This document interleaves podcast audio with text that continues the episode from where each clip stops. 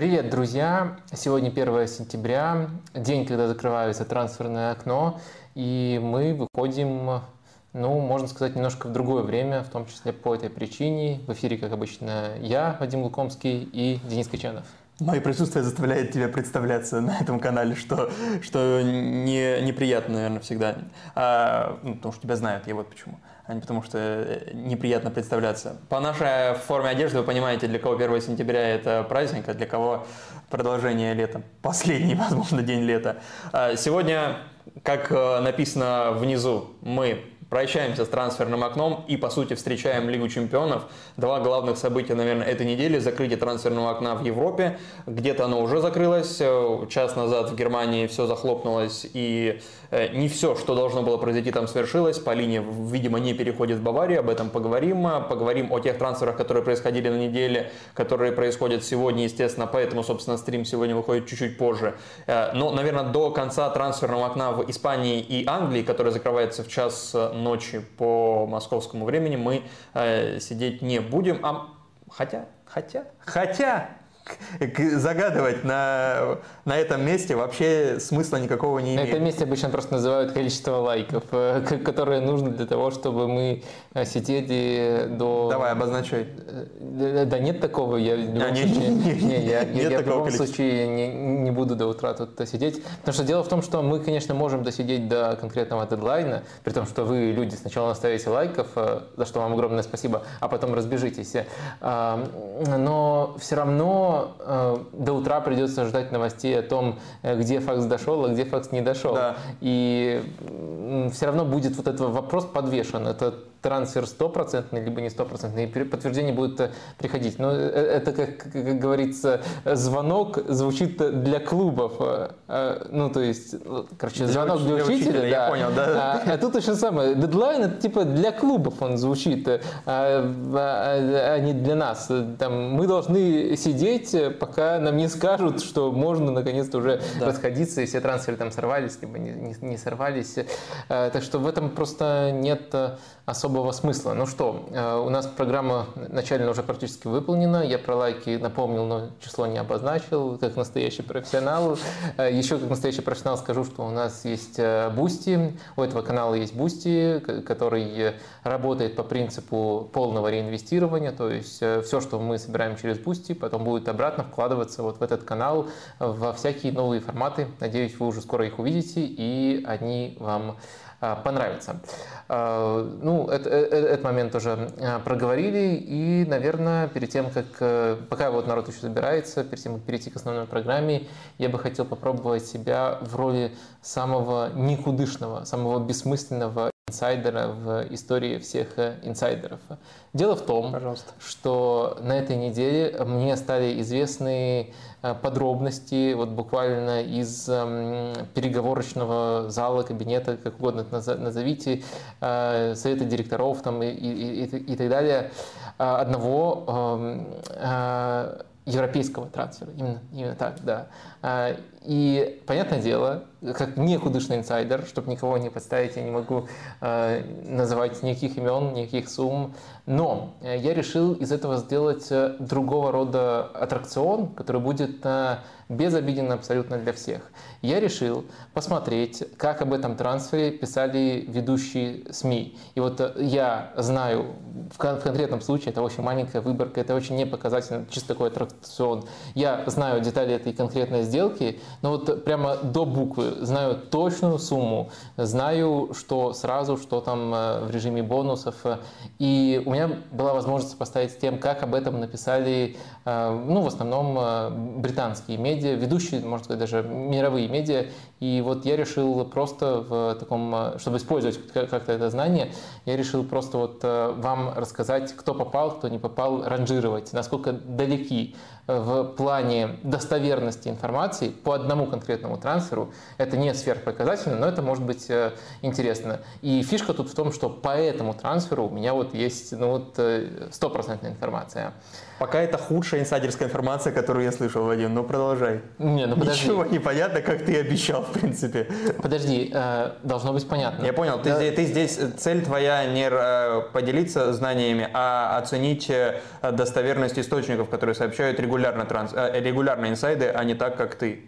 Именно. Но надеюсь, Те, кто это- специализируется на инсайдах. на- Надеюсь, и зрителям это тоже было понятно. ну, Ну, давай. то есть есть трансфер. Про- проведите детективное Все, что, расследование, все, да, что могу напишите, я про кого. сказать про этот трансфер, что это трансфер на европейском рынке. Больше Из одной европейской команды в другую европейскую. Да, и, да, да, да. Э, И больше никаких подсказок давать тут э, не могу, не буду. Э, И дальше второй факт, который у нас есть. У меня есть ну, абсолютно достоверная, и да- даже без посредников информация о том, эм, о, о- о том, какие условия были у этого трансфера. Дальше я открываю ведущие медиа э, английские и э, смотрю, как об этом написал там Daily Mail, как об этом написал The Sun, ведущие медиа, потом Guardian и Ну, так далее. э, и подожди, еще раз, это трансфер из э, ведущих, э, из пятерки ведущих лип. Слушай, они, ты- они фигурируют там ты- хотя бы... Ты, ты уже врубил э, режим, э, не знаю, чтобы кого. хотя бы- Э, Ну, ну, ну, в общем, следователя, еще кого-то. В общем, я надеюсь, кто-то понял, кто не понял, сори, я предупреждал, что это самый такой, эм, самый бесполезный инсайт. Ну, может быть, он будет полезен в том смысле, что вот мы пройдемся по медиа и Там посмотрим, 9, изданий, готовьтесь. да, 9 изданий я сверил, ну, можно было больше на самом деле найти, но я сверил основных и кто, кто, кто- попал, кто не попал. В общем, Daily Mail, э, мне кажется, что они, как э, всегда, страдают э, не- не- некоторыми выдумками, не имеют полноценных источников.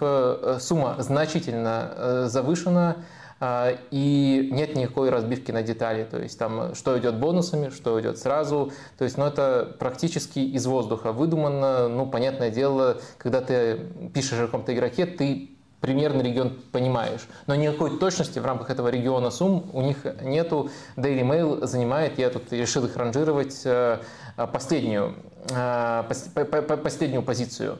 Дальше уже на самом деле, к моему удивлению, ну или наоборот, это нормально, э, идут э, медиа, которые недалеки были от истины, э, но их все равно можно по степени детальности ранжировать. BBC, который на самом деле очень авторитетным э, считается, э, допустил некоторые неточности в общей сумме, э, при этом э, не уточнил вообще, что есть разбивка на бонусы и на основную сумму, что мне кажется серьезной ошибкой. И, и в целом я бы вот к их э, эм, скажем так, э, эм, к их новости, тут, тут э, э, к, к тому, как они эту новость э, доложили, я, я бы тут э, скорее э, недоверие испытывал. Мне кажется, что это, это, доста- это можно назвать неточным, несмотря на то, что это настолько э, авторитетная медиа. Э, The Guardian. У меня они на седьмом месте, тоже достаточно низко, пускай при высокой конкуренции. Э, Сумма у них точная, но нет вообще никаких разбивок на то, что идет сразу, что идет бонусом. Но есть интересный нюанс. Они в утвердительном тоне сообщили об этом трансфере раньше остальных, прямо вот значительно раньше. Э, То есть знали о самом факте, э, то, что переход состоится раньше остальных, но э, не знали деталей именно финансовых в этой сделке. Вот, э, э, скажем так, та- та- такой контекст у э, The Guardian. Э, У э, The Telegraph э, точная сумма указана, Э, Есть упоминание, что эта сумма с учетом бонусов, но нет никакой разбивки по поводу того, насколько эти, э, по поводу того, э, какая часть бонусная, а какая часть э, основная. Дальше сенсация, главная сенсация этого списка. Инсайды от Карпа? Нет, инсайды от Карпа. э, Нет этом- в этой выборке? Не- Нет. в Ради чего это все затевалось тогда? Э, Не знаю, наверное, сказал, что это европейский трансфер. Потом The Sun. Э, Саба Сазонов тоже европейский трансфер. Извини, все. The Sun. The Sun. А, Точная сумма указана. Вот это меня шокировало немножко, потому что The Sun все-таки репутация ужасная, но тут они выше The Telegraph и Guardian по точности репортажа в конкретной новости. Вот так вот э, э, суммируем. Это не означает, что они там не, не таблоид или не выдумывают, но тут они оказались точны, и я просто ничего не могу сделать, как э, человек, который решился на объективные, э, пускай супер-супер же там э, микро-мини исследования. Так вот, у The Sun точная сумма, есть упоминание, что это общая сумма с, с учетом бонусов, но нет даже примерной э, разбивки по поводу того, э, какая сумма основная, какая сумма идет через бонусы.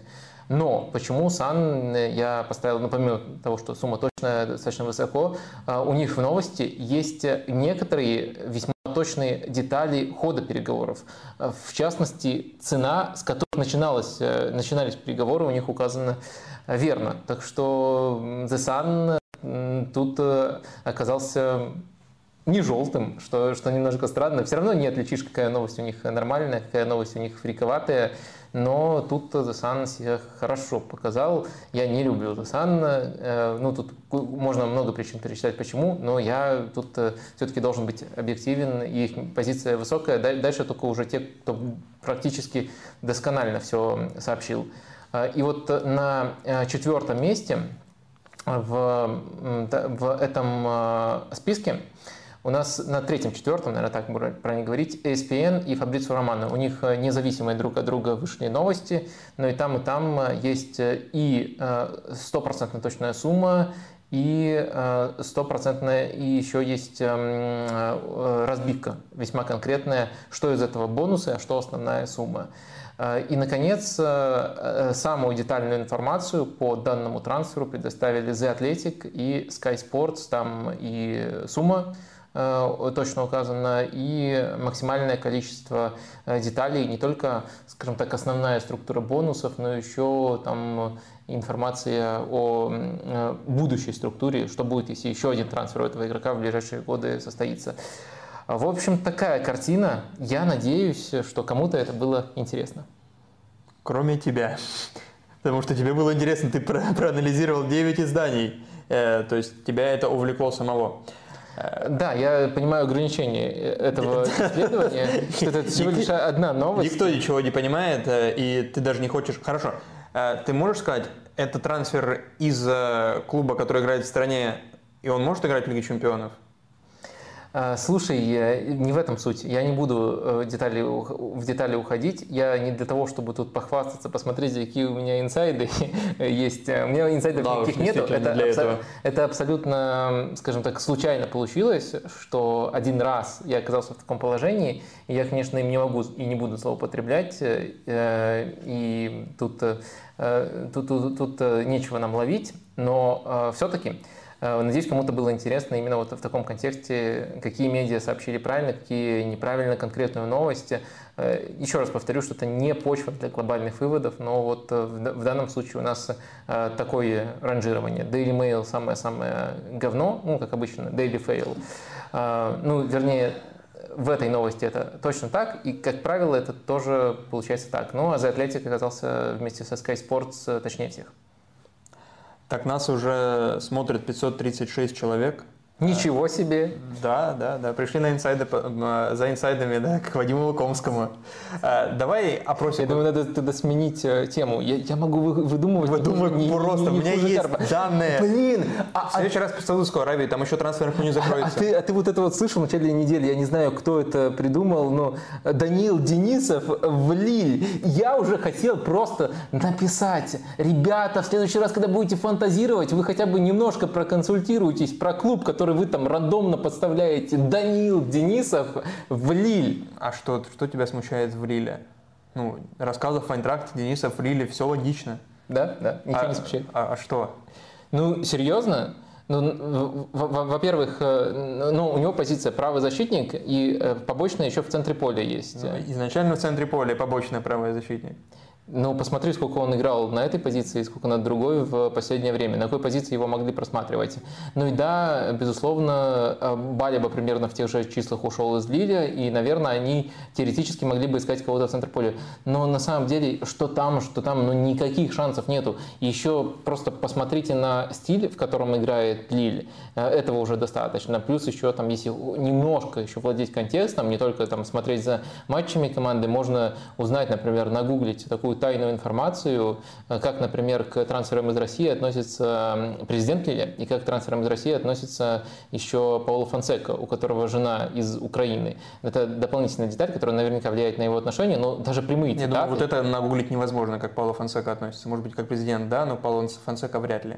Да, он, Можно нагуглить именно. Он, он высказывался а, окей. на, на эту тему. Я не встречал. Короче, э, ладно, э, но, но это просто такого уровня бред, что мне уже хотелось, как бы, ну не знаю, как это называется, коллаб замутить, чтобы, вот, ребята, вы выдумываете, но потом э, мне на минимальный факт-чек приносите, я, я, может, вам чем-то помогу, не будьте такими лохами выглядеть. Авторитетно звучит. Мне приносите на факт-чек. Давай, давай опрос, пока, ты, пока ты не ушел в стратосферу и инсайдов.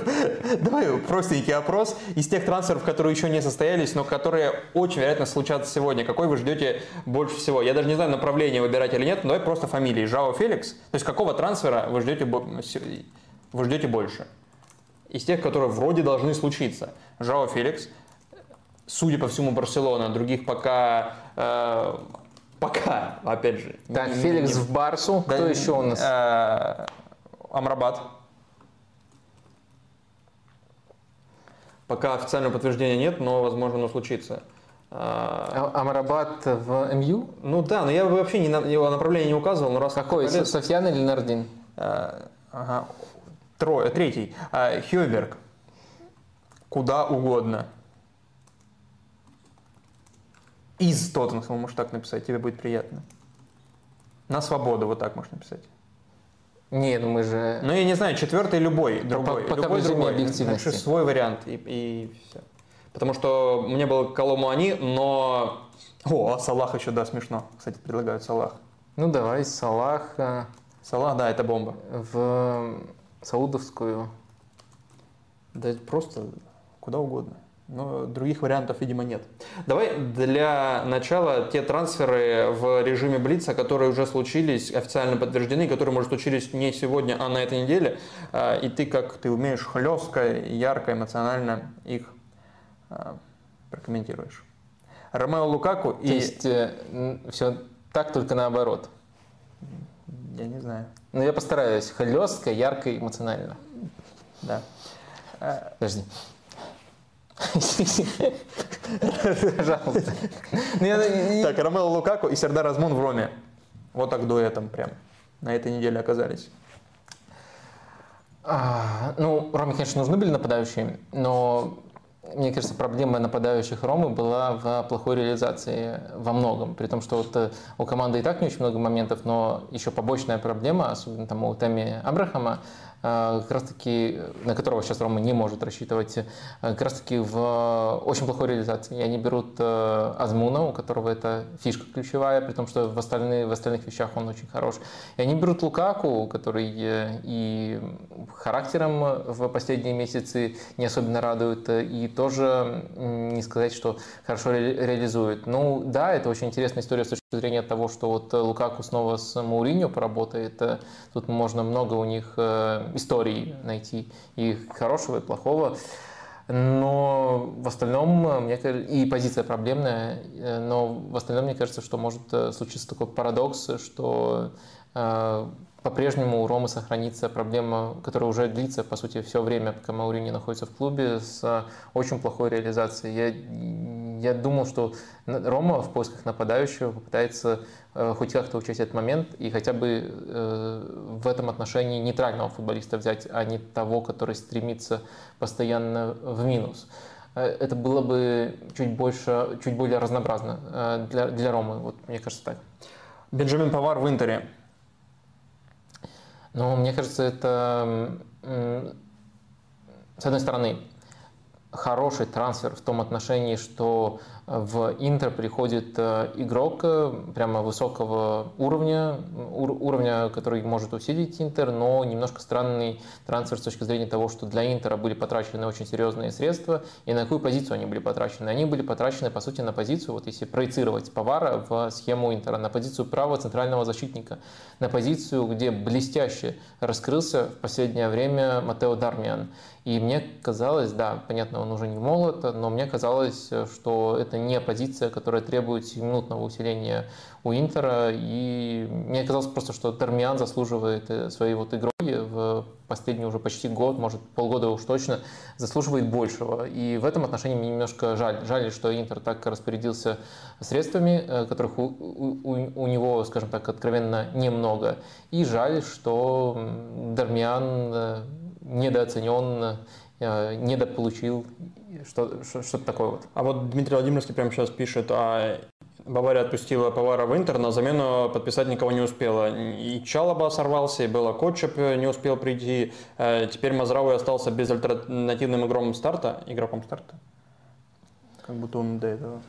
Э, ну, э, в принципе, важно понимать, что Повар очень сильно качал права по поводу игры в центре защиты. То есть он буквально вынудил Тухеля себя рассматривать, э, хотя, понятное дело, там в кризисной ситуации всегда можно договориться и э, сыграть на другой позиции, но в целом он вынудил себя рассматривать как одного из центральных защитников. Но если рассматривать центральных защитников, то у Баварии даже перебор тех, кто просится в основу. То есть это и Упамекано, и Ким, и Делихт. Сейчас возникает такая ситуация, когда без каких-либо травм Тухель регулярно проводит замену центрального защитника по ходу матчей. И Деликт там выходит, э, пока, по крайней мере, э, Деликт выходит именно со скамейки.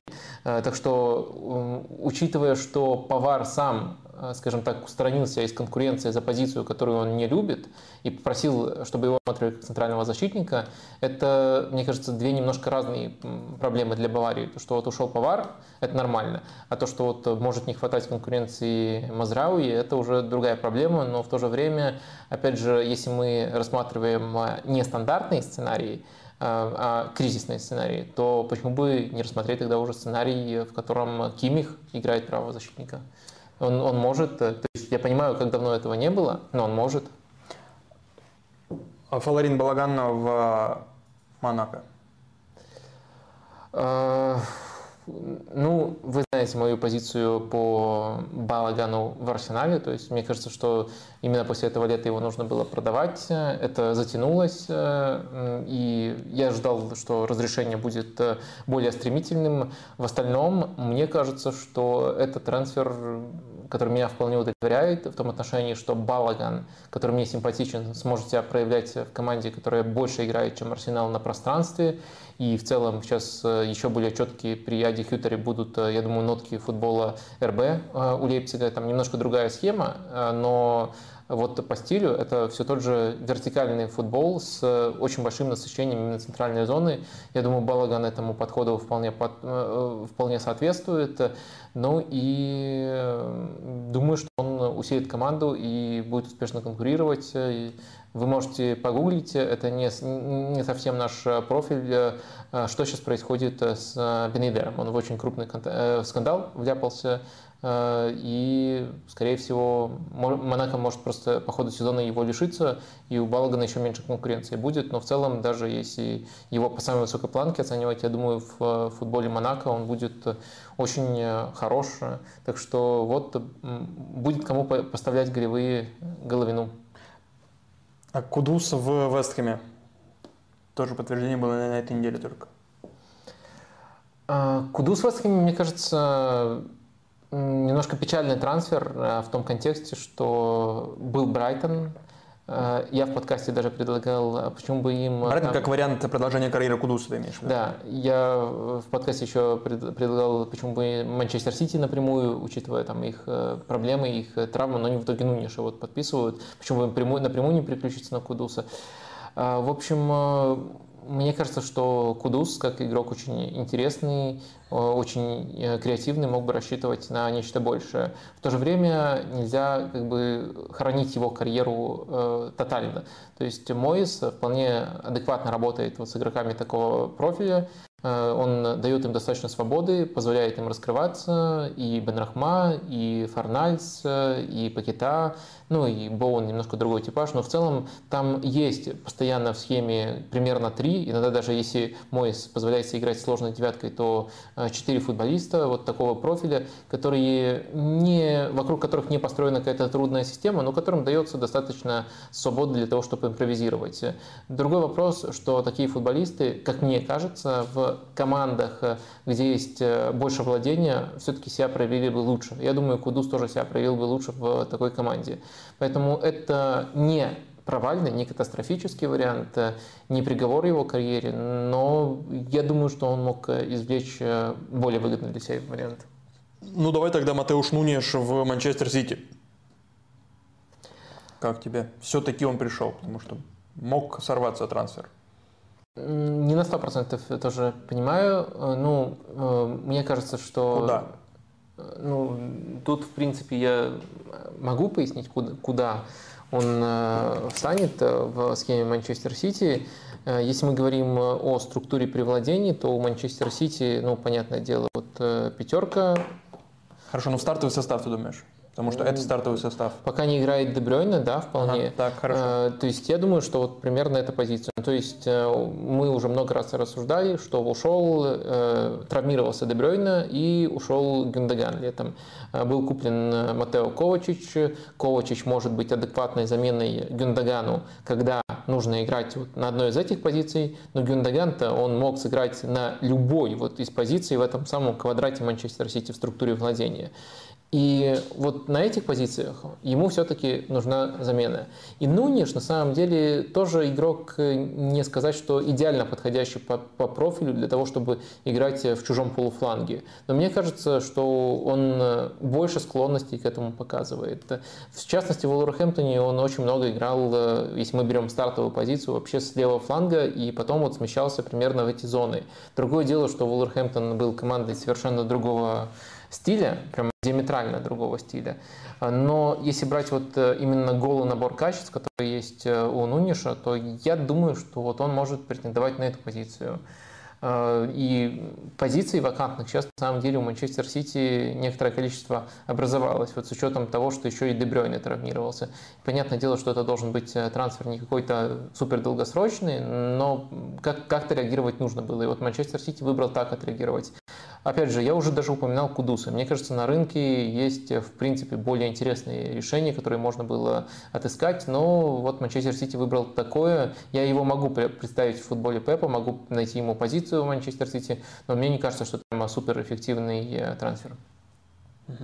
Коул Палмер, Челси. Я офигел, просто офигел. Вот ты просил, надо было с этого э, начинать. То есть э, Палмер уже вот э, несколько, э, несколько лет подряд, я бы даже сказал, да, вот именно в такой формулировке, каждый раз, когда Пеп предоставляет ему шанс, показывает, э, что он очень талантлив э, и что вот-вот уже созреет. И вот, наконец, кажется, ну, по крайней мере, если пытаться вот прочитать действия Манчестер Сити, отпускают рядом Махреза, дают играть в важных матчах, как пошутил Слава Палагин, Боули покупает Палмера, потому что он забил в двух супербоулах подряд, и это больше никому не удавалось. В суперкубках выходит, себя проявляет, получает игровое время. И вот, казалось бы, что пускай не в старте, но вот первый запасной следом э, за Бернарду Силвой, даже не столько запасной, сколько просто альтернативная опция, я бы вот так сказал, на эту позицию. И вот, наконец-то, ты в Манчестер Сити, Манчестер Сити, который значительно сильнее Челси, уже так близок к тому, чтобы начать играть. Э, а всех, на самом деле, Гвардиола долго маринует, можно вспомнить, что Фотон тоже через это прошел. И вот казалось, что вот твой шанс, он прямо никогда не был так близок. И тут э, под дедлайн мы получаем переход э, в Челси, в Челси, который и, и, и так уже неприлично закупился этим в, в этот трансферное окно.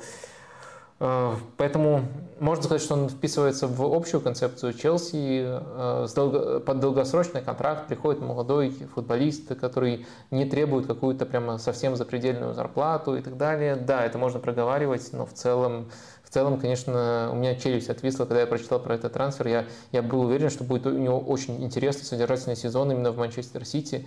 И очень хорошо было понятно и по принципам, как он вписывается в команду. Э, так что да, да, внезапно. Но Манчестер Сити вынудила на эту сделку приобретение э, этого, господи, скажи, бельгийца. Даку? Не Даку? Лайфхак, да, Джереми, Джереми Даку. Слава а, богу. А, лайфхак можно было не покупать.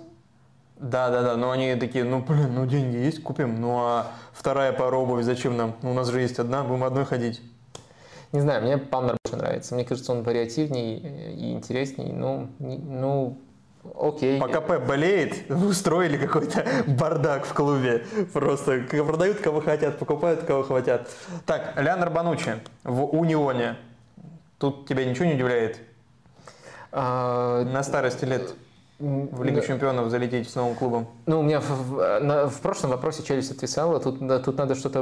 Она, она отвалиться тут просто должна была, так что...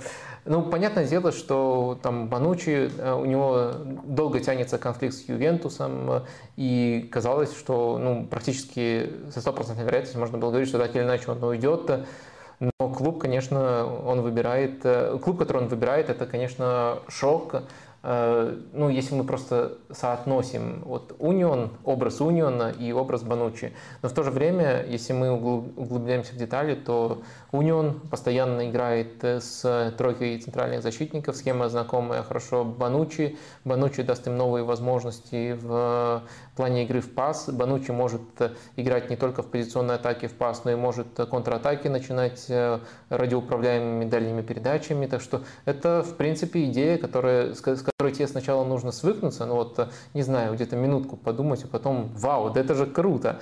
Ну и плюс э, Унион, конечно же, меняется. Мы уже видели более ранние индикаторы этого. Это трансферы Фоланда и трансферы Гозенса, футболистов, которых ну, просто по статусу было тяжело представить в Унионе. А сейчас это возможно. Ну и Банучи просто как бы всех переплюнул, но этот путь нарисовался у Униона чуточку раньше.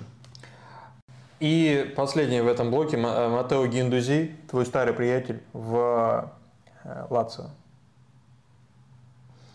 А, ну, честно говоря, мне кажется, он не решение проблем, которые есть у Лацио. Проблема Лацио – это то, что никак э, свой стиль не может э, Маурисио Сари внедрить и вынужден много играть на контратаках. Э, и видны у него намерения строить свой футбол, но ну, просто УГ получается вместо его футбола.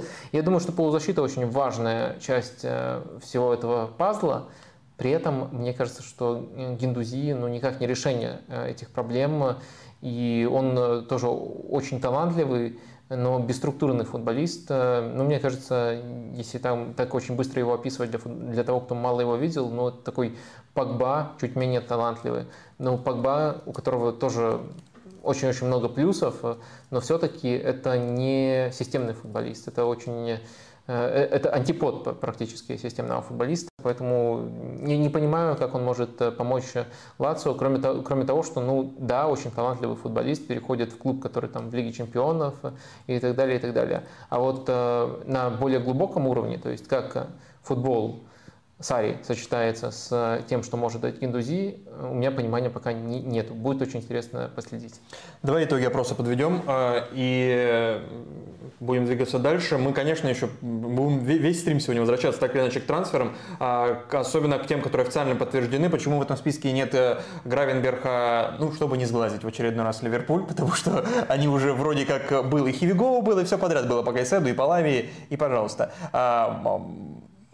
Вадим, что по опросу? Про Фати, конечно же, поговорим. Тоже много вопросов в Брайтоне. Э, про Хьюберга аналогично, но когда, видимо, он куда-то перейдет, если перейдет вообще. 806 человек только что было.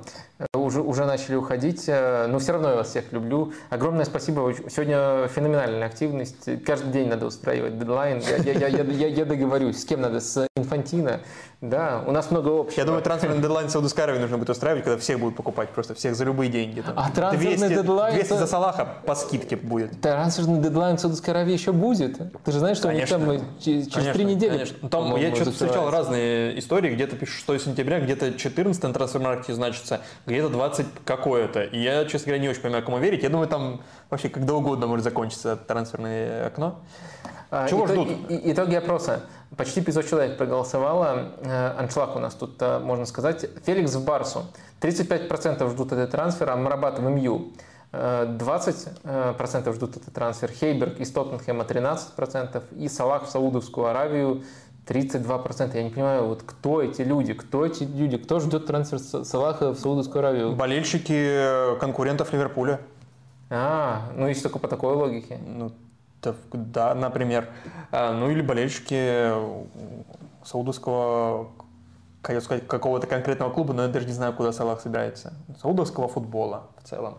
А, так, в Италии остается меньше 30 минут до закрытия трансферного окна. Возможно, оттуда будет что-то интересное прилетать в ближайшее время. Но мы сейчас поговорим о жеребьевке Лиги Чемпионов.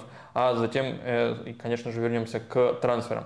Давай тут тоже опрос и опрос э, про одну группу группу, которая называется группа F. Она называется именно этой буквой не случайно, потому что это группа смерти. Это идеальное название именно для такой группы.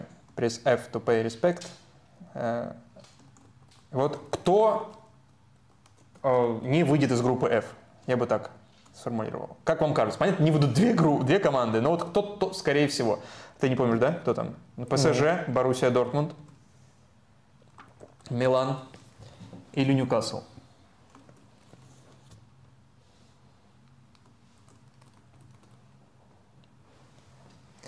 А ты, кстати, говоришь Боруссия Дортмунд или Борусь Дортмунд? А почему Борусь? В Беларуси и так говорят Борусь. Дортмундская. Начались э, шутки. Это не какого-то. Это старое очень. Мне, мне, мне кажется, что э, э, эти шутки должны были начаться ну где-то на пятом часу стрима. Вот это, это, это а сейчас уже, ну мы столько трансферов обсудили. Так, ну давай по Лиге Чемпионов будем идти по каждой группе, какими-то впечатлениями Вадим Лукомский будет делиться. Давай группа А. Группа А, в которой Бавария, Манчестер Юнайтед, Копенгаген, Галатасарай. Очень-очень эм. запутанная ситуация в этой группе. Очень даже тяжело сказать, в каком э, порядке кто из нее выйдет. Да ладно, ну, э, слушай, мне кажется, мало тут нужно внимание этой группе уделять. Очень сильно мы все удивимся. Я точно удивлюсь, если командами, которые выйдут, будут не Бавария и Манчестер Юнайтед. Мне кажется, э, что тут, э, в отличие от некоторых других групп, действительно есть очень четкая градация, очень явные фавориты. Кто займет первое место, тут, наверное, интересно. Наверное, все-таки Бавария пока выглядит чуть больше фаворитом на эту позицию. А что касается двух других команд, э, ну, если нам интересно, кто же будет на третьем месте, кто отправится в Лигу Европы, то, э, конечно, э, велик соблазн называть Галасарай просто потому, что они очень хорошим составом обладают, очень классную трансферную кампанию провели, ну как сказать классную, очень много известных футболистов накупили, и обычно это идет со знаком равенства э, с классной трансферной компанией. Но мне кажется, это не, не совсем одно и то же. Короче, Мальме с ними играл, э, ну и просто возил, возил этот Галатсарай. Повезло Галатсараю дойти до этой стадии. Я не видел Копенгаген э, в достаточной степени, поэтому не знаю, насколько, насколько они смогут повторить то, что делал Мальме с Галатсараем. Мольде только. Мольде, блин, сори, сори. Ничего. Э, да. Э, Кто этих Лиг Европейских фейл. будет запоминать? Нет, я, для, нет, нет, нет, для меня это большой фейл. Э, мне, мне, во-первых, не нравится такое отношение, но прямой эфир бывает, Да, конечно, наверное. что ты... Короче, да, ну, в общем, в общем, мне, мне кажется, что Галатасарай, возможно, немножко переоценивают э, из-за имен, которые у них есть. И я не уверен, что э, прямо будет у них э, четкое третье место. Э, представить, что кто-то встревает в борьбу Манчестер Юнайтед и Баварии, ну, честно говоря, честно говоря, нет. Я, мне тяжело представить. Давай дальше, наверное, двигаться. Это не так много, много я проговорил про супер очевидную группу. Ильвин Керимов, когда увидел эту группу, очень сильно проклинал Эрика Абидаля. Он открывал шарик. Да, да, да. А, так, группа Б. Э, Севилья, Арсенал, ПСВ, Ланс. Вот э, ты, насколько я знаю, тоже симпатизируешь Арсеналу. И вот э, ты обрадовался такой группе? Потому что у меня очень смешанное чувство. Скорее, ну, это очень хороший вариант из первой корзины. Очень хороший. Но очень неприятный вариант, худший, наверное, из четвертой корзины, который мог достаться Арсеналу, потому что Арсенал не мог достаться Ньюкасл, а, соответственно, второй из, как по мне, вторая самая сильная команда из четвертой корзины, Таланс, она досталась Арсеналу. А, и ну, сложность для любой команды в этой группе, включая Арсенал, нет ни одного проходного матча. Ни одного. То есть нет, э, Нет Янг Бойс, нет Цервенной Звезды, при всем уважении, нет там Селтика, который в последнем туре может уже ничего не решать, как обычно, и этот матч можно будет отдохнуть. Нет ни одного проходного матча, ни для одного из клубов в группе «Б». Соответственно, нет возможности очень сильно ротировать состав так, чтобы давать играть, так Роб Холдинг ушел, а Рису Нельсону, например. Ну, вот поэтому у меня тоже очень смешанные чувства, потому что, с одной стороны, группа, в которой, если команды вот э, прямо ранжировать, если вот прямо попросят расставить по порядку, очень тяжело не поставить Арсенал первой командой из этой группы. Но в то же время в этой группе совсем нет э, простых команд. Кто угодно может выйти. Да, простых соперников. Ну, э, на самом деле, я не уверен, что прямо у Арсенала будет э, явное превосходство над остальными, и не уверен, что Арсенал прямо с отрывом и уверенно эту группу преодолеет. Но в целом, в то же время, очень тяжело и дерзко было бы сказать, что Арсенал из этой группы не выйдет. Так что я думаю, одно из первых двух мест Арсенал займет место. А, второе место тут э, я бы отдал э, Лансу. Э, очень тяжело, я с тобой полностью согласен, что абсолютно каждая команда будет на это претендовать. Но, кстати, сегодня наткнулся в классном канале France Football на классный факт. Так много всего классного. У Ланса ни один футболист раньше не играл в Лиге Чемпионов. Тотальные дебютанты. Ну, то есть сам Ланс как клуб э, было uh-huh, дело, uh-huh. играл, но вот ни один футболист Ланса в Лиге чемпионов не играл, и мне кажется, это ну, я бы не переоценивал этот фактор, но это интересный факт. Не фактор, а вот факт именно. У Ньюкасла таких типа человек 5, по-моему. Э, то есть ты очень много. Сейчас не знаешь из-за трансферов, кто-то ушел, кто пришел, но вот перед сезоном ну, Ньюкасл за Тонали играл. Да, да, ну, ну вот. Ну, много кто играл, ты что... Ну, тоже их немного все равно. Если, ну, понятное дело, не ноль. Э, это да, это удивительно, что в Лансе ни одного нет с опытом Лиги Чемпионов. А, почему я выделил тут Ланс в качестве второй команды? Ну, во-первых, это супер шатка, тут нет никакой уверенности во второй команде. Тут вот я не готов так дерзко, как про группу А рассуждать. Но мне кажется, что и Севилья, и ПСВ – это сверхдогматичные команды. То есть у нас есть Менделибар догматик прессинга, у нас есть Петр Босс догматик владения, и они э, еще и года не проработали, что один, что другой в своих командах. Ланс э, тоже команда с идеями, мы ее очень часто обсуждали, тоже очень ярко, очень красивая, но, во-первых, Франкес там работает уже э, четвертый сезон, а во-вторых, они все равно на фоне своих соперников команда более гибкая. Поэтому даже несмотря на эту тотальную нехватку опыта у игроков, я думаю, как команда, как вот механизм, они уже сейчас могут считаться более зрелой. Ну и плюс тут еще надо закладываться, как вы знаете, на то, что Севилья занимает третье место, потому что им надо в Лигу Европы. И вопрос был только в том, Лансо, э, только Ланс или э, ПСВ. Извините, что-то сегодня день оговорок у меня. Э, двигаемся дальше, наверное. Да, э, группа С, Наполе, Реал, Брага, Унион. А, ну, тут тоже есть две команды, которые кажутся просто слишком хороши. Наполи и Реал. Такая пауза была неловкая. Мало ли, в Наполе и Унион Берлин. Для шуточки, да. да. Не, не, я, я не рискую. Но это обман обманки, получается. Да, с, с, таки, с такими вещами не шутят. Но Реал Мадрид, Лиги Чемпионов, какие могут быть э, шутки тут э, на этот счет? А, я правильно понимаю, они были самыми, э, самый высокий коэффициент сейчас у Реала, и они во второй корзине при этом. Самый высокий коэффициент клуба. А, этот коэффициент, да. да. Ну да, да, получается таким образом. Ну, ты же знаешь, Вторая просто... корзина. Ну да, да, потому что они не выиграли чемпионат Испании, да. Да, чемпионат в первых корзинах. И Лигу чемпионов не выиграли. Два пути есть попасть в первую корзину. Три даже, еще Лигу Европы выиграть.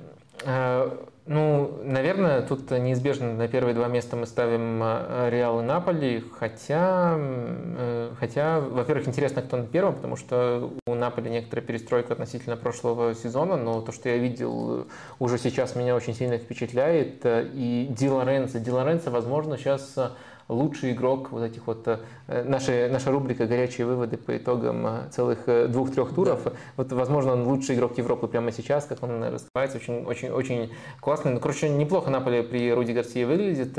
У Реала много травм, новая схема, очень много интересного, но я думаю, будет из, из этих экспериментов некоторая нестабильность. Так что тут тяжело сказать, кто займет первое место. Ну и Унион, я думаю, что может очень долго быть в этой борьбе. В Брагу, честно сказать, не верю. Я думаю, слишком большая конкуренция в этой группе. А вот Унион, я думаю, стилистически очень много проблем доставит Реалу Наполи. Я бы, если можно делать такого типажа прогноз, сказал бы, что Унион ни в одном матче не развалится. То есть во всех uh-huh. матчах будет выглядеть достойно.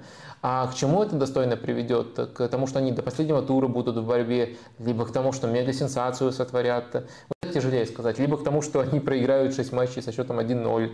Э, но я думаю, что вот в каждом матче они будут в этом отношении очень достойно себя э, проявлять. Э, и стилистически, я думаю, они весьма неудобные для Реала и Наполи, потому что Реал и Наполи, даже когда в порядке полном находятся, это команды, которые достаточно сильно зависит от игры на пространстве, а Унион этого совершенно не дает. И Униону может быть достаточно удобно такие команды наказывать. Другое дело, что по классу им тяжело их будет наказать, но стилистически у Униона будет некоторое преимущество.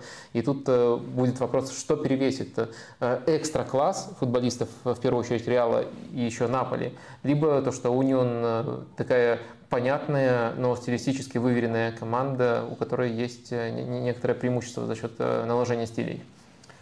Группа Д. Бенфика, Интер, э, Зальцбург и Реал Сосьедад. Кого бы ты тут выделил? Зальцбург. Зальцбург? Ну да. А почему? Кто-то должен выделить Зальцбург. Э, прикинь, Зальцбург выйдет из этой группы.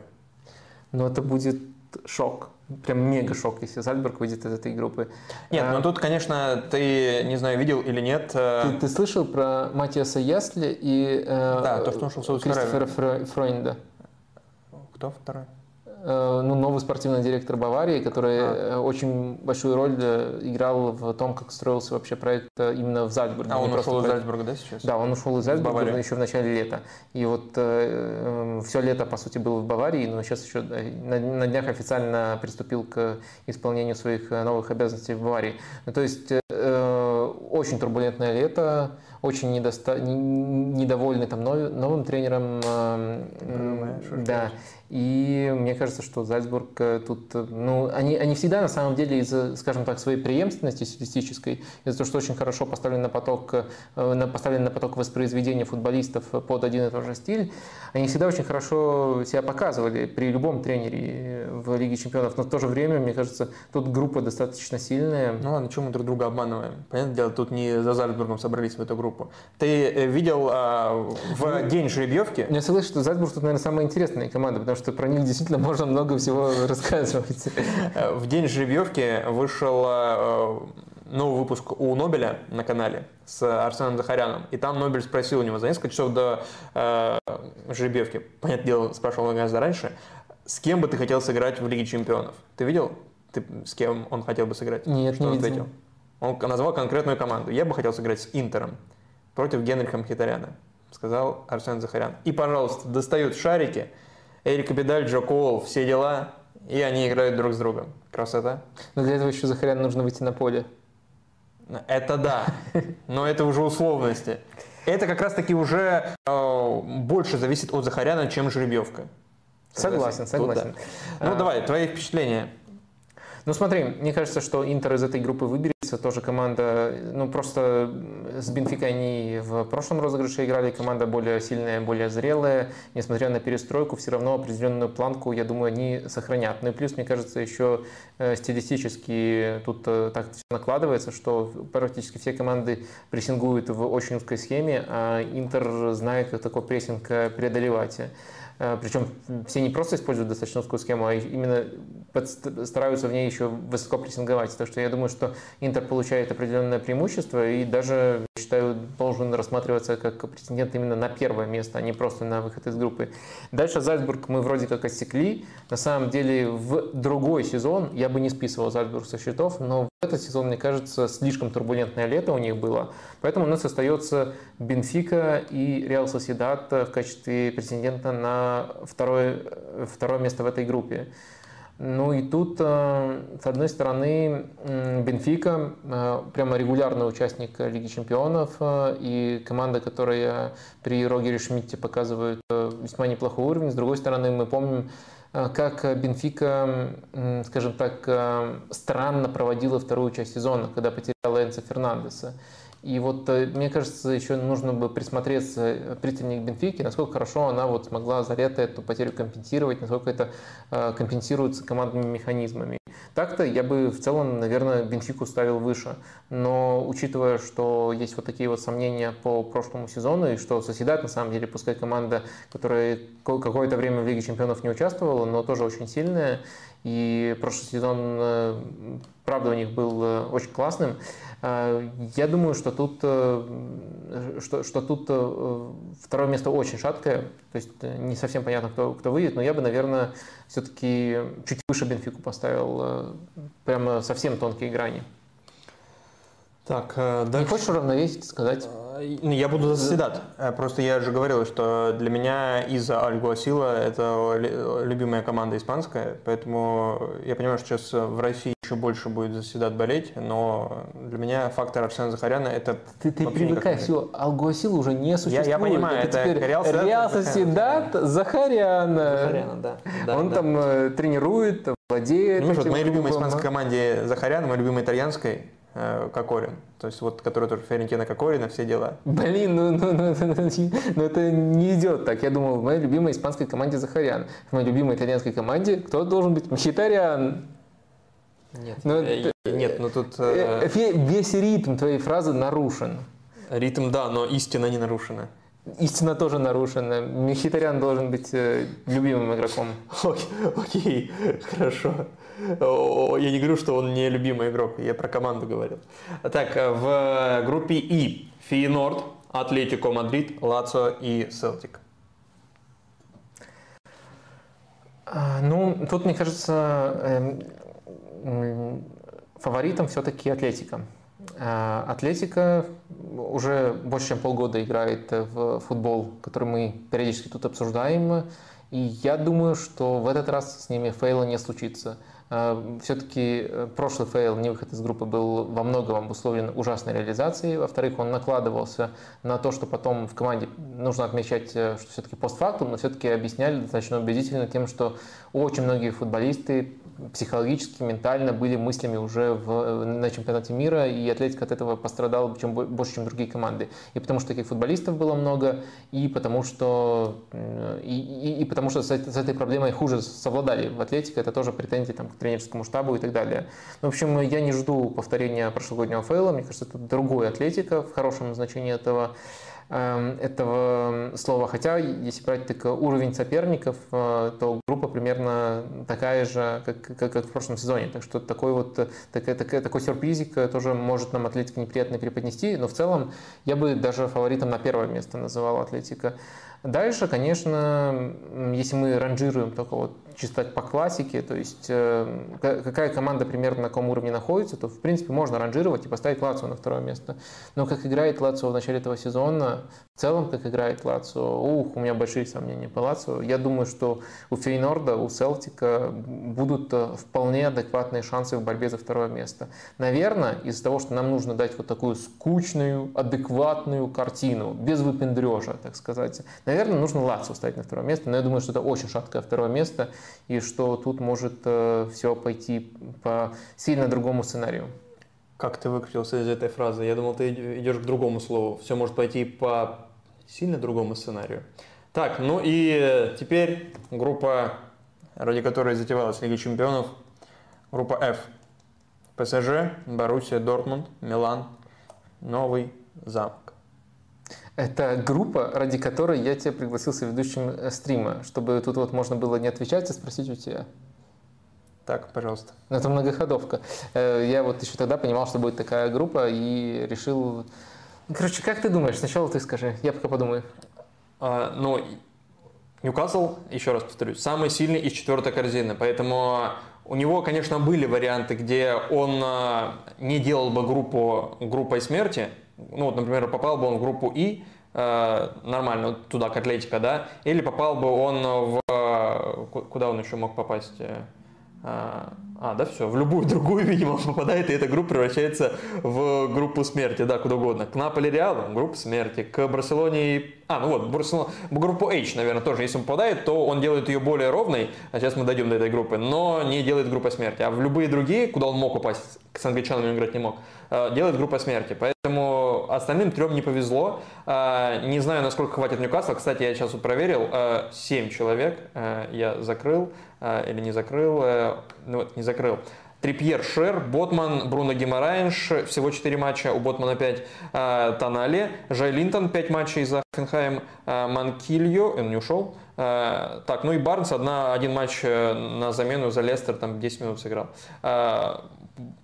Э, по-моему, да, Холл, я не помню, играл за Челси. Может быть, Холл играл еще в прошлом сезоне за Челси из новичков. Э, Леврамента не играл. То есть вот тоже все люди, которые имеют опыт э, игры Лиги Чемпионов за Нью... в те, которые сейчас играют в Ньюкасле. Но не с Ньюкаслом, соответственно.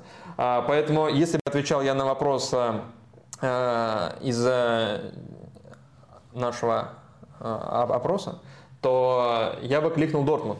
Потому что, ну, ну, Дортмунд. А, ну да, и Милан, естественно. Милан из третьей корзины. Третья корзина самая слабая была, естественно ну, очевидно, самая слабая. И в ней самый сильный соперник попал в самую сильную. Тоже, наверное, наверное самый сильный соперник и самой слабой корзины делал бы группу, в которую попадает э, группой смерти. Собственно, так и случилось. И Милан и Ньюкасл, самые сильные из своих корзин, попали в одну группу, и это из третьей и четвертой корзины. Поэтому это удивительно. Но когда выпали э, ПСЖ, Дортмунд и Милан, я, я с Эльвином мы переписывались, с Керимовым, по ходу, потому что он переживал, с кем же Галатасарай будет играть. Вот настоящие инсайды пошли. Да-да-да. да. Э, и потом он проклинал Абидаля, ну, немножко не словами проклинал, а другими. Так вот, э, я ему написал, что вот в этой группе 100%... Он писал себе Сихтер Гит Абидаль.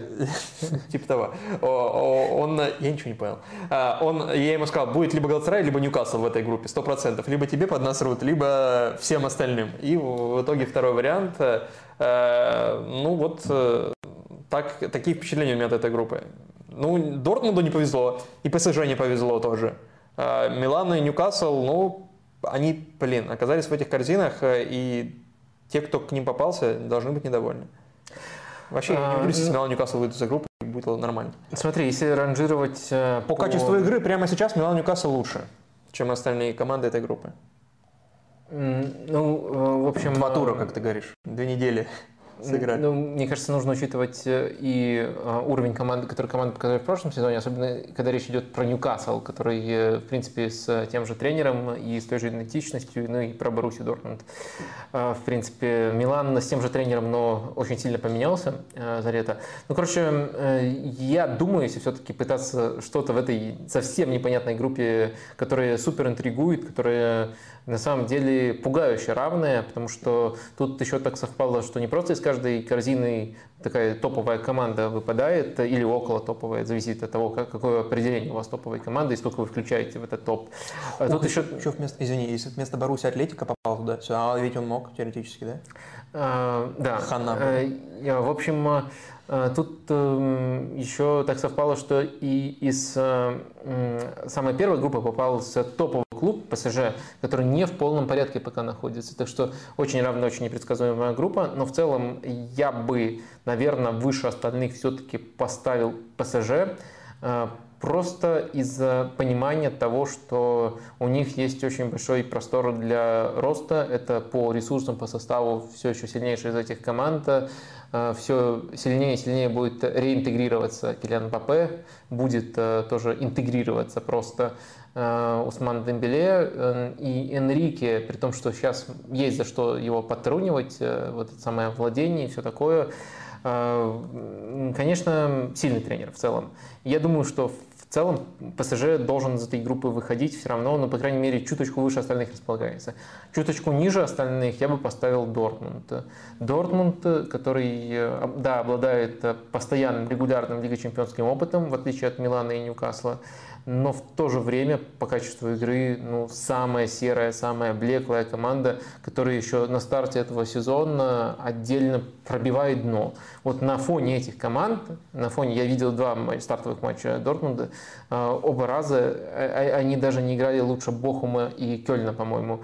Э, хотя, хотя, может быть, снова фейл в прямом, в прямом эфире, но мне кажется, что это, это просто, просто ужас. Э, Милан, Ньюкасл э, в намного большем порядке, поэтому Дортмунд я бы, наверное, чуточку ниже остальных поставил, но все равно понимая, что у них есть и опыт, и потенциал еще прибавить. Э, Милан, Ньюкасл, вот из них, наверное, нужно выбирать вторую команду, и с одной стороны, Ньюкасл, если брать прошлый сезон, на мой взгляд, был сильнее как команда. Да, тоже не всесторонне развитый. Да, у них там был очень сильный прессинг, но слабая позиционная атака. Но в целом Ньюкасл в прошлом сезоне был интереснее Милана. Если брать вот весь сезон, с другой стороны, Ньюкасл не имеет такого вот опыта. Они постарались усилить скамейку, но все равно она кажется не супер большой и не, не имеют опыта именно э, Еврокубкового, и вот сходу придется заполнять этот пробел. Наверное, при том, что очень трудно, по уровню игры я все-таки ставлю Ньюкасл повыше, но если нужно делать прогноз по этой группе, я бы, наверное, Милан второй командой тут выделил. ПСЖ и Милан для меня. Кстати, вот какой твой двумя словами, как мы любим, эм, был бы прогноз финальный по этой группе? Ньюкасл, ПСЖ потому что ПСЖ все еще есть МБП. Ну да. Если бы МБП не помирился, то его Милан поставил. Не, прямо сейчас я говорю, лучше из этой, из этой группы на старте сезона лучше всего играет Милан, кажется. А, но а, ПСЖ третий в лучшем случае, а, Ньюкасл второй. Так, про, кстати, про в Лиге Европы там есть люди, которые играли в Лиге Европы у Ньюкасла, их там, если соединить все, весь Еврокубок опыт, то там будет человек 15. Э, это так просто к слову, потому что Уилок за Арсенал бегал. Э, так, а давай один вопросик из э, чата, который в Телеграме у тебя. И там был вопрос как раз-таки про эту группу, чтобы потом к ней не возвращаться. Вопрос от Левы, как он сформулирован, полусерьезный. Ждете ли вы столкновения Дэна Берна с Хакими и Дембеле? Ну, понятно, понятна природа этого вопроса. То есть э, Хакими и Дембеле, если мы берем э, вот э, их пока что единственный совместный матч, они очень интересную связку образовали именно в том контексте. Там, с одной стороны, это их тяжело развести немножко из-за того, что они вынуждены были играть на одном фланге. Очень часто вот такая схема вообще без центра поля была у ПСЖ, и Дембеле оставался в ширине, Хакими оставался просто ниже с защитниками. И, с одной стороны, продвижение мяча хромало, но боже, что они творили, когда добирались до чужой трети. То есть эм, э, Дембеле, как обычно, Э, нежелательно оставлять в изоляциях. В итоге э, против Дембеле один игрок, левый защитник, допустим, Берн играет сразу, еще один стягивается, и Хакими с его скоростью вот в эту дыру быстренько врывается, и тут либо оставляешь один в один на растерзание того же Берна, либо в таком случае допускаешь дыру, в которую может ворваться Хакими. Очень перспективная связка, пока очень сырая, но очень перспективная, но в то же время есть вариант при котором Ньюкасл своим прессингом просто не позволит доставлять мяч туда и не позволит создавать такие ситуации. То есть, по сути, я такими окольными путями вам уже эту дуэль разъяснил. Скажем так, положительный для Ньюкасла сценарий, это в котором прессинг Ньюкасла просто вот против такой структуры, против не очень хорошей структуры продвижения, э, держит ПСЖ у своих ворот, не дает ПСЖ продвигаться. Угу. Хороший для ПСЖ сценарий, это в котором они все-таки продвигаются, ну тогда, да, за Дэна Берна будет э, страшно. Но все-таки я не так, э, не, не случайно сказал про прессинг Ньюкасла, он очень хороший, и может быть так получится, получится, что у Берна из-за прессинга будет не очень много э, работы. Ну и сам Берн в эпизодах, когда нужно поддерживать прессинг, играет правильно, поэтому он тоже э, часть этого Ньюкасла, пускай и немножко такая неказистая деталь. Ну, а еще же Льюис Холл есть. Может, к тому времени, когда они будут играть, уже Берн будет э, вторым выбором на эту позицию. Кто есть? Льюис Холл. А, Льюис Холл. Э, да, да, я просто э, действительно не услышал, тут нет никакой шутки. Я уже думал, э, меня обманул Фабрицио Романо и вообще весь клуб Ньюкасл, что официально подтвердили. И Кирилл Бельский тоже обманул, расставаясь с Холлом. Не, ну Фабрицио Романо это фигня. Вот если Кирилл Бельский обманул, это, как вообще, это вообще, как в этом мире после этого можно было бы жить. А, так, а может сейчас итоги опроса подведем, или пусть еще повисит до конца? Да пусть повисит, ну, пусть я повисит, пока нового ладно. не придумал. Хорошо. А, тогда давай группа G, Манчестер Сити здесь, а, Лейпциг, Цервена Звезда и Янг Бойс. Снова ситуация 2-2. Одни борются за первое место, другие за Лигу Европы. Ну, это самая трудная группа в том смысле, что очень трудно придумать э, для нее шутку или какой-то оригинальный расклад. Ну, блин, Манчестер Сити первый, Лейпциг второй, ну, ну и как может быть э, иначе? Ну, Ну, придумай третью команду. Давай, давай, вот Вадим Лукомский сейчас скажет, кто из э, группы G займет третье место. э, третью команду придумать? Нет, третью, ком- третье место в этой группе. Нет, А. третью команду ты придумаешь, ты знаешь, еще Да, четыре я- как минимум И- Я, я думал, там уже Астон Виллу вписать на третье место. на другом э, турнире. Я, я понимаю, но, но так придется выбирать из э, Цверной звезды и Young Boys. А, да слушай, Не делай вид. да, да, да, да. Э, Мои знания об этих командах достаточно для того, чтобы понимать, что они значительно слабее команд, которые у нас на первых двух местах. Э, И будет большой сенсацией, если они удивят. А вот кто из них сильнее, ну, действительно, тут, тут э, я, они вне спектра моего внимания. Я по- подробно смотрю топовые лиги, но Сербию и Швейцарию, извините. Тогда давай последняя группа, группа H. Э, Здесь Барселона, Порту, Шахтер и Антверпен. А, Ну, расскажи мне, пожалуйста, как Барселона не выйдет из этой группы. Но только если будет антикаталонский заговор какого-то вселенского масштаба. Я не знаю, как, мо- как Барселона может не выйти из этой группы. Нет, ну теоретически, конечно, может, но я не видел Шахтер в этом сезоне. Ты его видел и рассказывал в первых турах э, чемпионата Украины, что это уже даже не Шахтер прошлогодний, уж тем более не предыдущих-предыдущих версий. Там Дедзерби, э, господи, я забываю фамилии. Лиль, кто тренирует сейчас? Фонсека. И Фонсейки, да, соотве- э, это даже не их, тем более не их, и э, даже не Йовичич, правильно? Мгм. Вот, даже, даже не его. Поэтому, то есть это еще скромнее э, Шахтер. Э, поэтому, наверное, Барселона не может не выйти из этой группы. Но а, я не знаю, может ли Шахтер э, претендовать на второе место здесь. Ну, мне кажется, вряд ли. С одной стороны, группа кажется попроще, чем в прошлом сезоне, но пока, мне кажется, Шахтер э, слабее. Ну, понятное дело, не только из-за того, что если мы сравним относительно э, прошлого группового этапа нет Мудрика, там можно очень много сейчас иронизировать, но в Шахтере он играл, э, был максимально э, хорошо интегрирован и играл э, просто на выдающемся уровне, и групповой этап был максимально ярким, э, и точно он делал разницу э, многократно в тех матчах, в которых Шахтер свои очки набирал. Э, И на старте этого сезона, э, пока, если я не путаю, вообще не играл Судаков. Это тоже очень э, важная разница между тем, э, каким Шахтер может быть и какой Шахтер мы наблюдаем. Ну, действительно, то, что я видел э, в первых турах, это и другая схема, и много проблем, и уже становится традицией наблюдать Чигринского, великого Чигринского в центре защиты, потому что Бондарь сломался, и мне кажется, да, есть, есть очень много проблем, и пока Шахтер кажется слабее, чем в прошлом сезоне, и боюсь, что все-таки тут расклад буквально как по корзинам будет. А, То есть Барселона первое место, Порту может даже достаточно уверенно второе место.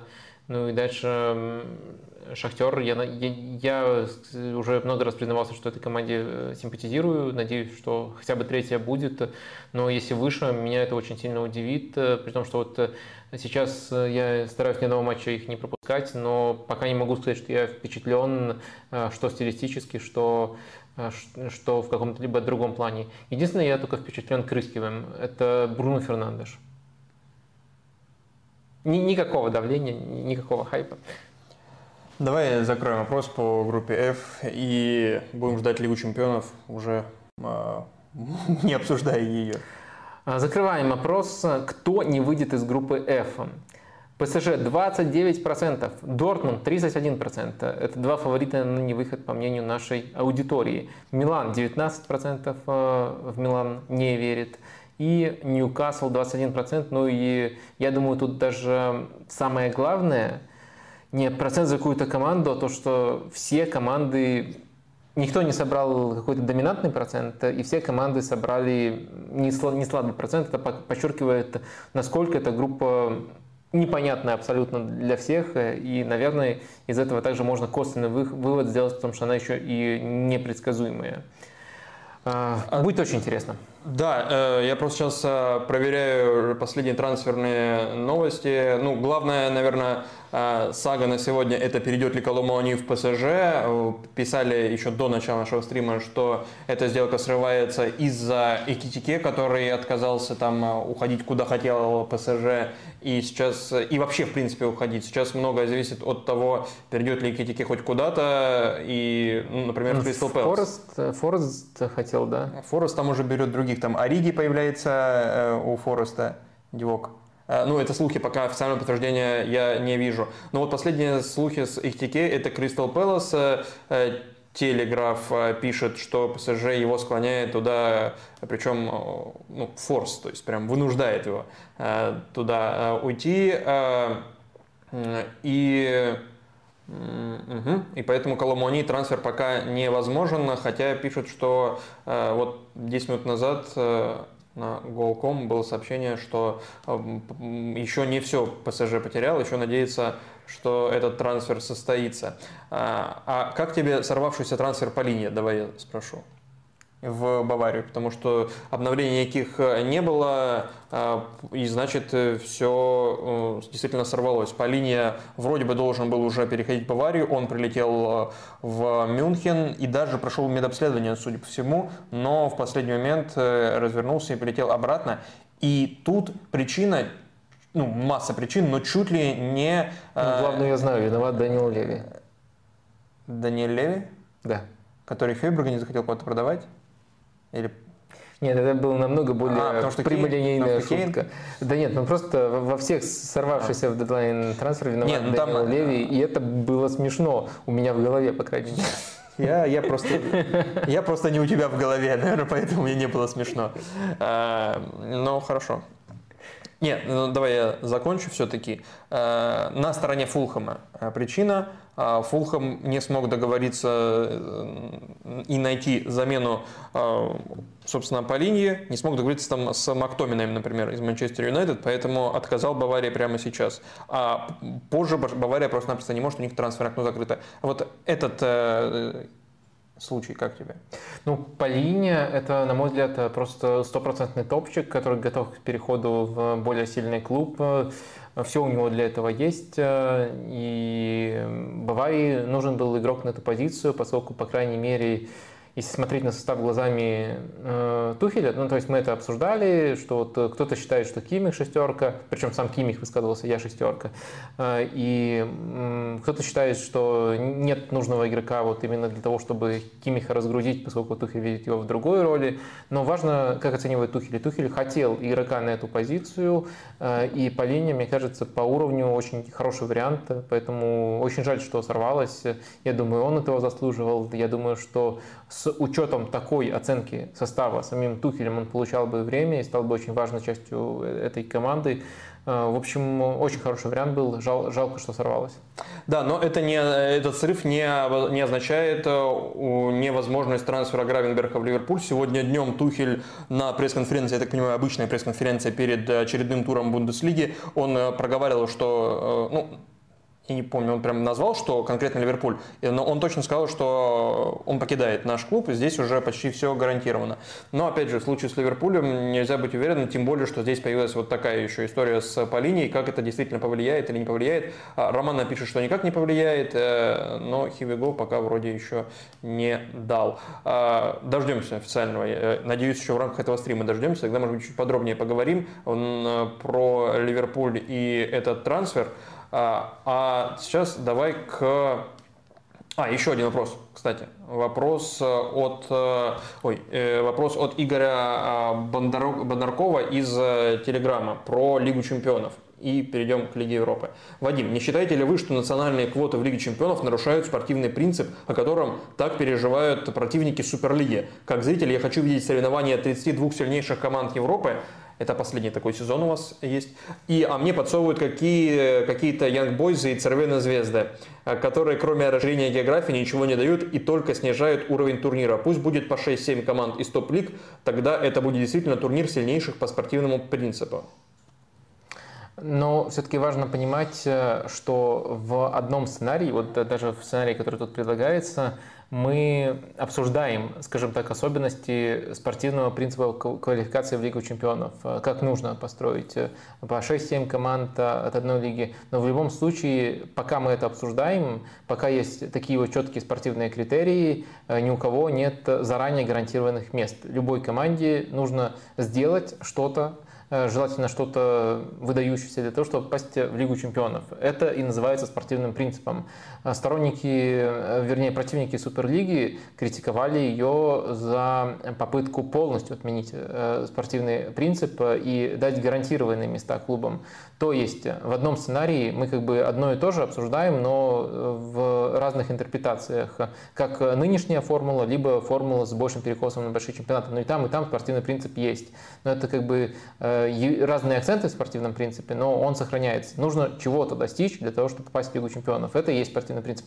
В другом случае, в котором вот, э, который, с которого вы начали формулировку вопроса, его в принципе нет. Мне кажется, это э, разные вещи. Что, что касается необходимости э, скажем так, не, не, что, что, что касается возможности преобразования с сохранением спортивного принципа, то тут есть э, очевидные и плюсы, и минусы. Ну, во-первых, э, расширение географии – это не такая формальность, как может показаться, это также расширение телевизионной географии, а у УЕФА очень сильно зависит от телевизионных доходов, это очень важная часть их бизнес-модели, и это также, скажем так, один из принципов, на которых строится FIFA, у ЕФА, то, что вот э, у маленьких стран, да, на них постоянно есть давление, но у них тоже всегда вот есть э, право голоса. Поэтому э, в концепции, в которой существует УЕФА, это достаточно уместное деление,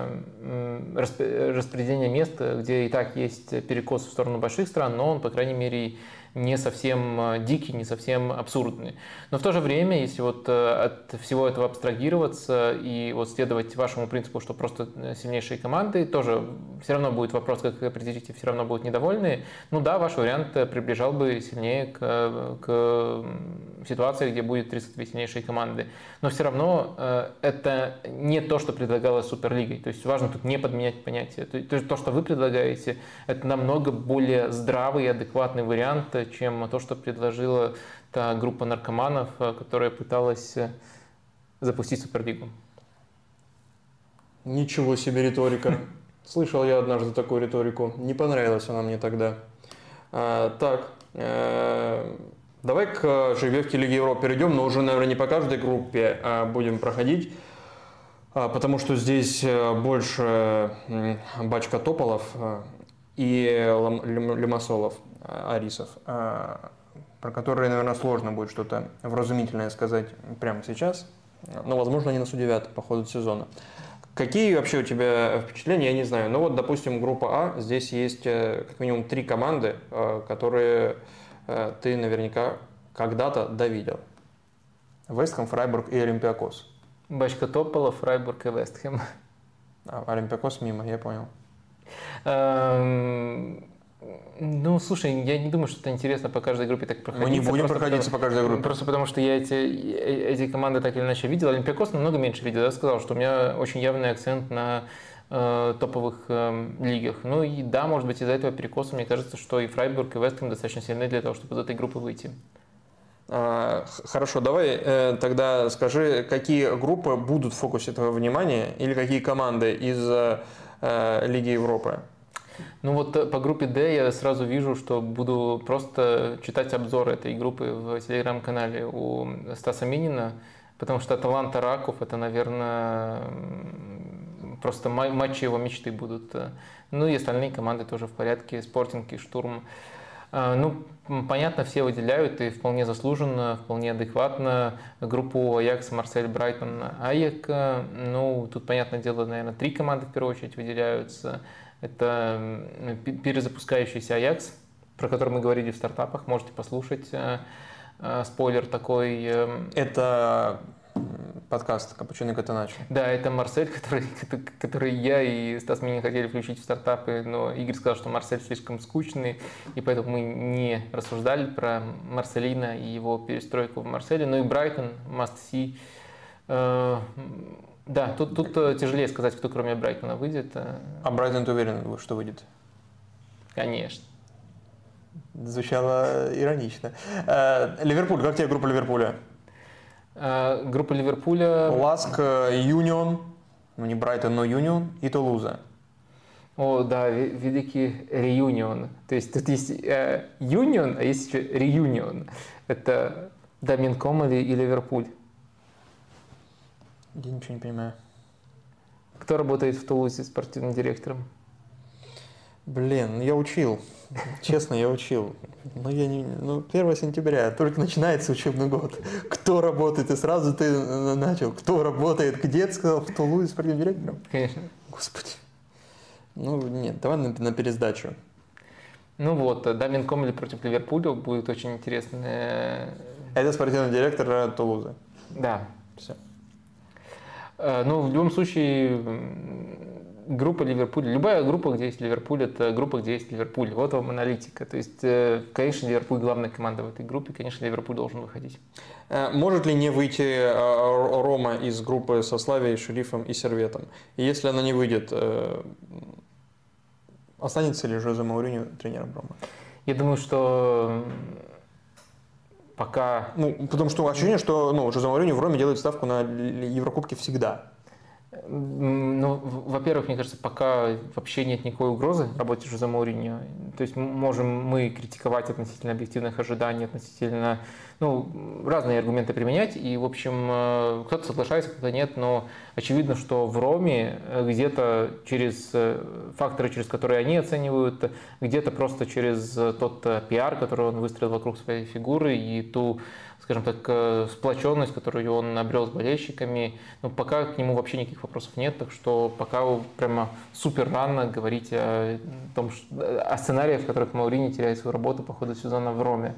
Я думаю, из этой группы Рома выйдет. Может, может быть э, какой-то яркий один э, провал, как это было с Будаглимтом. Ну, это в самом таком э, пессимистичном сценарии. Может быть, Славия покажет в одном матче какой-то потенциал, но в целом пройдет, я думаю, Рома дальше. Вадим, ну давай про Лигу конференции все-таки а, два слова. Больше Бля, еще ты не даешь. существует. О, вот даже так, даже так, да, Вадим. Э, там играет э, твоя любимая французская команда, Вадим, между прочим. Рад ли ты, что Лиль сыграет с э, одной из почти главных сенсаций этой, этого Еврокубка, но она опустилась аж в Лигу конференции? Это класс всегда. Да, блин, нет, не рад. То есть Фареры, я, дела? я включаю, вот тебе просто объясню ситуацию. Я, короче, включаю вот Лилли, как обычно, матч Лилли, каждый смотрю, вот последний был против э, Ларьяна. И что я там вижу? Я вижу, что Лиль, блин, посреди недели сыграл матч в Лиге конференций, и поэтому на скамейке, ну это еще квалификационный матч, понятное дело, был, на скамейке оказываются Энджел Гомес и Рами Кабыла. И что мне, выключать уже матч Лили? То есть не смотреть? Ну как можно на, на Лиль без э, Кобыла? Он же волшебник. Вот э, раньше хоть... Э, на Лиль без Кобыла не взглянешь, да? Конечно. Э, раньше хоть Месси немножко там с ним конкурировал, немножко там приближался к нему по уровню креативности. Сейчас вообще Лига 1 это Лига Ремика была. Я не шучу, он, ну, он просто абсолютный топчик, главный игрок. Ну и, конечно, там случается коллапс, э, который вынуждает э, еще на 40 минуте, то есть по ходу первого тайма выпускать этих двух футболистов. Э, Лилю плохо, там проигрывают, и в этот отрезок играли просто ужасно. И мне плохо, потому что я включил смотреть нормальный футбол, где есть и Гомес, и Кабыла, а их на поле нету. Приходится на какой-то языджи смотреть. Ну, честно говоря, я очень был разочарован.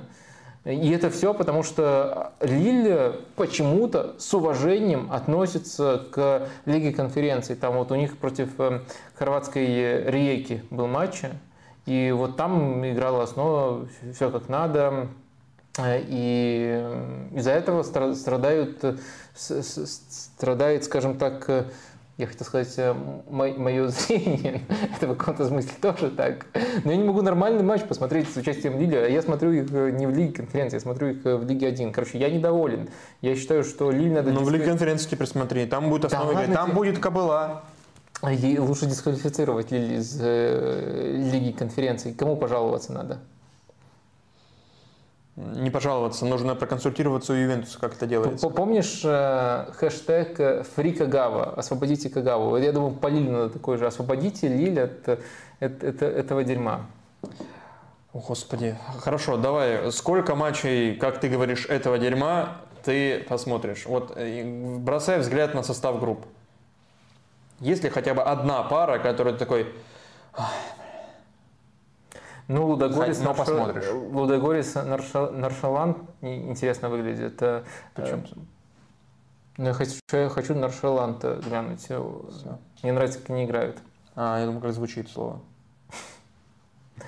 Нет, серьезно. Ну, АЗ остановила. Э, Не, нет? Это было серьезно. Да, да слушай, нет. Ну, ну ты понимаешь, смотри, все, су- су- супер серьезный режим включаем. Э, Проблема в том, что эти матчи играются в еврокубковые недели, супер насыщенные. Четверг. Да, в четверг. В четверг, когда еще надо досматривать Лигу чемпионов, чтобы все матчи Лиги чемпионов зацепить. И когда есть еще матчи Лиги Европы. Ну, конечно, я не собираюсь, может быть, в каких-то супер экстренных условиях посмотрю пару матчей, но в целом нет. Не, не, не буду я Лигу конференции на этой стадии смотреть. И не потому, что, ну, в том числе потому, что я вот такой хейтер, как вы могли убедиться, но это не главная причина. Главная причина, потому что она просто накладывается на э, дни, когда очень много матчей, где и так у меня э, перегруз. И я человек, которому абсолютно пофигу смотреть в прямом эфире, либо смотреть не в прямом эфире. Следовательно, я могу просто выбирать лучшие матчи. Ну, извините, Лига конференции проигрывает Лиги чемпионов и Лиги Европы. Ну, ваш кэп. Так, ну бог с ней тогда, с конференцией и с жеребьевками. Э, давай к э, футболу тогда перейдем. Или, или еще давай что-нибудь по трансферам посмотрим, есть ли там какие-то обновления. Кстати, да, про Коломани я чуть-чуть был неправ, э, вообще не прав. Экип тут писал, что ПСЖ как раз-таки хотел, по сути, обменять э, с Айнтрахтом своих футболистов, ну, с доплатой, естественно, со стороны ПСЖ. Э, но Коломани, о, Коломани, Экитике э, смотрит в АПЛ, Вестхэм или вот Кристал Пэлас из последних сообщений. Феликс Хивиго пишут все в чате. Жао Феликс в Барселоне. Э, интересно ли тебе, вот если это все-таки случится, обсудить? Давай, Конечно, очень go. интересно. Я на самом деле это уже обсуждал в отдельном подкасте про Барсу. Есть такой. Да, наш формат. Э, а сходите вы куда-нибудь вот туда. Зачем нам удерживать тут аудиторию? Ладно, сейчас, э, конечно, дам summary. Но меня очень много в этом трансфере смущает. Э, ну, во-первых, у меня закрались уже системные сомнения в том, э, насколько Феликс может быть э, игроком, простите за тавтологию, в системной команде. То есть Феликс, при том, что очень долго казалось, что основная проблема, которая есть э, у него, это то, что его команда просто мало владеет мячом, и если он окажется в команде с более доминантным стилем, то все так или иначе наладится. А, ну, он э, оказался в кризисной команде, но в команде, которая больше владела мячом, в Челси. И мы там видим, что у Феликса. Мы увидим, видим там у него много ярких эпизодов, чудовищную неэффективность и кучу откровенно индивидуальных, э, заточенных просто вот на него решений. Это не то, что внушает оптимизм при переходе в Барсу. С одной стороны, да, Барса, если не смотреть какие-то исключительные матчи, там, как вот недавний против Вильяреала, очень мало для такой команды забивает. И, может быть, Феликс и его индивидуальные вспышки тут немножко помогут. Но боюсь, что это может э, скатиться в нечто похожее на синдром Каутинью. Я думаю, болельщики Барсы поймут, э, что я тут имею под этим в виду. Ну и плюс еще, если мы смотрим на Барсу как на команду, которая прямо находится на элитном уровне в плане прессинга, то Феликс тоже добавляет вопросов, как его тут э, разместить, насколько он будет отрабатывать. Я считаю, что тема, в некоторые моменты тема Феликс и прессинг раздута, и нельзя вот э, прямо говорить, что он там явный пассажир и халтурщик, это не, не так, просто не так. Но если мы пытаемся ответить на вопрос, как он будет интегрироваться в команду прямо с элитным прессингом, как у Барселоны, то тут некоторые вопросы возникают. И на самом деле лучшая позиция для Феликса в этой э, Барселоне, где можно было бы все, все так или иначе уравновесить и дать ему нужную свободу, это ложная девятка. Но кто же даст ему играть ложную девятку, когда уже есть Левандовский? Если мы смотрим на структуру Барсы, то, скорее всего, Феликс будет играть э, э, на одной из позиций эм, который вот после трансформации оказывается в левом полуфланге. То есть ну, 4-3-3 изначально, Потом, э, вот, как правило, такая трансформация у Барселоны э, происходит. И вот э, изначально левый полузащитник оказывается в левом полуфланге. И вообще по зоне обитания это удобная позиция для Феликса. Но если смотреть, что он реально делает с мячом, то мне кажется, его решения будут идти в большой рассинхрон с решениями Барсы. Это сценарий, который мне кажется более вероятным. То есть он не адаптируется, не очень хорошо себя покажет. Но есть альтернативный сценарий, который тоже надо описать для того, чтобы дать полную картину. Альтернативный сценарий сценарий кроется вокруг того, что э, Феликс как раз-таки за счет того, что дает, э, скажем так, больше индивидуального, чем принято в Барсе, наоборот, ее разнообразит. То есть э, и сейчас у Барселоны много владения, и иногда не хватает вот именно индивидуальных вспышек креативности, и, может быть, Феликс их добавит. Это такой позитивный сценарий. Но в целом я вижу скорее несовместимость, чем вот этот вот самый позитивный сценарий. Так что очень много скептиса у меня. А, да, и еще трансфер, собственно, Канцело пока даже Хьюго, я так понимаю, нет. И он в а, дальше от Барселоны, чем Жоа Феликс. Жоа Феликс в аренду приходит э, без обязательного права выкупа и вообще, я так понимаю, без какого-то права выкупа, а, судя по сообщениям Фабрицио Романо. И еще в чате вот писали до этого про свершившийся трансфер, и он вроде действительно уже официально подтвержден. Я даже картинку точно не видел. Я думаю, казалось мне или не казалось, с кем. Там просто Джонни Эванс был э, сегодня еще раз. Я не знаю, сколько с ним контракт подписывают. Вроде летом писали, что подпишут. Но сейчас, видимо, уже как-то официально э, в бумаге оформили. Что он делал три месяца, не знаю. А, а лето это вчера было, да?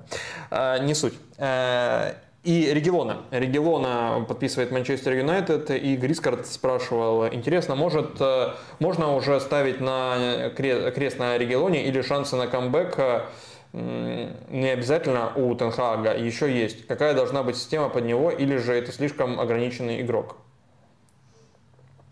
Ну, Регион э, был очень круто в Севиле, и дальше, да, у него не ладится в разных системах, но я думаю, одна из проблем э, как раз-таки в том, что да. не, не очень здорово он э, вот эти вот самые системы себе подбирает, не очень, не очень осмотрителен в выборе своих команд. Я думаю, в Манчестер Юнайтед это достойная опция, но все-таки, если все здоровы, то не в основу. То есть э, для глубины состава вполне себе хороший вариант на левый фланг. У Тенхага требования немножко размытые. Иногда нужно давать, ну, в хорошем плане, есть матчи, где это идет на пользу, что они такие размытые, то есть там нет стопроцентных ложных фулбеков и нет стопроцентно чистых фулбеков, и задание может меняться от матча к матчу.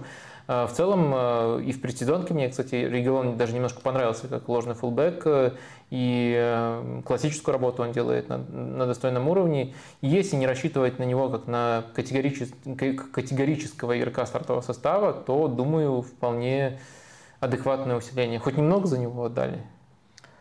Э, за региона, а я не знаю, официальное подтверждение от Манчестер Юнайтед есть, э, но Э, сколько отдали? Что-то я не, не вижу. А в Италии э, закрылась, э, а может он вообще в аренду ушел, Регелон-то наш любимый.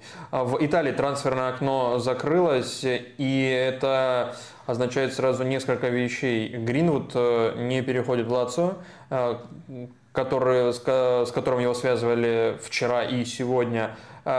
И э, еще один трансфер, который не состоялся внутри итальянский, который тоже, может быть, ждали, э, это Алексей Миранчук. Он не ушел из Аталанты никуда в итальянскую команду. Да, возможно, еще успеет куда-то уйти в другой чемпионат, но ни в Торино не вернулся, никуда бы то ни было еще внутри серии А.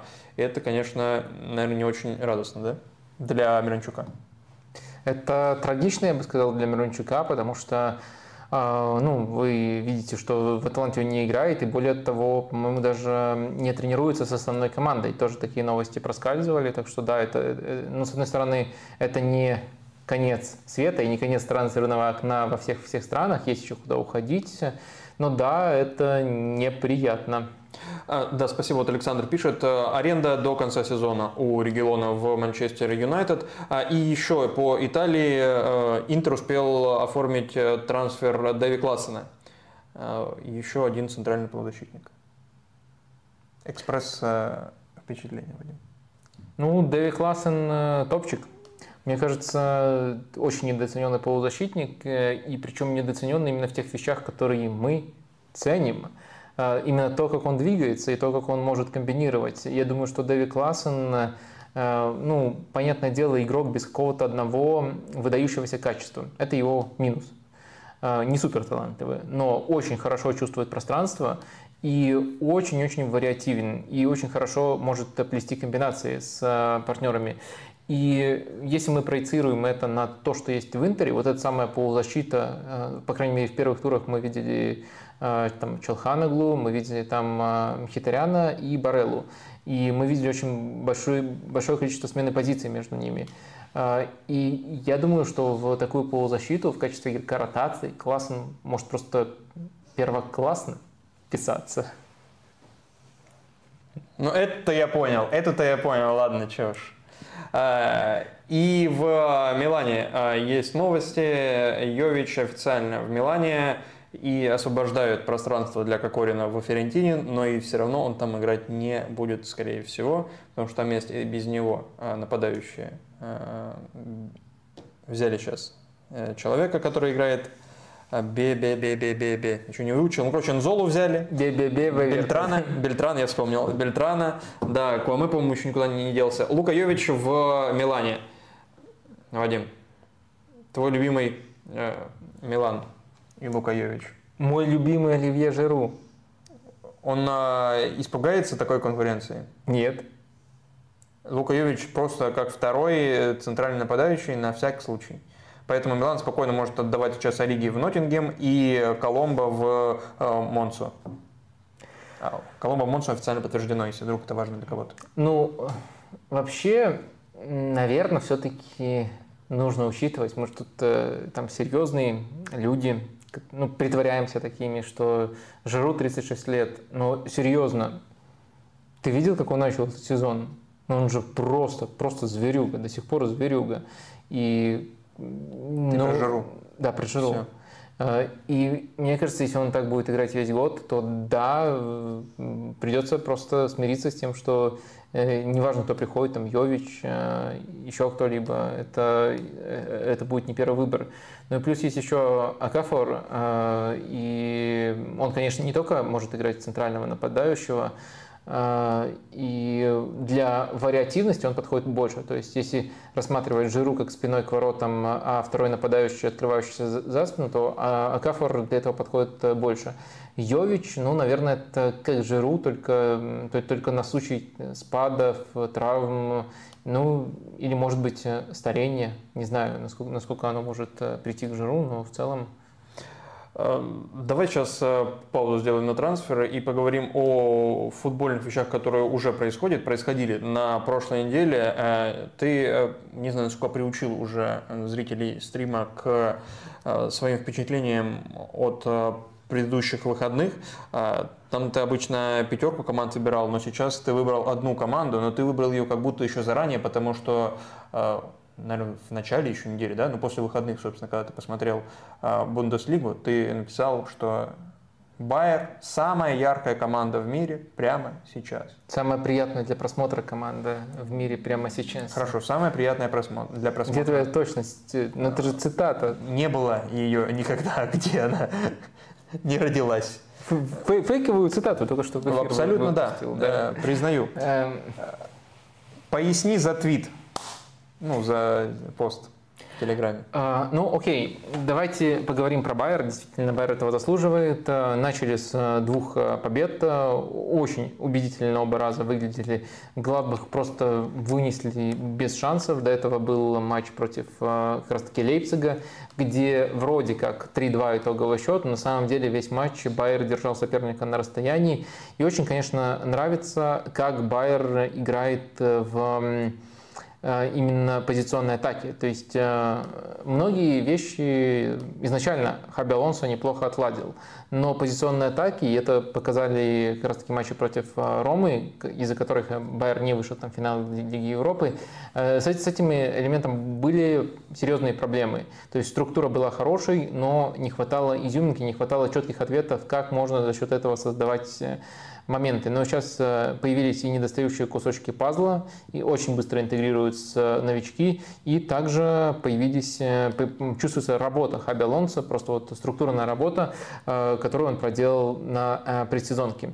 Байер обычно начинает вот с такой стартовой схемы. Но на самом деле очень-очень разные роли у Байера, в футболе Байера играют два фланга.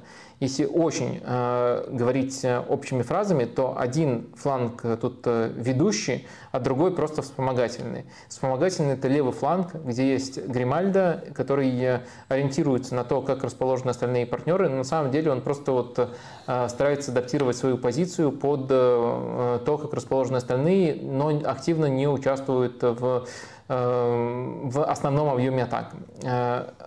Из-за этого Касуну Э, правый центральный защитник очень активно поднимается и при структуре владения становится практически правым защитником. Из-за этого Фримпонг становится практически вингером. И также к этому флангу стягиваются абсолютно все полузащитники для того, чтобы поплести комбинации. На выходе у нас тут просто какое-то немыслимое количество треугольников образуется вот э, на очень небольшом пятачке, и они их э, разыгрывают. Уже сейчас очень здорово идет там ротация и взаимозаменяемость. И э, вот очень хорошо именно таким образом один фланг вспомогательный, другой фланг для комбинаций Байер э, строит свою структуру. Помимо того, что есть вот это вот э, очень хорошо, очень хорошо выверен, есть очень хорошо выверенное расстояние между футболистами, также можно еще сказать про качество футболистов. Например, для того, чтобы вся эта система заработала, очень-очень важную роль играет то, что Вирц набрал э, свою форму, восстановился полностью после травм, и там уже бьет рекорды по передачам под удар э, за один конкретный матч. Там 10 он отдал в одной, в одной встрече против Гладбаха как раз таки, и никто в этом сезоне больше не отдавал. А, и Хоффман, он э, второй игрок на этой позиции, на самом деле у него есть еще важная роль без мяча, он иногда становится помощником в тройке атаки, а иногда в тройке полузащиты и помогает балансировать игру без мяча. Но с мячом это супер классно, кстати, вот как раз таки бывший игрок Гладбаха, э, супер классный, и мы его отмечали, по-моему, еще перед сезоном тоже, э, супер классный в плане креативности, в плане вот умения связывать такие комбинации, и он стал вот, по крайней мере, для этого футбола, для этой красоты э, последним кусочком пазла. Но и также, конечно, появился очень четкий и пока Э, качественный, стабильный нападающий Бонифас. Э, он играет и на пространстве, и спиной к воротам, неплох в подыгрыше, но в целом в опорной зоне, в комбинациях, и без него достаточно футболистов. И его задача – это именно нападающий, который внутри штрафной свои шансы завершает, но еще дает некоторые бонусные качества. Все это уже сейчас очень здорово работает. Э, есть зона, за которой нужно следить. Э, есть очень отлаженная и структурная игра абсолютно в каждой стадии, и есть футболисты, которые очень, очень хорошо интегрировались в этот футбол. Если кого-то персонально интересует э, Граник Джака, то у него роль, которая больше похожа на его немецкую роль, на роль, которую он выполнял до ухода или в сборной Швейцарии, или до ухода в непосредственно Арсенал. Это все-таки не та роль, которую он в последний сезон с рывками до штрафной выполнял, но иногда где-то пропорция, наверное, 85 на 15 э, он делает, э, вспоминает былое и может тоже сделать рывок. Э, Все-таки Паласиос более фиксирован в этой, в этой позиции. В общем, Джака с его умением направлять атаки, с его устойчивостью к давлению внутри вот этой структуры тоже очень важную роль играет. Но, наверное, все-таки Вирс пока что главный игрок в этом байере, но в целом все взаимодополняемо, все очень здорово функционирует. А раз у нас сегодня такой стрим с акцентом на трансферы. Вопрос про новичка Байера этой недели, Натана Теллу, которого они подписывают, причем берут за деньги, а не в аренду, а, и там больше 25, по миллионов за него платят. А в этой структуре его место резервиста? Я думаю, да, просто потому что... Это атакующий футболист, э, вингер условно, да? Такая, если я правильно понимаю, э, бюджетная версия Мусы Диаби. Я думаю, ты правильно понимаешь, э, и в то же время то, как Байер сделал шаг вперед относительно прошлогодней структуры, это, мне кажется, слишком ценно. То есть Хоффман, э, ну, по позиции... Вторая десятка, да. Э, по позиции это либо Хоффман, либо Вирц, но, понятное дело, это будет другой типаж. Это уже не, скажем так, не такой уровень в комбинациях, и мне кажется, что Байеру просто вот вариант, который мы видим сейчас, э, он просто лучше подходит Байеру. Э, но в то же время сезон длинный, конечно, будет время в том числе и у него. Ты сказал про прогресс Байера, который ты видишь относительно прошлого сезона в плане позиционных атак, владения мячом и вот э, стру структуры насыщения там правого фланга и треугольники и так далее. А есть ли какой-то проблеск прессинга в игре Байера, потому что в прошлом году как будто это тоже была не самая сильная черта? Я не соглашусь, э, что это было не сильная черта в прошлом сезоне, когда они шли в прессинг, они шли организованно. Сейчас они шли организованно. Сейчас они идут э, Э, в прессинг тоже очень хорошо и э, чаще просто, чем в прошлом сезоне, но ну, нельзя да, сказать, э, да, но нельзя сказать, что они в прошлом сезоне в этой стадии разваливались. Я про частоту, да, спрашиваю, а Ну, про... по сути, те же варианты остаются. Один из вариантов, как я уже сказал, косвенно, давайте чуть детальней, это Хоффман садится в полузащиту, и мы видим вот примерно такое наполнение, и в таком случае для первой волны прессинга остаются только два футболиста, и в таком случае разумнее садиться, и тогда уже просто Байер поддерживает компактность и потом перехватывает, играет на пространстве. В другом сценарии просто вот э, начинается давление из э, трех человек, э, и они вот узко закрывают этот коридор, потом на фланге включаются Гримальда и Фримпонг, полузащитники поддерживают, и все, все очень слаженно, компактно. Да, тут у многих команд похожая структура в рамках прессинга, но Байер ей владеет очень здорово. Есть два разных варианта на ситуацию, когда нужно садиться больше играть пассивно, и на другой вариант, когда нужно агрессивнее прессинговать. Главный конкурент Баварии. Я так э, спрашивал тебя, когда мы обсуждали в рамках а, подготовки, по сути, к сезону. Ты немного похихикивал над такой формулировкой. Сейчас ты восхищаешься э, Байером, по крайней мере, после первых недель. Двух. Слушай, ну после первых двух недель э, вопрос, можно ли считать Баварию конкурентом Байера. Ага. Если... Наконец-то Кузан будет новое прозвище у Байера в конце сезона. Эм, ну, например, например, но на самом деле, смотри, если мы берем дистанцию, то я бы не стал недооценивать работу Марка Розы в Лейпциге. Но в то же время у нас уже был очный матч этих команд, и Байер достаточно уверенно Лейпциг переиграл. Э, и мне кажется, сейчас это очевидный ответ Э, я уже не помню, честно говоря, насколько искренне я тогда похихикивал, и что за этим похихикиванием стояло, но мне кажется, что если снова, скажем так, приоткроет э, Бавария шанс для всех остальных, то да, Байер выглядит очень хорошим э, конкурентом, то есть по качеству игры сейчас точно первая команда, либо вторая в Бундеслиге, у Дортмунда пока очень большие проблемы, но потенциал все-таки значительный. Лейпциг тоже может включиться. Сейчас у них будет полный сезон с Розы. А, так что вполне, вполне можно говорить, что Байер главный конкурент. Как ты говоришь, если вы тоже считаете Байер главным конкурентом Баварии, ставьте лайк. Нормально. Ну, понимаешь, как бы фишка этого приема охватить... Как можно больше людей. Да, как можно Но, больше Мне кажется, людей. много людей не хотят чемпионства Баварии.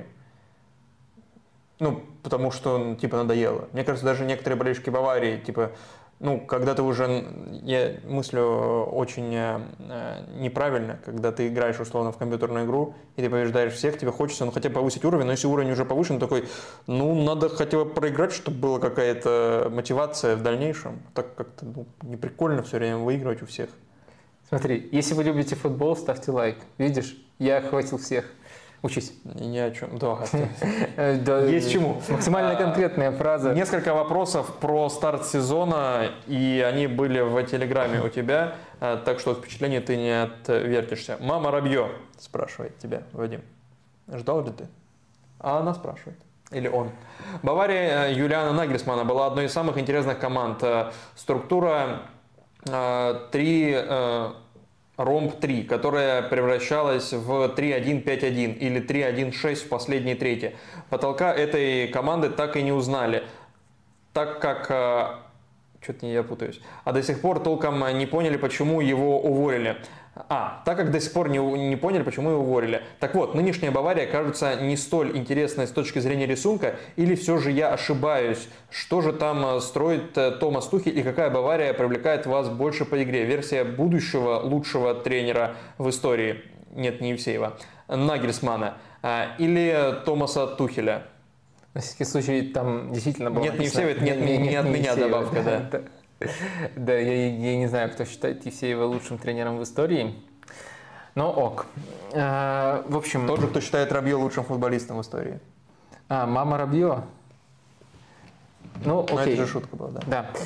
А, Что касается нынешней Баварии, то, с одной стороны, да, концовка прошлого сезона была ужасной, и, и Тухель э, сам не мог понять, что строит, э, очень сильно критиковал команду за физическую готовность и очень много на это списывал. Сейчас в этом сезоне с него будет другой спрос. Я не согласен, что это неинтересно, я точно не согласен с тем, что Тухель э, на глобальном уровне менее интересный тренер, чем Нагельсман. Оба очень интересные, но в то же время В в то, в то- в то же время, пока, конечно, чего-то экстраординарного в игре Баварии э, мы не наблюдаем. Но в то же время говорить, что вообще ничего, ничего интересного нет, мне кажется неправильным. Вот можно, например, э, посмотреть в первых двух турах, э, посмотреть, как Бавария строила свой прессинг. Э, В первом матче было, были более традиционные, э, более традиционные 4-2-3-1, э, самая типичная схема для Баварии последних лет, где заводила для прессинга выступал э, Харри Кейн. Э, И Бавария достаточно уверенно этот матч выиграла. Во втором туре э, структура очень сильно поменялась. И, по сути, Кинсли Коман, который формально играл с фланга, уходил в центр полузащиты, и Бавария в прессинге образовывала, как правило, схему 4-3-3. Вот этой узкой тройкой начинало давление, причем э, игроком, который начинал это давление, чаще всего был Гнабри, который располагался по центру, а Кейн был на этой позиции. То есть такие мелкие детали, они в каждом матче есть, и очень интересно разгадывать, э, зачем Тухелю то или иное преобразование.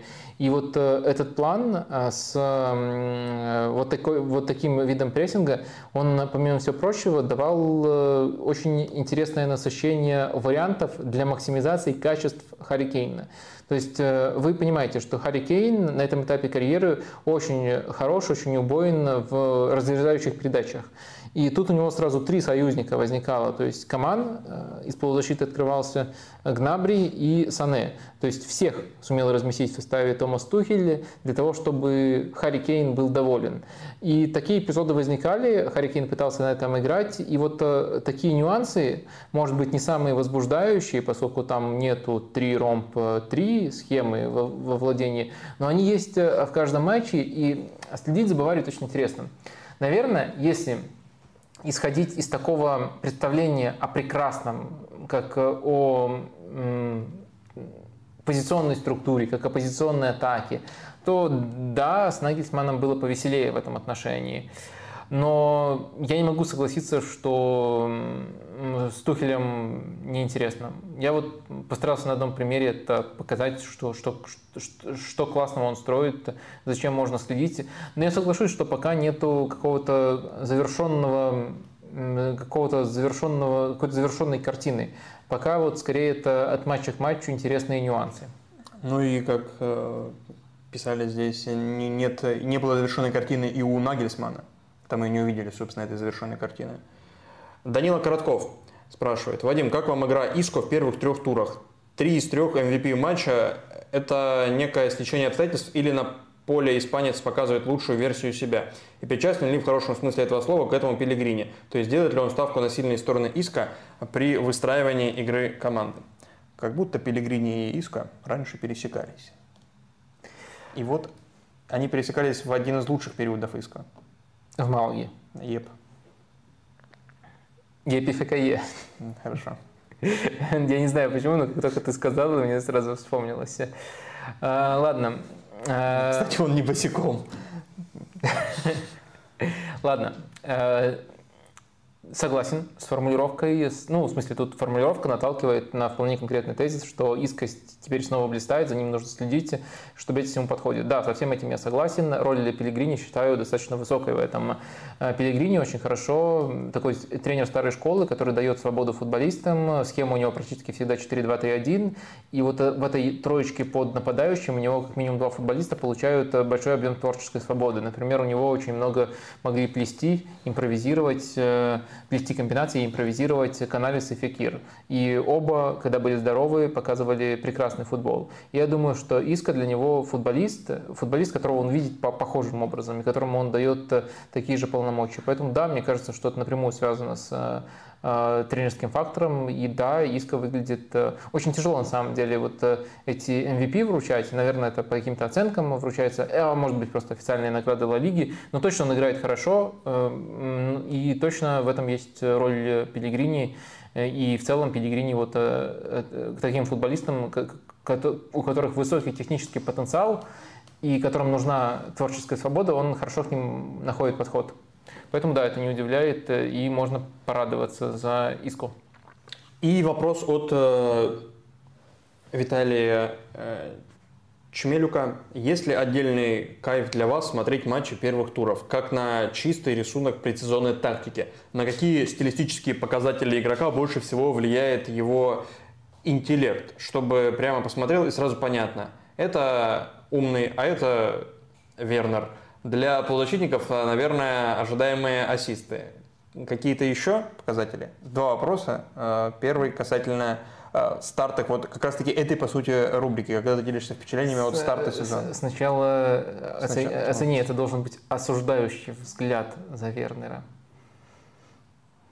Да, ну, так, те, те, те, да, да. есть на чем работать, согласен, но в принципе... Не согласен, не согласен. Про Вернера Тима топчик. Э, но почему, но почему ты понял, интеллекта. э, что имелось в виду? Не согласен по Вернеру. Ну, потому что тут написано. Но э, это конструкция языковая. Потому да, что кто быть, умный, а кто... Сверхумный. Конечно. Недооцененный. Конечно, конечно, именно это тут и имеется в виду. Но, ты, но в, ты именно в, так понял. В этом приеме вот именно э, против, противопоставляется, и, и, конечно, если умный, то противопоставление, то у нас недооценен. Ну, ну что, ты, что ум, ты умный в этом контексте, а я Вернер. А, так а, ты догадался в этом смысле. А, что по вопросам? Вернера защитил. Про кайф, э, про, про то, кайф ли смотреть матчи предсезонки. А, я думаю, да, но не, э, вернее, матчи после предсезонки. Я думаю, да, но немножко в другом э, контексте. Э, мне кажется, что для того, чтобы понять базовый рисунок игры у команды, достаточно трех матчей, вот очень хорошо просмотренных, а дальше у тебя есть уже примерно вот этот э, базис, есть 80% понимания того, как команда играет, и тебе уже меньше информации из следующих матчей поступает, то есть тебе поступает информация, кто из игроков находится в какой форме и какие микроходы тренер предпринимает под конкретных соперников. Это тоже интересно, но э, как бы пропорция информации несоизмеримая. То есть 80% ты получаешь ну, из трех, максимум из пяти первых матчей команды, когда ты вот смотришь э, команду, у которой есть игровой рисунок, и понятно, как она играет. А, из остальных, ну, допустим, там 33 матчей, если мы говорим о дистанции сезона, о дистанции чемпионата, ты получаешь уже менее важную информацию, если тренер не менялся. Э, но тоже надо следить, это все понятно, это все интересно, но все-таки объемы информации несопоставимые. И на старте сезона у тебя очень много команд, где у тебя вот этот практически чистый лист, и ты получаешь сразу о них много информации, рисуешь, ну, по сути, портрет этой команды для себя. Поэтому не столько из-за того, что команды сразу после предсезонки и все такое, а просто потому, что много новых команд. Поэтому да, первые матчи, первые туры смотреть э, кайф. Особенно, когда есть какая-то пауза летняя, какая-то, скажем, э, какая-то возможность отдохнуть от футбола. А что касается второго вопроса про статистические показатели, ну, нет тут коротких путей, нет такого, чтобы ты посмотрел на какой-то показатель и говорил про игровой интерес футболиста. К сожалению, всегда нужно смотреть э, и давать контекст этим показателям. Ожидаемые ассисты, которые вы приводите, не являются, совершенно не являются таковым показателем. Они могут быть связаны с манерой команды, они могут связаны быть просто ну, с доминантным стилем у команды, и игроки в такой команде могут просто из-за этого базового преимущества завышать свои цифры. Конечно, не на ровном месте собирать, но завышать. Э, большой показатель ожидаемых ассистов может быть собран через э, вообще неумные действия, вообще не интеллектуальные действия, просто через большое количество повторений э, навесов, ну или эм, передач разрезающих, но при большом количестве попыток. С большой творческой свободой может быть связано, а не с интеллектом. Так что нет, никакой корреляции тут нету. И я думаю, что вот этим вот примером показав, как, вот, например, показатель, который вы приводите, ожидаемые ассисты, э, не всегда накладывается на игровой интеллект футболиста, и как может выглядеть э, несостыковка тут, я надеюсь, вам показал, что везде нужен контекст, и нет такого, нет, к сожалению, такого, так, такого нету, что вот можно на один показатель посмотреть и оценить все. Один, пару вопросов из чата. Нигма спрашивал про впечатление как раз прошлого тура. Как вы думаете, Ламин Ямал может в будущем стать достойной заменой Дембеле? Ну, в ближайшей перспективе я вижу заменой все-таки Рафинию, э, когда он вернется после бана. Дальше, да, в целом Ямал э, впечатляет, э, но мне кажется, его немножко перехваливают. То есть общая оценка все равно максимально позитивная. В 16 лет пацан уже выделяется, не просто играет, а выделяется в стартовом составе Барселоны, но в то же время без мяча он плох, причем плох не, не в том, что он где-то халтурит или чего-то э, не делает, а именно вот в решениях, которые он принимает, не, не хватает ему просто вот понимания игры, э, именно когда речь заходит о том, как нужно прессинговать, перекрывать линии для паса, э, ну и иногда выключается и не отрабатывает. То есть важно расставить правильные акценты. То есть я видел от многих болельщиков Барселоны только восторги на, на основании того, как он выходил вот в этих матчах. Мне кажется, э, ему подходит эта роль, действительно, позиция, на которой был раньше Дембеле. Он уже сейчас, в 16 лет, и это мощно, это заслуживает восхищения, может быть хорошим, надежным игроком ротации на эту позицию. Но все-таки, если присмотреться, ну, э, можно в очень примитивных э, конкурен... в примитивных терминах объяснять. То есть, ну, просто посмотрите, Педраса сделал игрок Вильяреала. Я знаю, левый защитник. Да, левый защитник. А где играет Ямал? на правом фланге. Да, да, там было... Да, э, он много моментов создал, сделал два ассиста, это супер примитивная категория, но там не только эти эпизоды, там было много эпизодов, где были явно недоработки, за некоторые наказывали, за некоторые не заказывали, э, и это тоже надо учитывать. Об этом Подожди, два ассиста ты про Педрасу говоришь? Да. Да, да, да, это важно, потому что ну, он не, не, не только там Ямал его разрывал, но и ответная э, реакция была соответствующей. Как ты ушел от другого слова, не только Ямал его его разрывал. А я не было в голове другого слова. Да, да, конечно.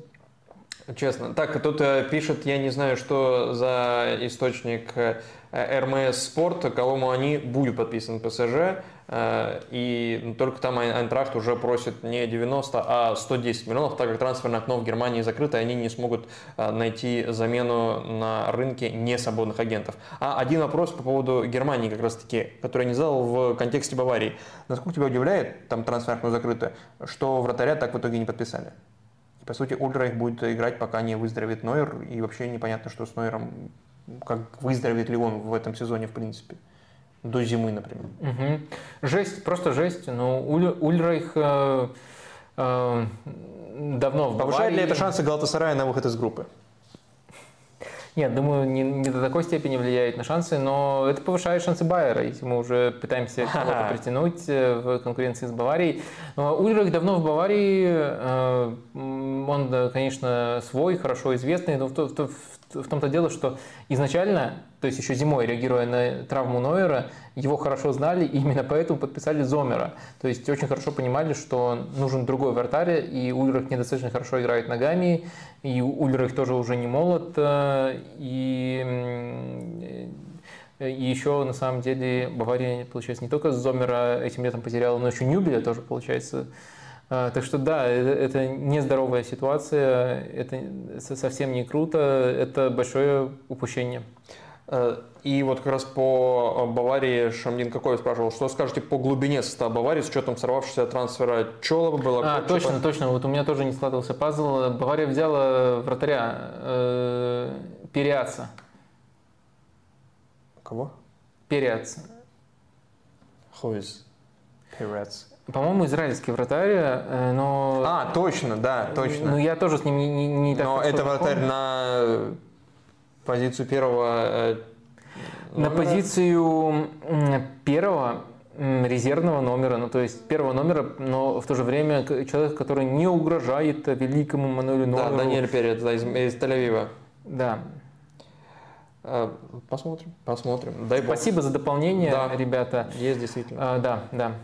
Но это не те вратари, которых э, условно э, ждали и про которых говорили, когда ну, слушай, стало понятно, что Нойер не будет да, играть. Не буду, не буду притворяться, что хорошо знаком с этим вратарем, но из того, что я читал, он должен котироваться выше Ульриха. А, ага. И как такой краткосрочный фикс, где шутка про футбол менеджер, э, он норм. Ну, то есть это не, так, не такая катастрофическая ситуация, как в тот момент, когда мы подумали, когда мы о нем позабыли.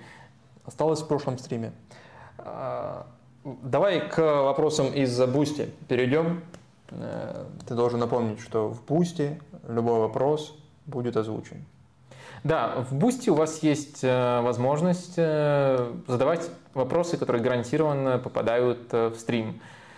Всем, кто поддерживает на Бусти проект, не только этот, но и в целом все, что выходит на этом канале. Огромное спасибо. Давай переходить к Да, э, тут были вопросы и про трансферы. Давай вот начнем с того, который мы еще не обсуждали, но про который э, спрашивали по ходу нашего стрима несколько раз и в чатике онлайн. Трансфер Ансу Фати. Михаил Стерхов, он еще тогда не был подтвержден, поэтому формулировка такая. Возможный переход Фати в Брайтон. Как их разместить с Митомой? Полезна ли будет такая аренда трем сторонам сделки? Сейчас трансфер официально подтвержден. В футболочке Брайтона Фати уже есть такие фотографии. Да. Смотрите, я считаю, что Фати и Митома не будут конкурентами. Э, что мы знаем про Брайтон, про то, как они строят свою игру. Ну вот у них есть э, две основные стадии. Вот в первой стадии они образуют, вот самой первой, самой начальной, они образуют, по сути, вот э, такую структуру.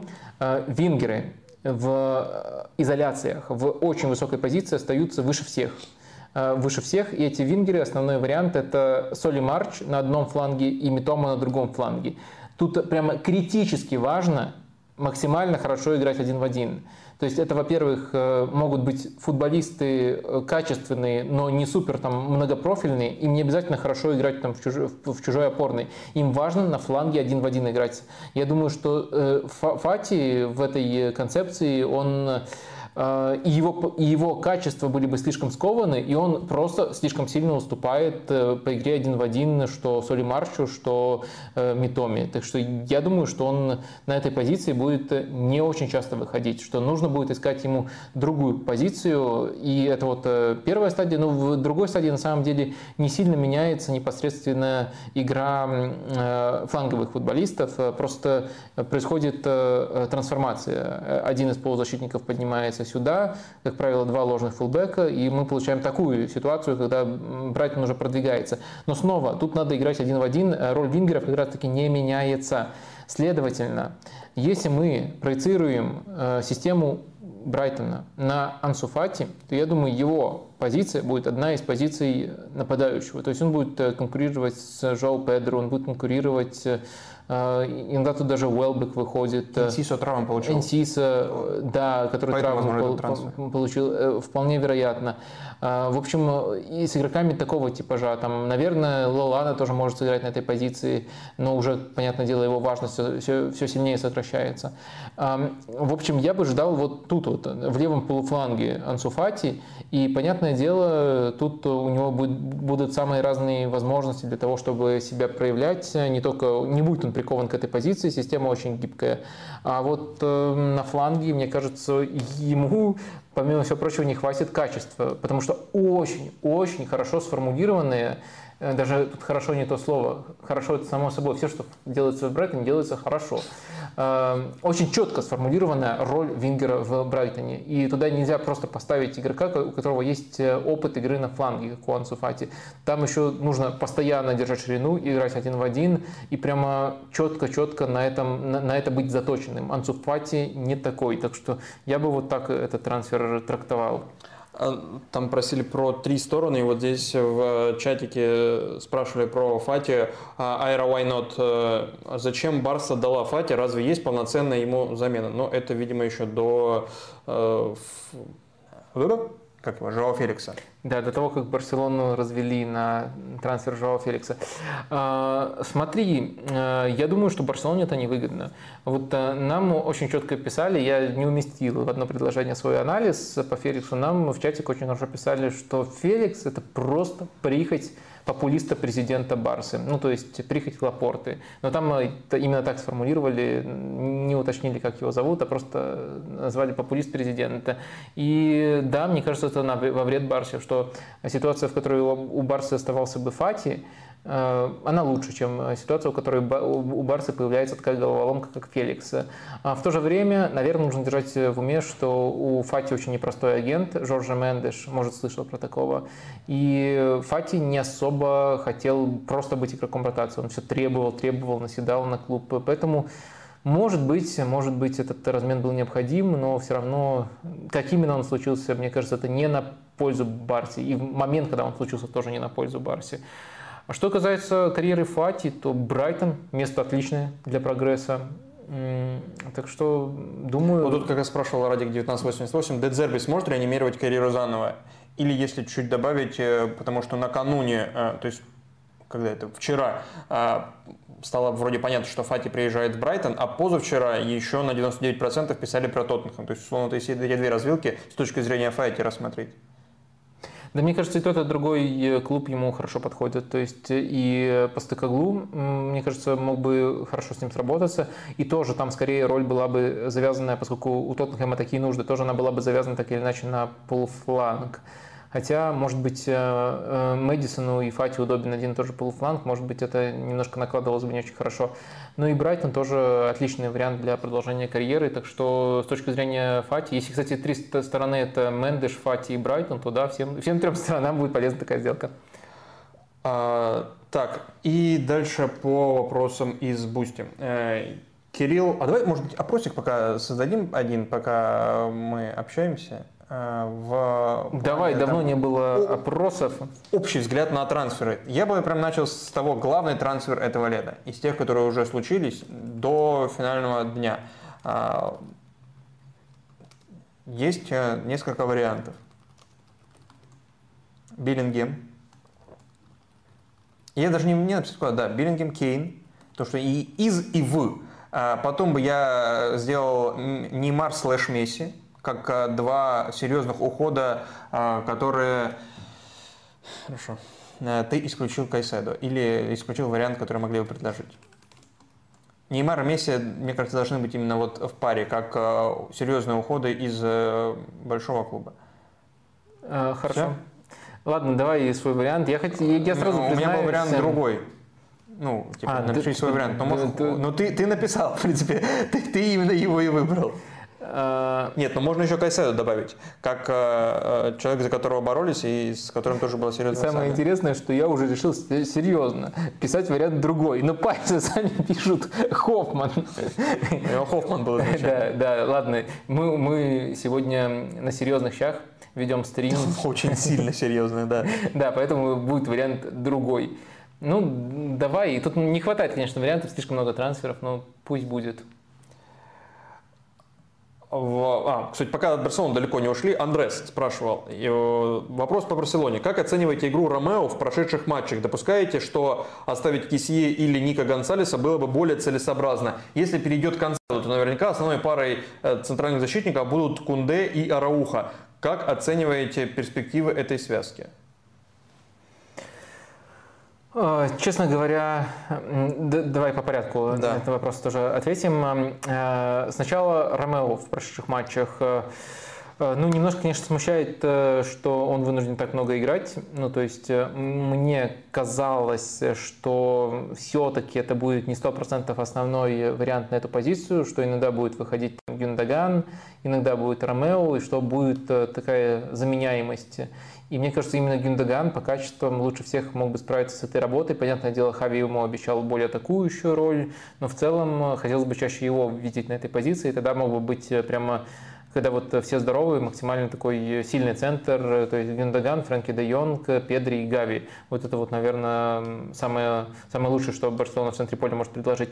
Ромео, с одной стороны, э, мне кажется, в этом футболе не теряется и относительно неплохо понимает, что от него требуется.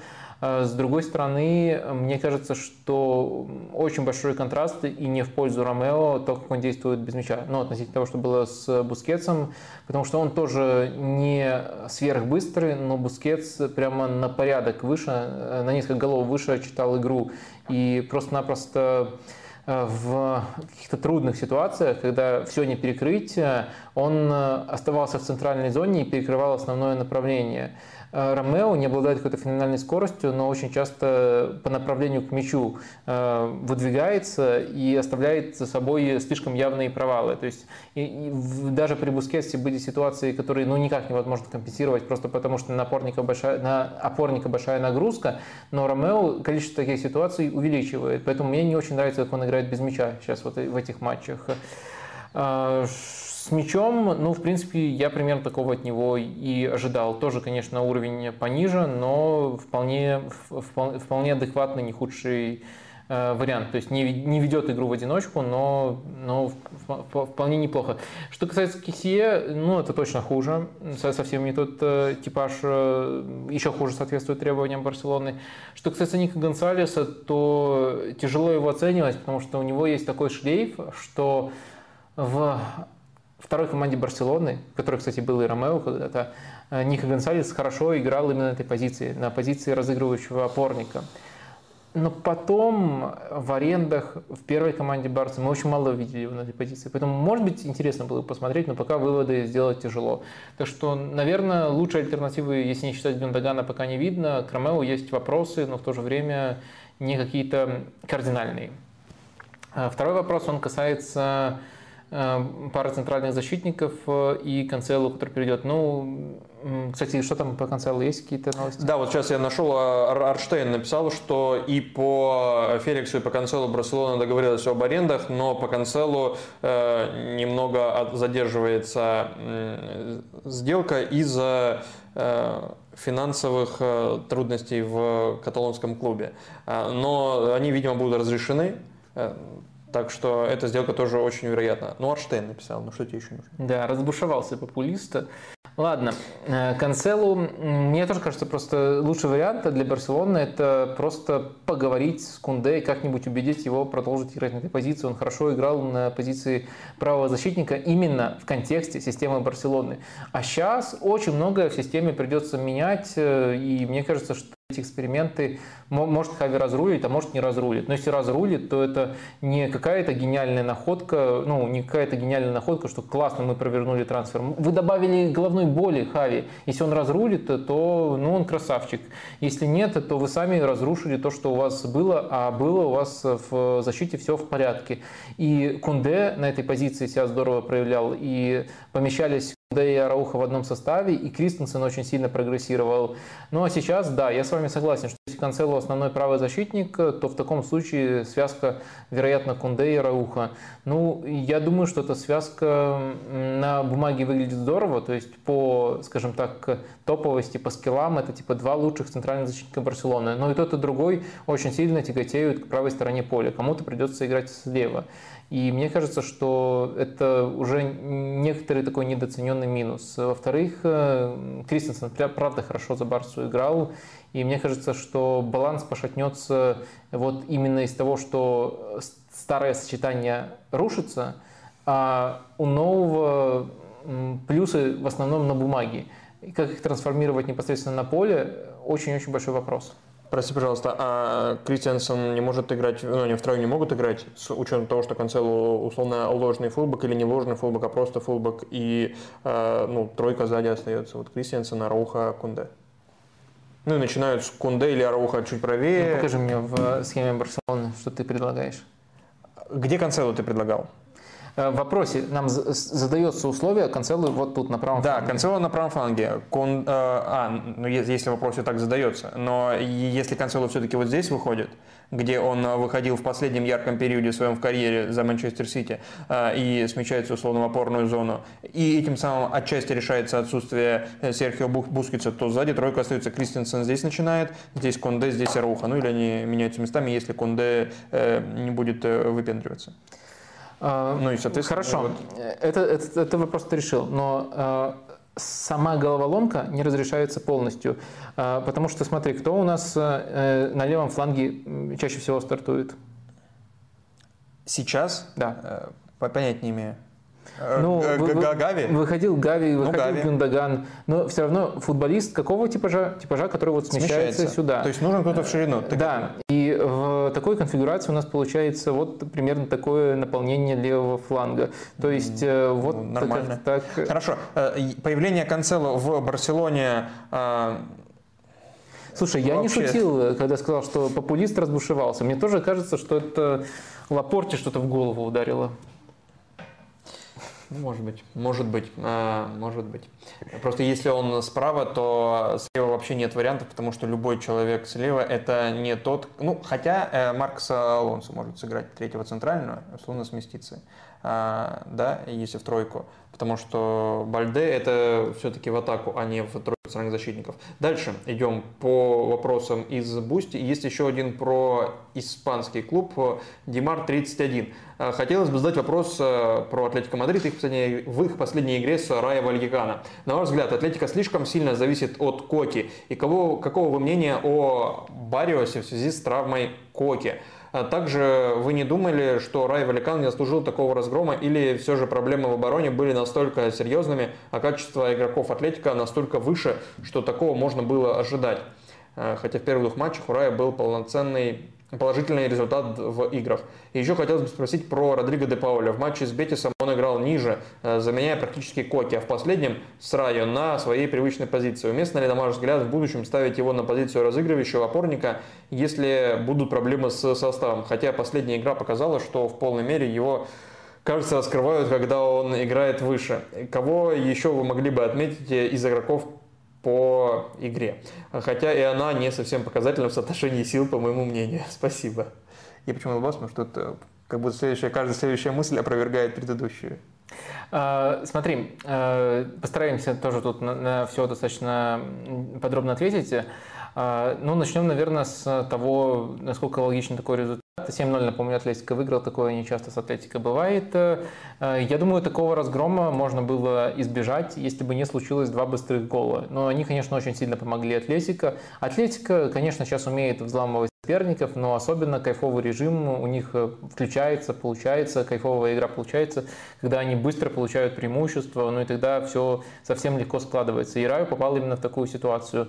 Если мы принимаем за данность такую ситуацию, что вот э, были эти голы забиты, и там достаточно неплохо на этом этапе Атлетика сыграл, особенно первый гол очень э, классный, который там Гризман очень здорово завершил.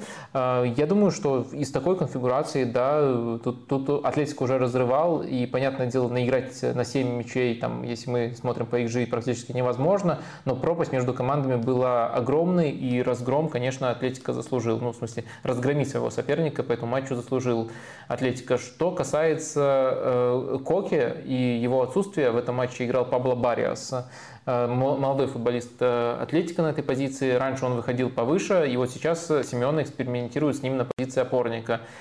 А, по этому матчу он, конечно, впечатлил. А, и, честно говоря, я не совсем а, предвидел такой ход, такой ход от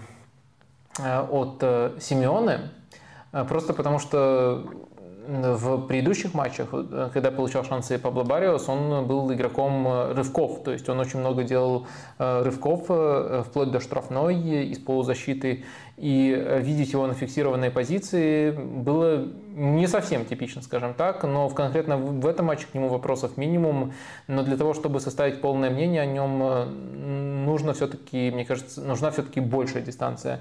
А что касается того, есть ли некоторая зависимость э, от Коки, то, ну вот э, забавно, что этот вопрос после такого хорошего матча, в котором Хоки как раз таки не было, прилетает.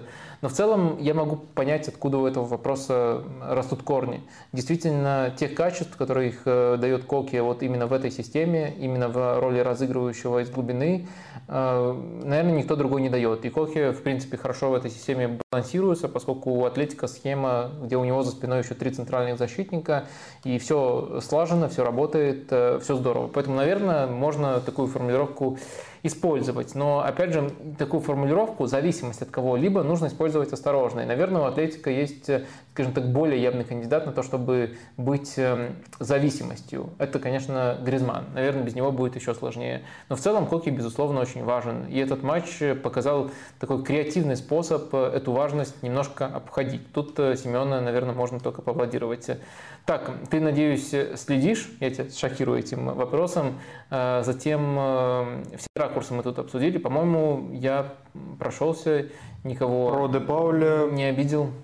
Про Де Пауля, про Бариуса.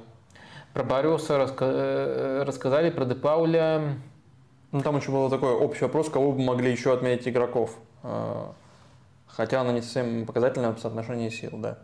Ну да, я думаю, что по этому матчу тут э, бессмысленно еще кого-то отмечать. Основных вы отметили. Ну, Гризман, как всегда, блестяще сыграл. Э, Де Пауль был, наверное, вторым в этом матче за Гризманом. Э, он тоже очень э, хорош был. Э, я думаю, лучшая позиция Гризмана – это восьмерка. Ну, то есть правая восьмерка – позиция, где он последние полгода хорошо играет где он, по сути, выиграл конкуренцию у Льоренте, хотя Льоренте в иные для Атлетико времена, в другом стиле, был очень хорош в этой роли. Кстати, вот по поводу этой позиции у Атлетико Мадрид. Летом было очень много разговоров про Хёйберга, и сам э, Симеоне говорил не фамилию Хёйберг, но он говорил, что позиция Коке нужна э, нам, ну, нуждается в усилении. То есть человек в эту роль. Э, и может быть тогда Коке вернется там, условно, на позицию э, там, одной из восьмерок и так далее. А, и вот сейчас про Хьюберга приходят новости, что он из Тоттенхэма вообще никуда не собирается. Тоттенхэм не смог договориться с Челси по Галлахеру и, соответственно, не хочет пускать Хьюберга. А, на кой он нужен э, Хьюбергу? О, ну, Тоттенхэму непонятно с учетом того, что он не играл в стартах тура, хотя, может, потому не играл, потому что готовили к продаже. А, вот э, такие новости по Хьюбергу в Тоттенхеме. А, так, ну, дождемся. Может быть, что-то еще изменится в... Э, пока мы вместе с вами. Так, так, так, так, это чуть позже. А вот про Манчестер Юнайтед э, Кучик спрашивает, пытался почитать. Нужно ли, в принципе, усиление левого фланга защиты в связи с травмами Шоу и Маласии или дало с Фернандесом на короткой дистанции справиться? Этот вопрос, по сути, уже решен. Нужно ли было, э, давай так переформулирую, регион пришел, э, укрепление есть этой позиции? Я думаю, что, в принципе... Даже если бы не пришел, нормально все было? Нет, ну если просто... А Ишоу и Малайсия долгосрочные травмы получили разве? Не, не помню, я не слышал чтобы они прям вылетали надолго. Да, в последнем матче там играл... Там Далот Далот, в центр, да. Да, да, э, это я помню. Я просто не помню, сколько долгосрочно у них травмы были. А, но в целом э, это, это важно, надо все-таки посмотреть. А, но в целом, если бы не очень долгосрочные, то я думаю, что Э, справились бы. То есть э, есть две опции, одна основная, одна резервная, обе, обе подходят под э, принципы Тенхага. И Далот, который может в резервном экстренном порядке, не очень здорово, но все-таки на этой позиции сыграть. Тогда давай второй вопрос на, от этого зрителя, пользователя, подписчика на Boosty. На какого игрока вам было бы интересно посмотреть на правом фланге атаки в системе Тен Хага, если Антони в этом сезоне разочарует? Ну, мне кажется, если мы исходим из того, как нам разместить э, всех лучших, то ответ напрашивается сам собой. Э, э, я думаю, это Джейсон Санчо. То есть, да, это не совсем то, что было изначально в плане Тенхага, если мы отталкиваемся от Аякса как это Алона, но в целом я думаю, что Санчо постепенно как бы это странно не звучало, учитывая, что он достаточно долго уже в клубе, но постепенно себя обретает. Все больше и больше хороших проблесков у него мы наблюдаем. И я думаю, что он очевидный кандидат, если, если вдруг э, будет часто подводить Антони. Ну, у э, Люка Шоу мышечная травма, то есть, я так понимаю, уже после сборных он должен будет тренироваться со всеми. У Маласи Тенхак говорил, он травма была еще раньше, она же была до сезона, я так понимаю, и он говорил, что ну, а, отсутствует, но какого-то характера он, я вот не нахожу э, быстро, мгновенной информации по этому поводу. А, ну, в общем, будет отсутствовать какое-то время, э, сам тайм потребуется Малайзии, э, но не, каких, никаких, не о каких-то месяцах шла речь в начале августа, когда об этом было объявлено. Так, далее, по вопросам из а вот, собственно, про Хюберга и был вопрос, кстати, который я упустил, а не прав. А, от Александра Рагулина. Хюберга, кроме а, Атлетика, где, похоже, не договорятся, сватают в МЮ. По мне, тройка Хюберга, Зимина, Бруно выглядит не очень э, подходящий футбол Тенхага в стадии игры с мячом. А на банке уж точно Хюберга нет смысла брать. Первый под вопрос. Как ты оцениваешь эту тройку или будет играть вместо Казимира, допустим, Эриксон в случае трансфера. И вторая часть, почему Хёберга мне интересуются другие клубы на протяжении трансферного окна. По крайней мере, мало слухов. Есть подозрение, что условному Ливерпулю не было бы э, лишним. Ну да, нужны были на подстройку полузащиты, что все равно лучше того, что сейчас есть. Когда на 31 августа непонятен центр поля или Сити, по-моему, он бы подошел лучше Ковачича. А, для меня загадка, почему так немногие интересовались э, Хейбергом, э, и тут, э, тут только могу разделить удивление. Что касается его в Манчестер Юнайтед, ну, мне кажется тоже, что это не, не, не совсем понятно, на, на какую роль он бы брался. То, я, вернее... На ту же, на которую, возможно, придет, придет им Рабат. Нет, я скорее о том, что в основе, да, я, я тоже скорее его не вижу, но для меня вообще не кажется особенно как раз-таки то, что вы озвучиваете потом, особенно учитывая то, что вы озвучиваете потом, для меня вовсе не кажется крамольной мыслью, что Хейберг может быть игроком ротации в клубе по статусу превосходящим Тоттенхэм, э, э, учитывая, что как раз-таки на него спрос не был ну, таким высоким, как, например, казалось э, завсегдатаем и ведущим этого стрима, ну, объективно он не был таким высоким, я не думаю, что каким-то нереальным было бы наблюдать, чем-то нереальным было бы наблюдать его э, в качестве игрока ротации в Манчестер Юнайтед. Так что да, в старт, я думаю, вряд ли, но в качестве игрока ротации вполне уместно можно, можно было бы вместе с Эриксоном его выпускать, хорошо, хорошие знакомые. Э, можно было, да, еще Хейлунда тоже вместе с ними. Если про Хёберга непосредственно, и вот последние новости, что он э, пока на данную минуту из Тоттенхэма вообще никуда не уйдет, потому что э, Тоттенхэм его не отпускает. Э, насколько ты веришь в возможность Хёберга еще играть у Пустокоглу в Тоттенхэме? Я сразу сказал, и пока не случилось ничего, что могло бы заставить меня от этих слов отказаться, если отбросить всю эту трансферную суету и брать просто игровые качества, я не вижу каких-то системных несовместимостей. От э, Хойберг и футбол Постекоглу. Я думаю, тут э, все совместимо, но в то же время я думаю, что быстрая интеграция, если он остается в Тоттенхеме э, вот в эти часы, быстрой интеграции в состав, наверное, не будет. Все-таки предсезонку в очень подвешенном состоянии провел Хейберг, и я думаю, что Э, для Анджа по-настоящему важно, насколько игрок был вовлечен в этой стадии, насколько хорошо он понимает э, все детали его футбола. Да, он на замены выходил, но в целом я думаю, что ну, где-то еще месяц-полтора потребуется э, Хейбергу для того, чтобы реинтегрироваться в состав, учитывая, что и реально уже бороться за место, которое, в принципе, у Тоттенхэма есть. Я думаю, что э, здоровый Хейберг не хуже, чем, например, Сар, который в последних матчах выходит у Тоттенхэма, хотя Сар э, относительно того, что было раньше, очень сильно прибавляет в последнее время. Но Хейберг еще лучше, так что, думаю, все может завершиться тут если игрок сам будет еще мотивирован, осознав, что окошко закрылось, хотя, может, еще будет мотивация уйти в Саудовскую Аравию, а потом уже будет э, полностью мотивирован. А, в общем, э, я думаю, что тут все реально, только на это уйдет э, некоторое время, месяцок-другой. Sky Sports пишет, что Хьюберг, вероятнее всего, этим летом никуда не уйдет из Тоттенхэма. Это вот просто если про источники. А от Тимура... Там есть в конце грустный смайлик? Не слишком серьезная организация, чтобы пользоваться смайликами. Тимур Сафаров э, спрашивает. Хотел узнать мнение о трансфере Райана Гравенберха в Ливерпуль и какие возможности дает это Клопу для конфигурации полузащиты. На мой взгляд, это трансфер на скамейку, учитывая, что он не опорный полузащитник, а Сабаслай и МакАлистер выглядят более приоритетными опциями в стартовый состав, ну, видимо, на позиции восьмерки. Э, не говоря уже о том, что есть Яга, пока травмированный, и Кертис Джонс.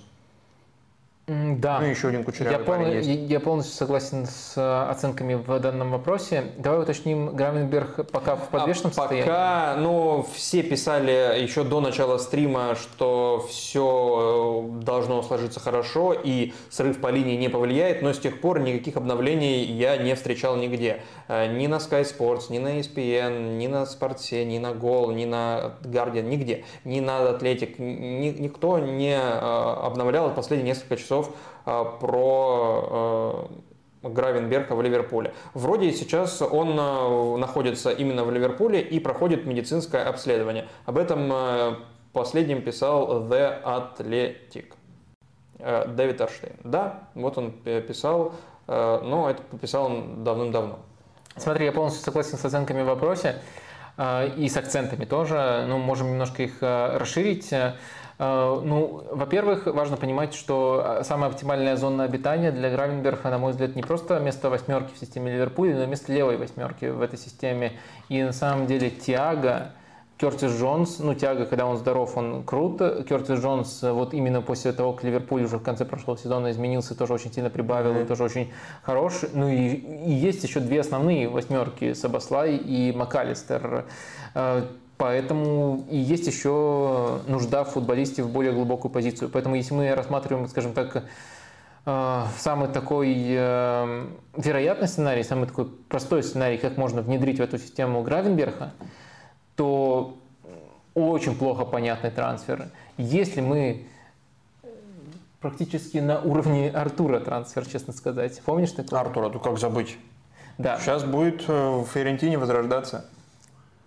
Э, это тот самый Артур или ты про Кабраля уже? Кабраль ушел. Кабраль ушел с Ферентины? Куда? Бенфику. А, точно, точно. Я, кстати... Артур Мело это имеешь в виду? Это давно было, да. Да, да, да. Э, Артур Мело я имел в виду. Э, да, да, кстати, я точно читал про этот трансфер, но уже из головы выпало, да, сори, сори. Видишь, какой вечер косяков у нас. А? Да, ну просто перегружен новостями. Да, да, дедлайн это, это ужас. Я, я, я только, кстати, ради вас ставьте лайки, стараюсь. Обычно я изолирую себя от новостей в дедлайн. Но серьезно, потому что столько мусора на тебя сваливается. То есть ты как бы утром э, проснешься, там прочитаешь уже. Что, что случилось? Да, да, да. Я обычно так и делал. Блин, Я не следил так уже много лет. То есть последний раз, когда я следил, когда Азил переходил в Арсенал, такой, типа, надо довести Азил до Арсенала, и все, с тех пор я такой, ну все, больше, больше трансферный дедлайн, так, реально очень много всего. А, возвращаясь к Гравенберку. А, То есть ты был за рулем и... Возвращаясь к Гравенберку, а, ты его не видишь как решение проблемы, что, которая да, была? В базовом сценарии мне кажется, что этот трансфер очень э, странный, но эм, можно какой-то неординарный сценарий допустить, в котором Клоп своим уникальным взглядом, которым мы не обладаем, э, видит в Гравенберге опорного полузащитника. То есть это позиция, куда, на, на которую его может быть возможно переучить. Даже МакАлистер, даже с МакАлистером были тут эксперименты. Может быть, Клоп вот так вот решил, дайте мне игрока с хорошими водными данными, а я его там обучу. Но это приходится уходить в сценарий, который обычно в таком хорошем трансфере, в хорошем логичном трансфере мы даже не рассматриваем. Это сценарий, э, в котором очень много закладывается на «если». Если Клоп э, зарешает. Я правильно понимаю, не рассматривали по линию из-за его возраста и цены в Ливерпуле, и, наверное, поэтому не рассматривали там а, а, Верати и так далее. То есть вот еще вот старая версия трансферной политики Ливерпуля, она сохраняется, или какие-то ее следы. То есть, если мы берем возрастного игрока, то это не должно быть за какие-то большие деньги, как э, там Тиагу или как э, э, Эндо сейчас. То есть, это деньги, которые, если что, не страшно потерять. 30-летний мальчик Ватару Эндо. Ну да, да, да. Ну, ну это как бы не вписывалось. Я думаю, да. Старше 27 я, они я, я все, думаю, и да. по линии тоже. Можно иронизировать. Но по линии меньше 60 никто не отдаст. Можно иронизировать, как я сейчас по поводу Энда. То есть они сначала оградились от каких-то игроков с помощью своих вот э, возрастных фильтров, а потом взяли Энда, но все-таки Энда взяли за совершенно другой порядок цены и взяли уже в стадии некоторого отчаяния, когда не получилось взять э, более приоритетные варианты. По линиям, по качествам просто супер. Но может быть еще э, немножко отпугивало, что он старт сезона пропускал, ну то есть предсезонку пропускал, старт сезона пропускал. И в Фулхэме он вернулся, но, по-моему, к третьему туру, что ли. Э, ну, с Арсеналом как раз-таки вот сыграл, а до этого стартовые матчи пропускал. Э, поэтому мне кажется, что пока что он, конечно, здорово подходил, поэтому приходится в других плоскостях искать, э, почему он вдруг не подходил. И еще несколько вопросов есть. Э, э, Слава Бурлак. Тема «Безработные тренеры». Чего ждет Нагельсман? Следующий сезон в Реале, возможно, э, вряд ли он захочет взять клуб в качестве спасательного тренера по ходу сезона для топ-команды. Какие ваши пожелания для Юлиана? И второй тренер. Антонио Конте. Может ли появиться в Саудовской Аравии? Что насчет Зидана? Будет ли он тренером в Реале в следующем сезоне? Или решит рискнуть взяться за Ювентус? Где вы видите Зинедина Зидана помимо Мадрида? Видите, ведь это одна из загадок тренерского мастерства последнего десятилетия. Мне нравится, что тут, буквально как, как будто такое посвящается школьной теме, э, шко, шко, школьной теме, то есть тут, тут как сочинение сразу указывается тема «Безработные тренеры». Ну, как и, я провел это лето, да, да буквально. Да, да, почти. Искал, э, куда трудоустроить безработных тренеров. А, ну, мне кажется, тут просто... Помоги.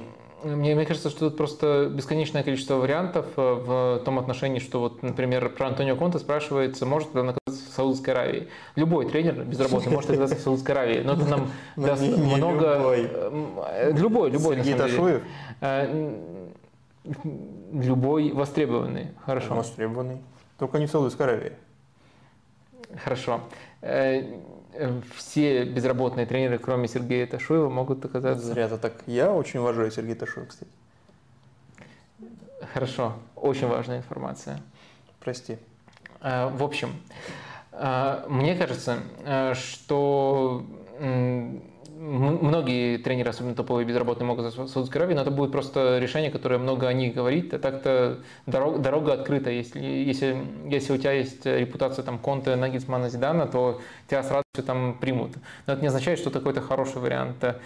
А что касается э, такой подвисшей вакансии в Реал Мадриде на следующий год, куда вы и Зидана, и Нагельсмана записываете, ну, это на самом деле очевидный вариант. Очень многое будет зависеть от того, какой путь э, выберет э, Реал. Более системный, либо продолжение линии Карла Анчелотти. Вот это и будет выбор между кем-то типажа Нагельмана, кем-то типажа Зидана. Но в остальном, э, при всем уважении, при всем желании в этот вопрос вникнуть, на него очень тяжело серьезно ответить, э, просто из-за того, что все это будет упираться в то, какие работы будут освобождаться первыми, и в конкретные решения, на кой вызов согласиться, либо не согласиться тот, тот или иной тренер. Александр Газов, э, дайте, пожалуйста, характеристику и оценку игровых качеств Клода Макереле. Мог бы он быть сегодня востребован в топ-клубах? Какому из современных клубов, не обязательно топов, такой тип опорника был бы нужен? Кого из современных футболистов можно сравнить, сопоставить с Макелеле? Я думаю, что да, был бы востребован, он сильно опережал свое время.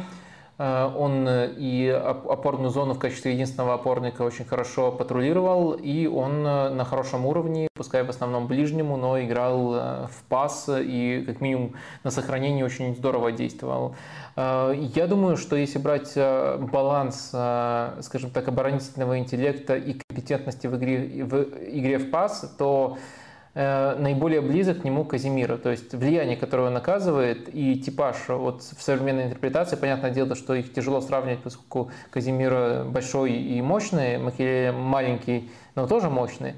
А, но просто они обычно все-таки нам важны габариты для того, чтобы uh-huh. провести сравнение. Тут и, э, вот этого сходства нету, но по, скажем так, типажу и по роли в команде, мне кажется, это э, футболисты, которых можно сравнивать не только потому, что оба в свое время балансировали мадридский Реал, но и по куче Э, более детальных э, факторов. Так что я думаю, что вот эта лучшая аналогия. Очень не нравится аналогия с Нголо Канте. Она как раз таки вот э, только замешана на том, что оба темнокожие и немножко похожи по комплекции. В остальном, если посмотреть, ну, в тех схемах, в которых Махиле играл чистого опорника, Канте ставили как восьмерку. Ну, то есть это уже показывает, насколько они далеки по профилю. Э, вот это вот очень неточное сравнение, меня немножко даже оно подбешивает. А вот если искать более точное, то, понятное дело, оно тоже не идеальное, поскольку габариты отличаются, но я, я бы все-таки назвал Казимиром. Что тебя больше подбешивает? Э, Канте как э, реинкарнация Макереле или опорник Вейра, Патрик? Без комментариев. Хорошо. Подумай, как, это, как ты говоришь перед сном, что тебя больше бесит. И не уснешь никогда, выбирая из этих двух бесячих тебя вещей. Максим Яблонский. Глубоко уважаемый Вадим. Это ты. Вопрос насчет нашего земляка Гончаренко. Охарактеризуйте, пожалуйста, его как тренера. Отличительные черты команды, принцип построения игры, если они вообще есть, условно-системный или несистемный. Вопрос очень сложный. Заранее прошу прощения за предоставленное неудобство. Угу. Ну, смотрите, давайте начнем с основного. Э, э, характеризовать его и выявить, характеризовать Виктора Гончаренко и выявить у него Э, черты, которые вместе с ним прослеживаются из одной команды в другую. Такая черта, мне кажется, достаточно, э, достаточно четкая практически в любой момент, но только в совсем кризисные отрезки он от нее отходил, это высокий прессинг. То есть посмотрите любую команду Гончаренко, могут меняться схемы, могут меняться детали, но относительно РПЛ эта команда практически всегда находится по территориальному доминированию э, достаточно высоко. Э, в первую очередь э, это достигается за счет того, как они встречают соперника высоко, как держат их э, у своих ворот и вынуждают выбивать э, дальними передачами. И еще достигается тем, что иногда не чурается его команда достаточно прямолинейно доставлять мяч в атаку. Вот эти вот черты достичь территориального доминирования практически любой ценой, и для этого используется и упрощение игры с мячом, но в то же время и очень смелая игра без мяча. Вот это, наверное, то, что с Гончаренко прослеживается из э, команды в команду. Если э, характеризовать его уровень, то, конечно, это один из э, лучших тренеров, которые работают в РПЛ. Если посмотреть на его, скажем так, соотношение ресурс, который был у него в распоряжении, и результаты, которые он показывал, он на каждом месте добивался больших успехов. Единственное исключение – это, получается, у нас Краснодар но там есть очень много смещающих факторов. Если смотреть продвинутую статистику, то очень сильно на том отрезке Гончаренко не фартило. Если бы больше Галицкий ориентировался на продвинутую статистику, то, наверное, больше доверия проявил бы Гончаренко, хотя это только часть картины. На самом деле там, там, насколько я понимаю, еще были э, очень сильные стилистические разногласия. Э, в общем, запутанная ситуация. В общем, в одном клубе все не так однозначно было, а в остальных э, Гончаренко был топчиком, если смотреть на то, что у него было в распоряжении, что он показывал. И еще один вопрос про э, тренера из РПЛ. От Дениса вопрос. Как оцениваете работу Галактионова в «Локомотиве»? Не стал ли «Локомотив» слишком зависимым от Артема Дзюбы? Как, на ваш взгляд, бороться с этой зависимостью? Какая модель игры больше подходит нынешнему подбору игроков без Дзюбы? Ну тут я э, должен признаться, э, что Локомотив просто-напросто недостаточно смотрю. Может быть, э, я вернусь к этому вопросу отдельно, когда мне попадется матч Локомотива, например, против Спартака, поскольку я за... Или против Ростова, может быть, поскольку я преимущественно в таком контексте слежу за РПЛ. Надо посмотреть, как скоро у Локомотива эти матчи. В остальном могу с вами согласиться, ориентируясь на голую статистику. Но с Ростовом был уже. Э, это, это кубковый матч. А, э, это, это не да. считается еще Кубок России, смотрите. Боже, боже упаси. Э, Габи Жезус упаси, как говорится. Я, честно говоря, не понимаю, если тренер не разделяет, то почему ты разделяешь? Если, условно, он ставит туда основной состав, и соперник тоже, то какая разница? А, разница в моем графике, я не могу успевать и то, и другое. А, окей. Ну, просто ты так всегда акцентируешь на Кубке России, не всегда даже поясняя, что там могут быть какие-то ротации и так далее. Как будто это просто потому, что сейчас в ну, Кубке России э, не та, такие та, уж великие ротации. Там все, ну, потому что просто матчей в принципе во всех турнирах не очень много у российских вот команд. Это, э, это, это понятно, но все-таки он играется в будние дни, как правило. Э, всегда, да. всегда. Ну, видишь, Кроме даже, финала. Даже, даже всегда. И просто неудобно его смотреть, mm-hmm. так что вот когда будет э, с Ростовом в чемпионате или со Спартаком в чемпионате, тогда можно будет подробнее поговорить про Локомотив.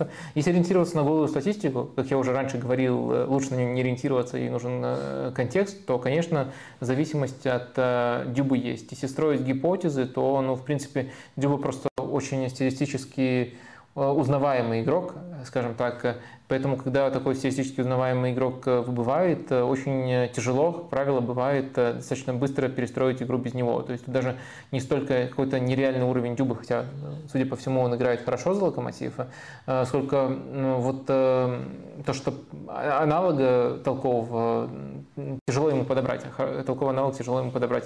А все-таки про детали давайте не будем их пытаться выдумать и говорить, какие они теоретически могли бы быть, а дождемся момента, когда будет возможность поговорить об этом а, предметно. И это я вот э, не, просто откладываю на когда-нибудь, э, а это я запоминаю этот вопрос, вернемся к нему. Резонно. Кирилл Марков, последний вопрос в этой части. Поделитесь, пожалуйста, мнением на Э, по поводу отъезда игроков из РПЛ, особенно с гражданством РФ. С чем связано, дальше будут пункты. Первый, с чем связан повышенный интерес к и уже состоявшиеся трансферы в это трансферное окно, проблемы с логистикой платежей, отменой нашего футбола были и в предыдущие два трансферных окна. Как мне кажется, основная востребованность, второй пункт, как мне кажется, основная востребованность есть у полузащитников. Возможно, есть взаимосвязь с определенным успехом у Головина и Миранчука.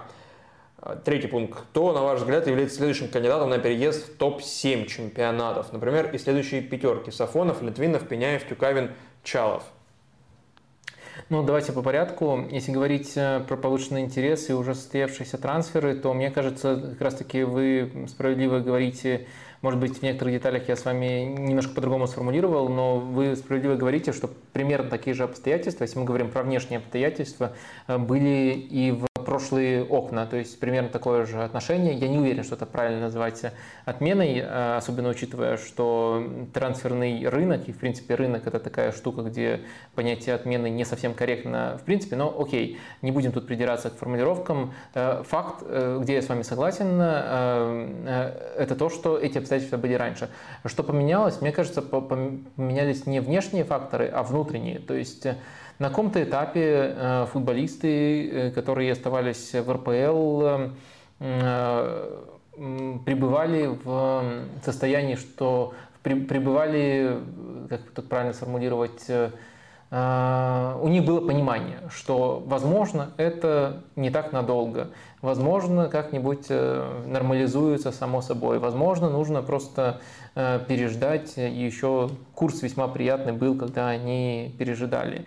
А сейчас вот, эти, вот, это вот, вот эти вот именно внутренние факторы, которые мотивируют уезжать или не уезжать российских футболистов, форсировать или не форсировать э, этот отъезд, они поменялись. Мне кажется, что в большей степени э, инициатива исходит э, от футболистов, которые, которые стали скорее со своей стороны больше искать пути выхода, а не в изменении поведения европейских клубов. Вот я бы, наверное, на первый вопрос отвечая, сделал акцент на, на этом. Что касается востребованности полузащитников, ну, это очевидно, поскольку действительно сейчас уезжают полузащитники, но в то же время это невероятно маленькая выборка, то есть я с вами не могу спорить, поскольку это снова-таки факт, что полузащитники уезжают, но я бы не решился делать э, э, вывод о том, что особенно востребованы полузащитники, поскольку выборка слишком маленькая, чтобы такой вывод сделать. А кто является следующим претендентом из пятерки Сафонов, Литвинов, Пеняев, Тюкавин и Чалов? Ну, мне кажется, Пеняев а, наиболее интересным вариантом кажется из этой пятерки на выезд. Хотя а, учитывайте, что я сказал раньше. Ключевая мысль в том, что больше зависит не от качества игрока, не от Э, внешних факторов, а от его внутреннего желания уехать. Так что для того, чтобы лучше всего ответить, э, все из перечисленных вами могли бы теоретически уехать, но для того, чтобы ответить оптимальным образом, нужно просто понимать, э, насколько мотивирован игрок уехать и от чего он готов для этого отказываться. Вот я думаю, что тут примерно такой расклад. Пока мы в череде вопросов про РПЛ, давай вернем рубрику Э, про «Спартак», а потом уже будем э, возвращаться к трансферам. «Спартак» победил, наконец, но в Кубке России. Этот матч ты видел? Да, я видел матчи против э, Ахмата и против Динамо. Но я думаю, мы и на той стадии стрима находимся, и на той стадии наблюдения за Спартаком находимся, что можно акцентировать внимание на основных э, апдейтах, ну то есть ага. э, не на деталях, а на, на том, что меняется. И вот э, эти матчи показали, наверное, уже ну максимально акцентировали внимание на главной проблеме Спартака и показали некоторый намек на, как, на то, как она может э, быть э, решена. Я уже подчеркивал, что Спартак в этом сезоне очень плохо играет под прессингом. То есть, э, как бы команда не пыталась его запрессинговать, по сути, у Спартака остается два варианта. Когда, когда они сталкиваются с прессингом, где команда просто использует большое количество игроков в прессинге. Первый вариант – это они изначально пытаются, но делают это неудачно, выходить из-под этого давления, заигрывать с этим давлением и не находят вариантов. И мне кажется, связано не только со структурой, но и с качествами футболистов, которые в первой стадии у Спартака принимают решения. И второй вариант – это игра через дальний пас на Соболева, но, как правило, этот пас делается в тот момент, когда Спартак уже себя на своей трети загнал в угол, и этот пас по сути, является не, скажем так, провокацией соперника, а следствием безысходности. То есть ты уже загнался в неудобное положение и вынужден пытаться выйти этим вариантом. То есть это не умышленный вариант. И вот э, чаще всего, особенно если если не идет игра у Соболева, то Спартак под прессингом просто-напросто теряется. И мне кажется, с Ахматом э, это было ну прямо вопиюще, вопиюще очевидно. А, и что особенно мне бросалось в глаза, это то, что Ахмат, как правило, в давлении задействовал четырех футболистов. То есть э, вся первая стадия Спартака перекрывалась э, даже не каким-то большим э, количеством игроков соперника, а просто достаточно четверки, которые действуют в, в значительной степени изолированно от остальной команды, чтобы отрезать первую стадию Спартака. Почему эта ситуация возникала? Просто потому, что у Спартака вот вратарь и центральные защитники в этом матче это, это была тройка Э, ну вот э, три, их нельзя называть тройкой, но э, три футболиста, которые в, в этой стадии были вовлечены, это Селихов, Дуарте и Джики. И вот у них огромные проблемы с эм, тем, чтобы менять направление атаки, даже когда есть очевидный вариант, куда их развернуть, куда ее развернуть.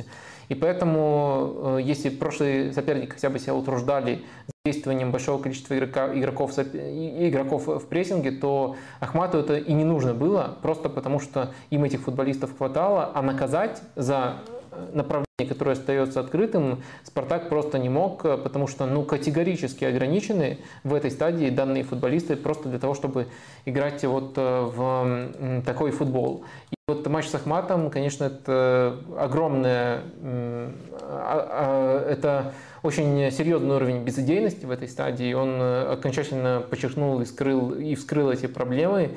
очень, наверное, раздражающее зрелище было для болельщиков «Спартака». Матч против «Динамо», он получился, с одной стороны, обнадеживающим, поскольку там э, и, на самом деле, и в защите, и в полузащите вышло другое наполнение у «Спартака», и некоторые позитивные аспекты были, но в то же время я бы обратил внимание на то, что, э, на то, что тоже на самом деле по этому матчу тяжело сделать глобальные выводы по поводу того, как э, Спартак будет эм, преодолевать эм, давление других команд. Есть Динамо как-то очень дыряво прессинговал, и эта дыра была в конкретной зоне, на левом фланге Спартака, то есть на правом у Динамо. И Максименко весьма неплохо в эту, в эту зону мяч направлял. Вот это вот э, был работ, работающий вариант, и Спартак буквально через этот вариант, э, особенно на стартовом этапе, когда все эти бесконечные голы забивались, великие три бесконечных гола Спартака, э, когда они все забивались, буквально разрывал Спартак через это направление. А других вариантов э, не сказать, что предложил. Конечно, вот эта вот э, тройка, более заточенная на владение мячом в полузащите, она кажется более, она кажется способной решить эту проблему. Выхода из-под прессинга. Да, выхода из-под прессинга.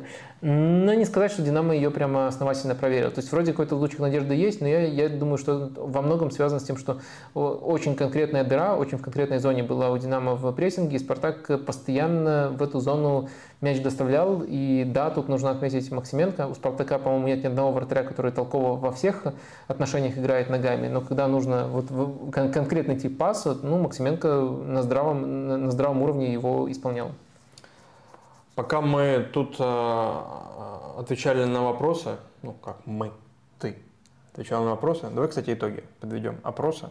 Э, готовься. Uh, here we go по uh, Гравенберху от Фабрицио Романо и Sky uh, Германия тоже сообщает, то есть два источника, что сделка завершена по переходу в Ливерпуль, но еще не официально подтверждена. Ну, видимо, вопрос времени.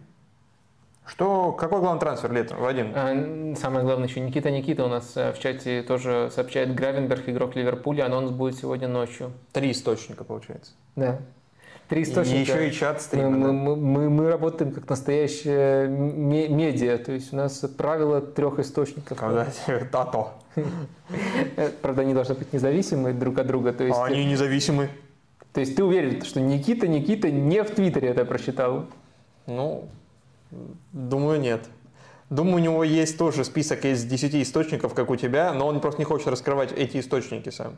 Ты не хочешь раскрывать, про кого у тебя есть инсайт? Ну, ладно, на самом деле и Фабрицио Романо тоже не должен сам по себе считаться источником. Источник это тот, у кого он берет информацию. В конце ну, концов. Э, да, что, ладно. Что, главный трансфер? И для тебя, кстати, какой? Есть ли он среди... Хоффман, конечно. А, ну да, глупый вопрос, точно. Я уже забыл 30 минут назад, что было. Так что ты пока подумай, пока я оглашаю результаты опроса, какой для тебя главный. Наши пользователи, наши слушатели проголосовали следующим образом. Главный трансфер этого лета, чтобы это не значило э, лучший или самый дорогой, или самый впечатливший вас, или просто кто из этих людей вам больше всего нравится. Беллингем 48%, Кейн 27%, другой 14%. И Месси Неймар вдвоем, объединившись, набрали всего лишь 9% лузеры.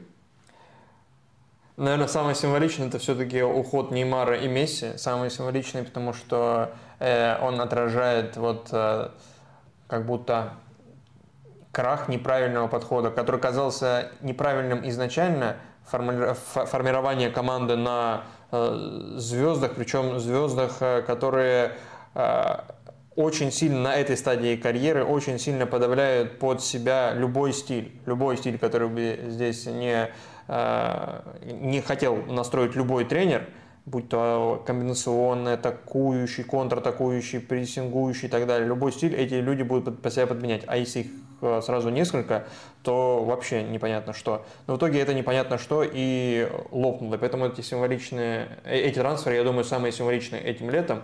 А, Кейн, наверное, это трансфер, который супер внезапный и который, наверное, влияет на расклад сил в э, сразу в двух чемпионатах, ну, наверное, в Баварии в меньшей степени, сразу в двух турнирах, в АПЛ и в Лиге чемпионов.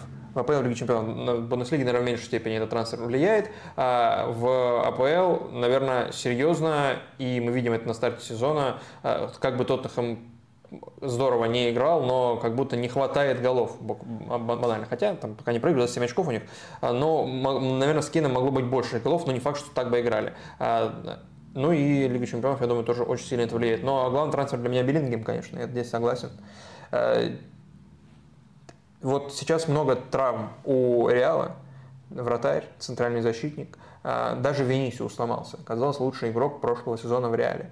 Но как будто страха от э, болельщиков Реала, ну, я не, я не ощущаю, не то, что очень много с кем общаюсь, но как будто нет какой-то паники, потому что здоров Биллингем. Потому что Биллингем пришел, и как будто такой, ребят, спокойно. И даже несмотря на то, что не играет там Модрич регулярно в стартовом составе, и Кросс даже не во всех матчах выходил в основе, то нет э, претензий, потому что есть Биллингем, который пришел и сказал, ребят, спокойно, не надо паниковать, я заменю и одного, и второго, и третьего. И пока с Биллингом тьфу -тьфу -тьфу, все в порядке, э, думаю, все в порядке и с любыми интригами в тех турнирах, в которых принимает участие Реал. Ну, с одной стороны, красиво ты разрисовал ситуацию с Беллингемом, его невозможно не хвалить, но все-таки это Реал, и мне тяжело представить э, паникующий Реал.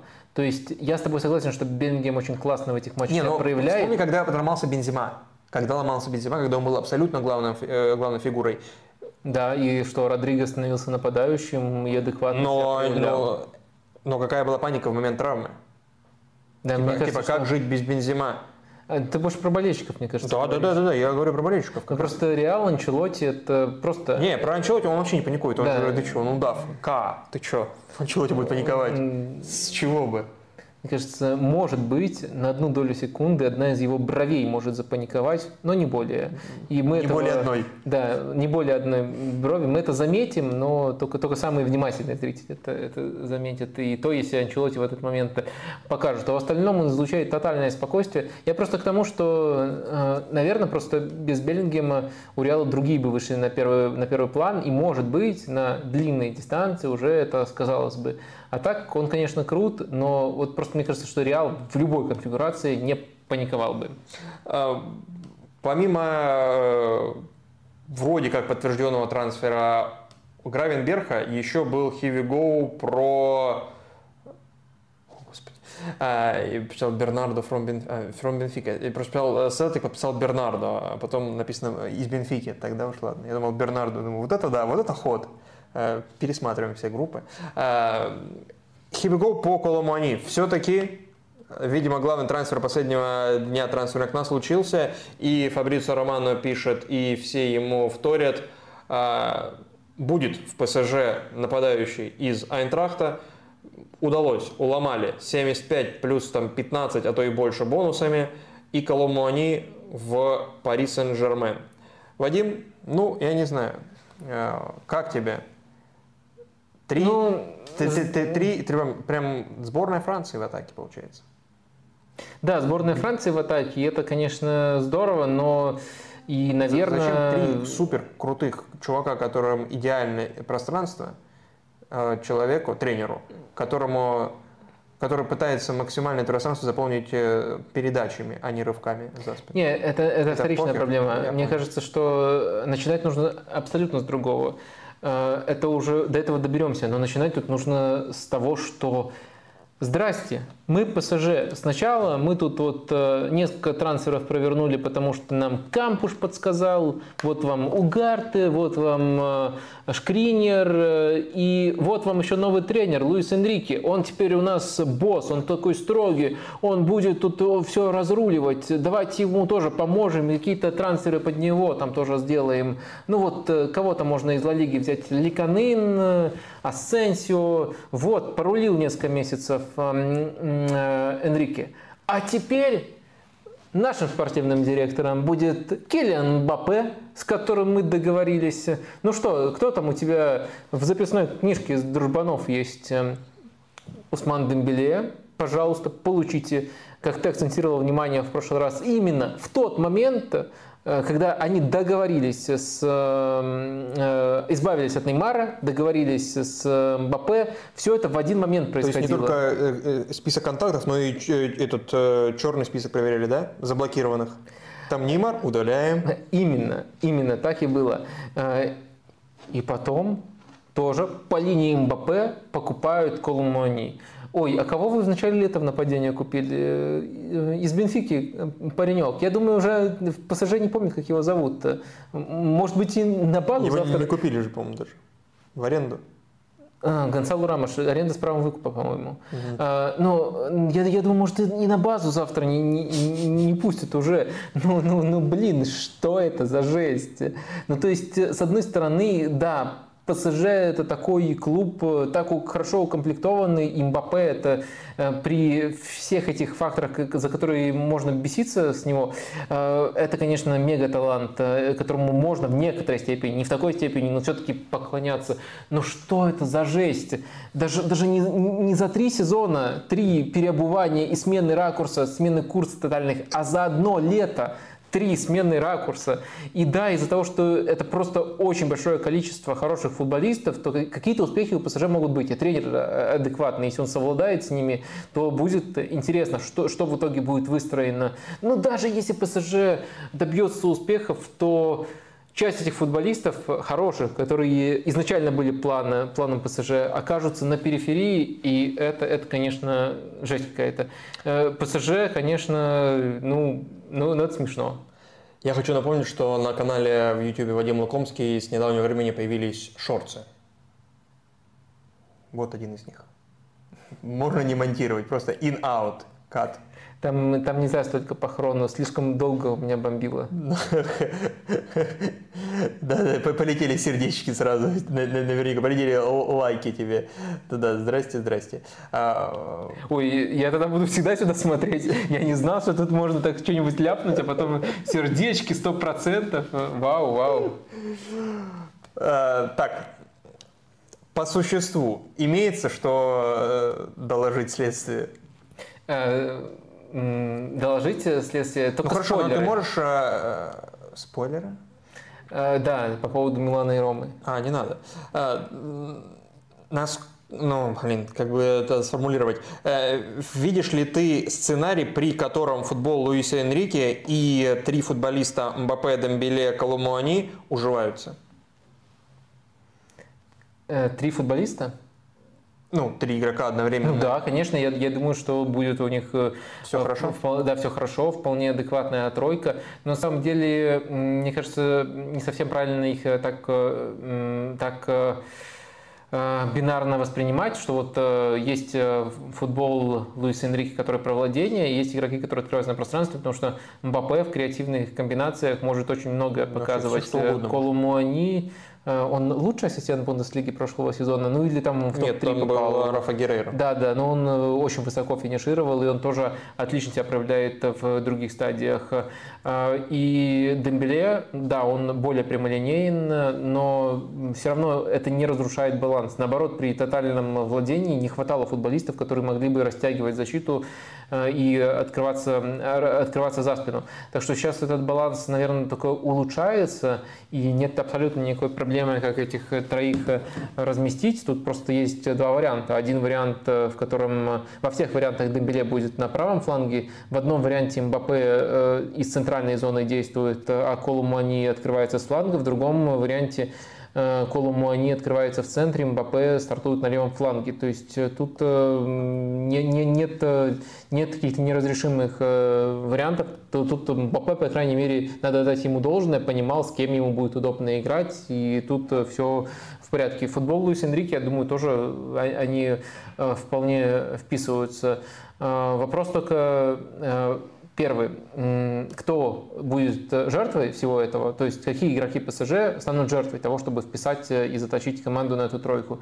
И э, второй момент э, заключается в том, не сдвинется ли слишком кардинально баланс власти, баланс влияния в сторону МБП. Ну, уже понятно, какое бешеное у него влияние. Э, но в то же время сможет ли Луис Энрике хоть как-то, хоть чем-то это балансировать по ходу сезона? Э, вот это два более широких вопроса, которые могут аукнуться ПСЖ и привести к их неудачам. А, а вот про жертвы тут спрашивали, естественно, про Рамуша. Ты вот так эмоционально воспринял трансфер Коломуани э, и спрашивали еще в начале стрима. И даже раньше на прошлых стримах просто непонятно было, приходит Коломуани или не приходит. Сейчас понятно, что на 90% будет эта сделка. А, Гонсало Рамуш – это главная жертва в такой ситуации всех, всего его э, трансферного окна ПСЖ, как ни странно, хотя он часть этого трансферного окна. Ну, я думаю, пожалуй, да. Ну, то есть э, можно тут э, по-разному трактовать. Э, в подвешенном состоянии по-прежнему находится Верати, но все-таки рассматриваем там кейс Верати, и там все лето были непонятки по нему, и, по крайней мере, было понятно, что ситуация трудная. Ну, Рамуш приходит, ну, основной нападающий. Мог во многих командах мира быть основным нападающим. Во многих командах мог, Юнайтед, быть. Кто, В ПСЖ, я уверен, на той стадии не было ясности по МБП, и ему обещали роль основного нападающего. Луис Энрике, я думаю, ему какие-то обещания давал. И поэтому, да, наверное, в этом контексте Рамуш будет главная жертва.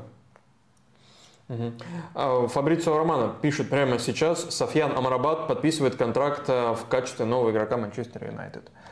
Этот трансфер мы еще толком не обсуждали, потому что не было никаких обновлений с начала стрима, и вот э, оно появилось.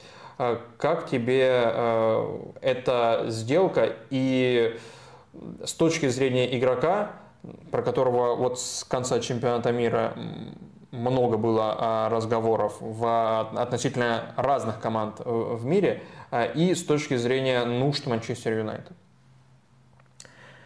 Ну, я так понимаю, что в, Манчестер, в системе Манчестер Юнайтед э, его лучшая позиция – это дублер Казимира.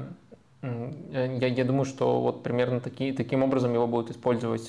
Я не знаю, можно, конечно, я думаю, с одной стороны, всем и так известны его сильные стороны. Софьян Амрабат э, весьма неплохо обороняется в опорной зоне, может играть именно самого оборонительного из полузащитников, э, очень ярко удерживает мяч под давлением и направляет атаки, но в то же время не всегда здорово диктует ритм э, атаки, если нужно играть в пас. То есть современный опорник, но с некоторыми изъянами. Если я прав в том отношении, что он просто, грубо говоря, приходит для того, чтобы не было необходимости выпускать на поле Скотти Мактомины, то шикарный трансфер. А такая необходимость есть и все еще, ты думаешь? Ну, в прошлом сезоне была. Хорошо, а сейчас вот э, э ломается э, Казимира. Можно, конечно, экспериментировать э, и пытаться какой-то атакующий центр выпускать. Но вот кого вы выпускать, если ломается Казимира? Действительно. А ты понимаешь, что ну, до того, как Амрабат возможно у трансфера Амрабата есть вот такая длиннющая цепочка э, и последствий, Э, трансфер Амрабата случился вот... Э, Это аренда или трансфер? Можешь уточнить, если не трудно? Сейчас я посмотрю, э, пока не, не пишут. Ну, я имею в виду трансфер, который привел к... Если ты зайдешь в Твиттер к Роману, ты увидишь, наверное. Я просто не могу толком туда зайти. В последствия, которые привели к Полине и к его срыву трансфера в Баварию, потому что Мактоминой мог перейти в Фулхам, и Фулхам предлагал, да, э, не отпустил вовремя э, Манчестер Юнайтед в Фулхам Мактомина, э, Фулхам не отпустил по линию, а, а трансферное окно в Германии закрыто. Вопрос, на кой фиг Германия закрывала окно так рано? Ну, когда в других конкурентных лигах окно открыто. Да, Италия тоже закрыла рано, но вот и через 40 минут закрывает 45 и Франция, Италия, ой, Италия, Испания, Англия еще плюс час относительно всех остальных. Германия, зачем вы так поступили? Бундеслига. Ну, то есть сейчас бы трансфер по линии состоялся, если бы трансфер окно было еще открыто. Ну, а так оно э, за закрыто, и, видимо, уже все невозможно. Я, Я понял твои мысли. Э, окей, да, все так. Я не, пока от, говорил, не искал э, Амрабат на э, каких условиях. Сейчас э, найдем, а если вы уже нашли, напишите в аренда за 10 миллионов плюс выкуп за 25. Вот это условие. Э, вот это условие. 10 миллионов аренды, нехило. Э, так пишет Никит Никит, уже известный нам. Ну, Никит Никит, э, Никит Никита не, не будет врать. Если Никит Никит сообщает, то это сильнее, чем Here We Go. А ты уверен, кстати, что Коломани... Это двойной там, эффект, как бы. Вот там нас спрашивают тоже в чате, Дмитрий Иванов, уверен, что Коломани выиграет конкуренцию у Рамуша? Ты не допускаешь, что просто, ну, в команду мы позвали, как хотел МБП. Если ты вот эту конспирологическую теорию, которая очень вероятно не конспирологическая, а, а реальная теория, а, если она верна, то да, в, в команду позвали, но в команде же есть и тренер, который скажет, ну просто ну, этот лучше. И если этот будет забивать э, с передачей МБП, МБП и с ним подружится. На какой цифре в быстром наборе у МБП номер Рамуша? Пока ни на какой. Но, вот он ты может, ответил. но они меняются. Ты не знал, что можно менять цифры набора? Ну, то есть сейчас там Коломони на третий, но можно будет поставить туда Рамуша. Если он будет забивать с передачей МБП Э, короче, кучу голов. Или отдавать что еще. Я, я думаю, э, я, я согласен, если подходить. э, Смотрите, я вот в своем спиче все-таки подошел э, с точки зрения того, что этот трансфер прямо цементирует, закрепляет влияние Мбаппе, но если оно цементируется, то оно распространяется на весь клуб.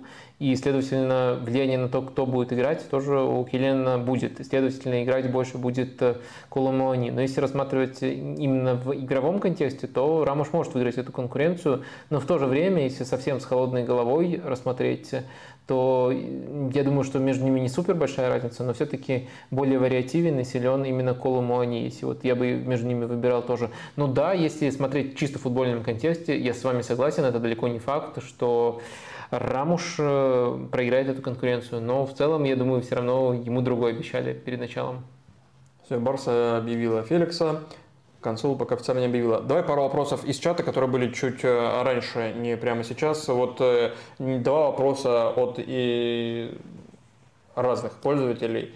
Игорь Педвальный про одну, про одну тему. Э, Игорь Педвальный. Еремчук перешел в Валенсию. Это уже 11 украинец в топ-5 чемпионатах. Как ты думаешь, для сборной лучше, когда игроки играют в сильном чемпионате, но в разных командах, или в украинской премьер-лиге в одной команде, но Лиги чемпионов?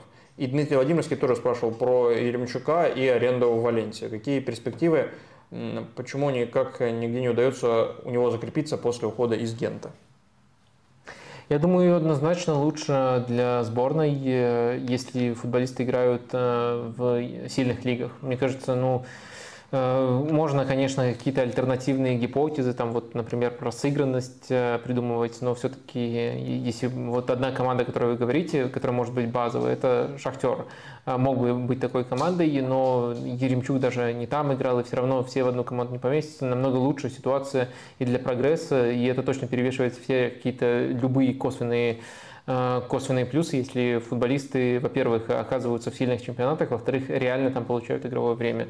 Так что это определенно хорошая новость, э, и э, Думаю, думаю, что тут можно достаточно однозначно ответить, какой сценарий лучше. Я не вижу каких-то супер плюсов у того, чтобы в не самом конкурентном чемпионате держать э, просто для сыгранности в одной базовой команде всех остальных футболистов. То есть у нас в данной ситуации и не обсуждался такой вариант, такой вариант не был возможен. Э, Ну, мы от него были далеки. Такой по-настоящему базовой команды так, так и не сформировалась. Есть команда, которая могла бы на это претендовать, если бы такое решение каким-то образом было принято. Но мы от этого были далеки. Но если выбирать даже между таким решением и решением всех раскидать по европейским лигам, где они будут получать время прогрессировать, то, мне кажется, варианты, где они в европейских лигах намного лучше. Э, Просто в более конкретной среде футболисты, сюрприз-сюрприз, лучше прогрессируют. Э, Вряд ли, тут, э, вряд ли этим кому-то Америку открываю. Вопрос э, от э, КБ. Сложный. Жорж э, Микаутадзе в Аяксе. Как тебе? Это что за замена? Это замена Кудусу? Или это э, и замена это или замена это Чуба Акпом? А, Чуба Акпом это замена Кудусу. Он же пришел в Аякс тоже. Все, я неправильно понял. А, Слушай, нет, я, я не, не так детально знаю этого футболиста, так что не, не рискну, не рискну тро- строить гипотезы. Мгм. Он все, что про него мне известно, он из Меца, да, пришел, правильно? Грузинский футболист. угу. судя по фамилии и по данным Википедии. А, так, и что у нас сейчас в онлайне? Тут и меня больше всего удивило Шмихель Ростов контракт с Ницей. Ладно. А, Льюрис, возможно, будет в Ньюкасле. Если что-то тебя из этого возбуждает, ты моргни. Но самое удивительное – это а, слух от э, The Athletic по Мейсону Гринвуду. Кстати, сейчас э, потом озвучишь его, я не буду подсматривать, обещаю. Кстати, а где наш э, Давид, золотая перчатка АПЛ. А, кстати, Дехе. он же свободный агент, он же может прийти в Баварию как свободный агент еще после закрытия трансферного окна. И сыграть в опорной зоне вместо по линии, он же распасовщик. Он ногами ж круто отбирает мяч. Байер верим, Байер верим. Хаби Алонсо. Ну ладно, найдет себе команду ДХ, но он же... Вот... Ты просто напомнил, что для Рис уже близок к тому, чтобы найти команду. Я, помню, вот да. я помню, сколько, сколько... Ну, у нас адекватная публика, но если хоть заикнешься на какой-нибудь другой платформе об этом, сколько налет... налетало ДХ фанатиков. А? Привет. А, Гринвуд пишет, а, The Athletic, а, за Гринвуда включился в переговоры Хитафи. Бардалас. Нестандартный вариант. Мягко говоря. Но это было бы очень и необычно. Так, Бальде уехал из Спартака, Николсон уехал, все уехали. Слушай, я, я думаю, что в целом не знаю, наверное, это все-таки... Ну, ты хочешь... Хотя, хотя мы на таком, на таком часу стрима, что я думаю, люди с пониманием... Короче, я считаю, что время в Хитафе можно как минимум приравнивать к условному сроку. Так что в каком-то плане... А, а, по-моему, когда спрашивали тебя про Зайнудинова Бешикташа, просто тут э, с пометкой зрителям из Казахстана очень интересно узнать ваше мнение, пишет Антони Марсиаль. Есть ли тебе что сказать про Зайнудинова? Может быть, не обязательно в Бешикташе, но в целом про Зайнудинова. Не, ну детально точно нету. Есть э, понимание, что он очень классный универсал, тоже, мне кажется, всегда такие футболисты нравились. Желаю удачи, но нет, детали не сказать не могу. И еще один трансфер, который я вот ждал, ждал, ждал, подтвердят его, какие-то обновления будут, э, пока нет, но, э, вероятно, он случится. Это Брэндон Джонсон э, из Ноттингема в Тоттенхэм. Судя по активности Ноттингема в последние часы, они принципе, могут уже там в этих бухгалтериях, в офисах э, уже не обращать внимания, какие бумаги подписывают, подкладывают и подписывают все подряд. Там. Брэндон Джонсон, давайте. А Влаходимас к нам, давайте. Ариги к нам, давайте. Это все неважно, кто куда, лишь бы побольше подписать Монтель обвиняют в изнасиловании, и Севилья хочет от него избавиться. Давайте! Э, Брэндон Джонсон в Тоттенхэме, про него спрашивали тоже в чатике еще в самом начале стрима. Вот э, Вандер ЗФР. Он же Брэндон, да? А я как? Брэндон, нет? А, ну ладно, допустим, без Д. Э, ну, Джонсон точно. Вандер ЗВР. Пришел в Тоттенхэм Джонсон, сам Анжа лично хотел этого игрока. Какую пользу может он дать для футбола Анжа и как он может адаптироваться? Ведь при Купере, если посмотреть статистику, был менее результативным. А кто при Купере в Ноттингеме в премьер-лиге был результативен? А вот если взять чемпионшип и Джонсона, то там-то с результативностью все в полный порядок. Полный порядок или не полный? Полный порядок. Там было, да, там было 18 да, плюс 10. 18 плюс 10, э, ну и до этого в Лиге 1 за Линкольн, если кому-то интересно, тоже было 11 плюс 5. Э, и прошлый сезон на самом деле ну, вы очень вольно трактовали, что не был результативен, поскольку у него 8 плюс 3 для ПЛ, для аутсайдера, это, это, это вполне себе норм показатели. Но можно, наверное, в более широком контексте говорить. То есть Форест одна из самых контратакующих команд, и Джонсон был хорош именно в этом аспекте.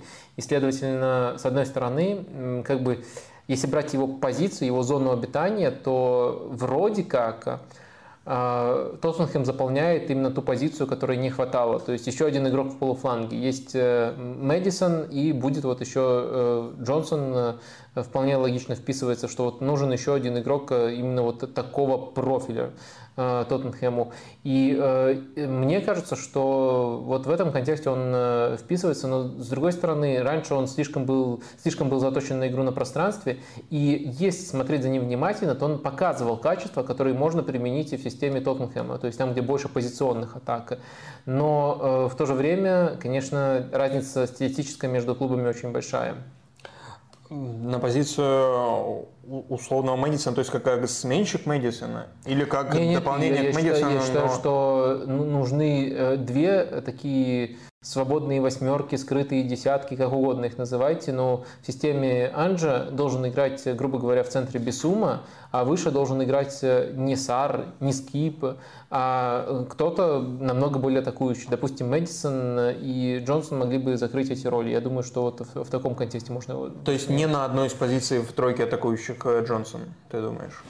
Думаю, нет, эти позиции у Тоттенхэма тоже в достаточно сильной степени заточены на то, чтобы стартовать в очень широкой позиции. Так что если проецировать, где он располагался в Форесте, то это скорее позиция в полуфланге. Я вот стараюсь избегать жаргона, но все-таки, я думаю, тут понятно, особенно если мы без доски. Поэтому я думаю, что это вот еще один креативщик. Но вопрос, мне кажется, у него есть данные, но вопрос, насколько он сможет э, к новому стилю адаптироваться. В прошлом сезоне весь Ноттингем забил 38 голов, 8 из них у Джонсона. Э, ну, еще у Айвани 10, но вот вдвоем они забили, э, получается, да, половину почти голов э, всей команды. А, так, в Лацо не перейдет. Это все обсуждают Гринвуда. Понятно, понятно. Гринвуд никуда не собирается.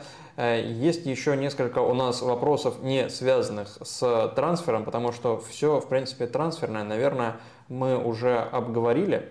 А, но давайте еще чуть-чуть э, подождем, может какие-то апдейты придут по э, а, хороший комментарий. Э, болельщик Барселоны пишет, опыт ударов по другим людям у Гринвуда есть. Это для полноты понимания еще отсылка к недавнему матчу Барселоны и Хитафи. Я думаю, те, кто видел этот матч, понимают, о чем речь. Да вообще к стилю Бардаласа, видимо. Ну, я думаю, тут важно еще, что Барса на аватарке у зрителя. В Телеграме у тебя спрашивал а, твой подписчик Виталий а, про а, подкаст, который выходил по АПЛ, подкаст и Катначо, посвященный старту АПЛ. Послушал подкаст, и кажется, что вы не хотите применять ту же систему оценок Тенхагу, как к любому другому тренеру. Мне, насколько, мне несколько непонятно, почему вы готовы считать второй сезон переходным для него и оценивать работу по следующему. На мой взгляд, Тенхагу э, дан такой кредит доверия, которого не было ни у одного тренера топ-клуба за последние годы. Клуб поддержал его в ситуации с Роналду, купил за два межсезонья Пять с половиной игроков стартового состава, причем из всех них только Казимира кажется бесспорной хотелкой для любого тренера. Остальные чисто люди под Тенхага. Клуб имеет второй пейролл в АПЛ, э, данные Капаладжи. Тенхаг провел уже два межсезонья с командой. Я не понимаю, я понимаю, что глупо прямо требовать борьбы за чемпионство, но, на мой взгляд, не попадание в четверку по очкам или по игре в этом сезоне будет грандиозным провалом, который заслуживает почти стопроцентного увольнения. Ну, мы во многом сходимся. Я тоже считаю, что требовать борьбы за чемпионство э, прямо сейчас э, гарантированной было бы неправильно. Четверка, ну, в принципе, я э, не, не готов так разбрасываться грандиозным провалом. Но да, это будет неудача, и нужно смотреть на контекст этой неудачи. Может быть, это было на фоне э, жуткого невезения, может быть, это было абсолютно по делу, может быть, во второй части сезона позитивная динамика, может быть, наоборот, нисходящая. Тут есть варианты для трактовки. Я тоже считаю это неудачей, может быть, провалом, но просто не грандиозным и не столько и не поводом для стопроцентного увольнения. Что касается трактовок про переходный переходный сезон, я действительно использовал такую формулировку по, по отношению к Тенхагу в подкасте. Мне кажется, все-таки переходный сезон, он не обязательно первый. То есть мы, э, я, я никому не использовал такую шкалу, как вы говорите, что переходный сезон обязательно первый. Переходный сезон зависит от того, э, насколько на, на, в каком состоянии тренер получает команду и с какой скоростью ему дают носить изменения. И вот в этом контексте, я думаю, именно текущий сезон, а не прошлый, для Тенхага переходный. Первый, как угодно можно назвать, там можно вводный назвать. Я бы готов был поменять эту шкалу э, ценностей, если бы в первый же сезон сразу же, не по ходу сезона, э, дали ему избавиться от Роналду, а сразу же, от Дехе тоже сразу же дали избавиться. Тогда бы прошлый сезон был переходным, если бы ему дали сделать вот настолько резкие действия, а текущий сезон уже тогда был бы таким полноценным, в котором для него можно, с него можно прямо тотальный спрос э, вплоть до, до борьбы за чемпионство. А так, мне кажется, что ближайший сезон – это еще сезон, в который ну, нужно попасть в четверку, ну или там в пятерку, если она будет гарантировать в АПЛ э, Лигу чемпионов, попасть в Лигу чемпионов и показывать прогресс в рамках стиля. А вот следующий сезон уже можно будет спрашивать, э, в том числе в контексте борьбы за чемпионство, и там уже этот ярлык будет неприменим. А, в общем, я надеюсь, я пояснил свою позицию тут. На самом деле мы не так уж сильно расходимся. Насколько я понимаю, само слово «переходный» вас задело. И я точно могу сказать, что я его не использую всегда именно по отношению к первому сезону. То есть э, это, это слово, его использование зависит от того, в каком состоянии тренер взял команду и с какой скоростью ему дают действовать. И вот э, по отношению к Тенхагу, мне кажется, что переходный сезон – это вот именно нынешний. Влад Гукин спрашивал тебя в чатике уже в рамках стрима, а как вы относитесь к идее Ла Лиги установки камер в раздевалках? А, ну, Ла Лиги на самом деле очень э, интересная система. Э, там система, скажем так, э, поощрения команд за медиа-активности и, следовательно, ты не так уж многое потеряешь, ну, ты как бы делаешь выбор, хочешь пускай, хочешь не пускай, если пустишь, то получишь дополнительные баллы, а это выльется тебе в дополнительные средства. И там для топовых клубов на самом деле не, не, не, не такая уже э, суровая шкала, то есть если ты не хочешь, если кардинально не хочешь, то можешь э, от этого отказаться. То есть, мне кажется, эта тема, система Ла Лиги в целом интересная, в целом э, Э, провоцирующие эпизоды. Я на самом деле был интересные эпизоды, интересные инсайды. Я в целом был на самом деле изначально скептиком, и мой аргумент э, касался того, что э, там все равно не получится заснять чего-то настоящего. То есть одна ситуация, когда камера на 100% скрытая, а другая ситуация, когда футболисты они знают и они адаптируют свое поведение.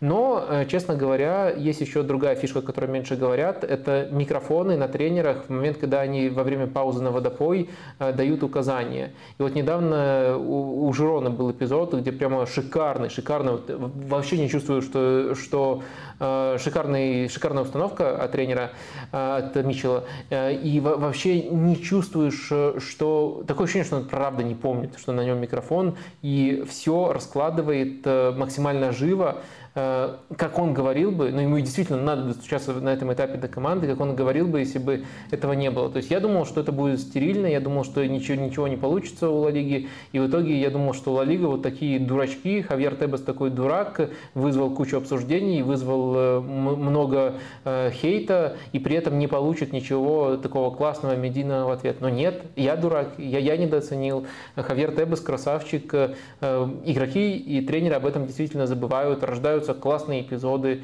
Это, это далеко не обязательно. Тут используется очень хитрая и хорошая система, в хорошем плане хитрая система поощрений. То есть ты можешь от этого отказываться, это ударит по твоему карману. Но в то же время, а почему Ла Лига должна поощрять э, тех, кто не помогает им зарабатывать, не помогает повышать им э, медийность?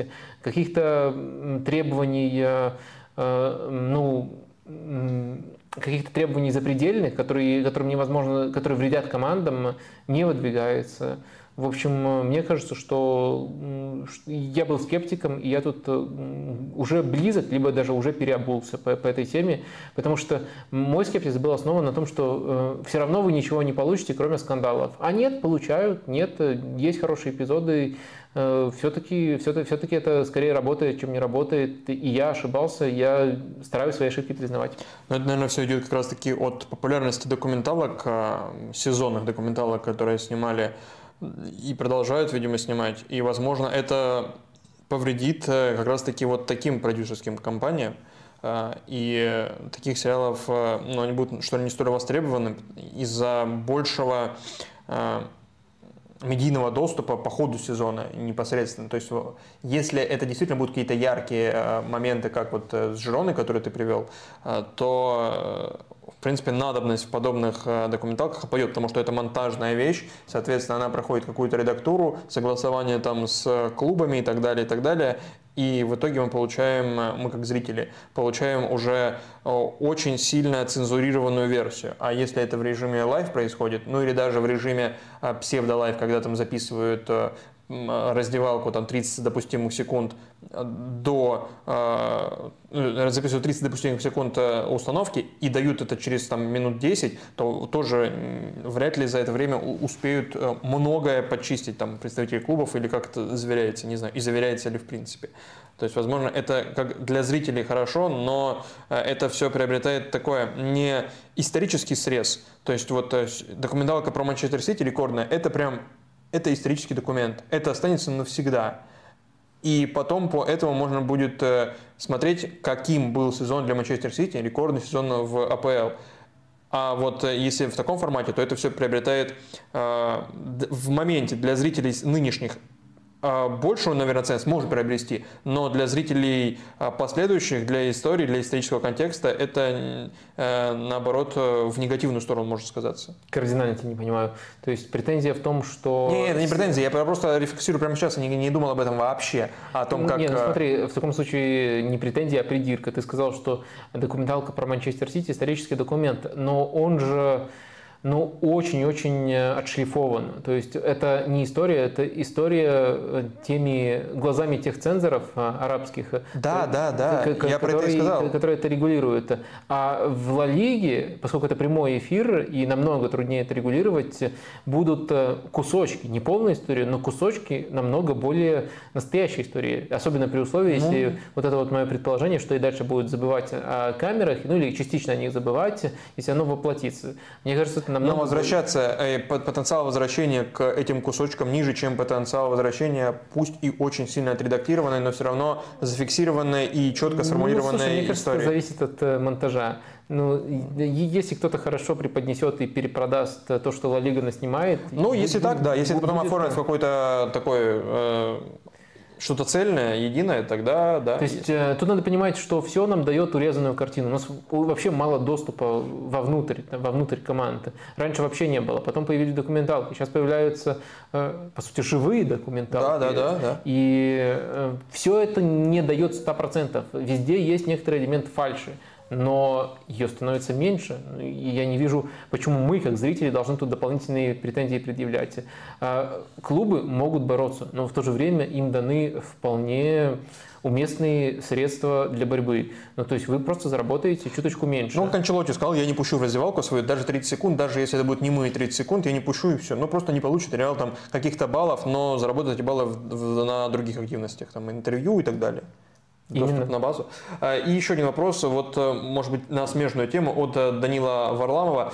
Обсуждали ли э, искусственный интеллект, который обучили, по-моему, на американском футболе, и который смог бы предугадывать ход развития матчей? Как считаете, как ИИ может сказаться на развитии футбола? Например, наушник в ухе защитников, который ИИ подсказывает, какие позиции занимать, в какую зону будет идти атака, как команде перестраиваться? Ой, ну это очень глобальная тема, э, и тут э, очень многое воспринимает, э, очень много зависит от того, скажем так, как вы видите, в принципе, текущую точку развития искусственного интеллекта и как вы видите его перспективы.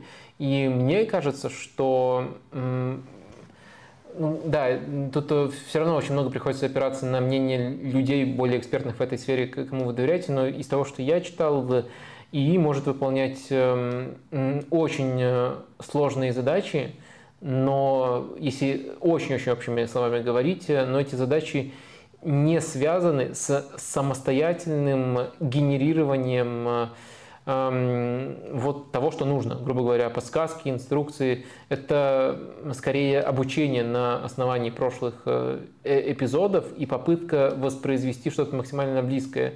И мне кажется, что ну, уж точно в таком контексте, что прямо в ухо вставляешь и просто слепо веришь, это будет э, ну, контрпродуктивно, это будет очень большой процент э, ситуаций, когда только сбивают с толка игрока.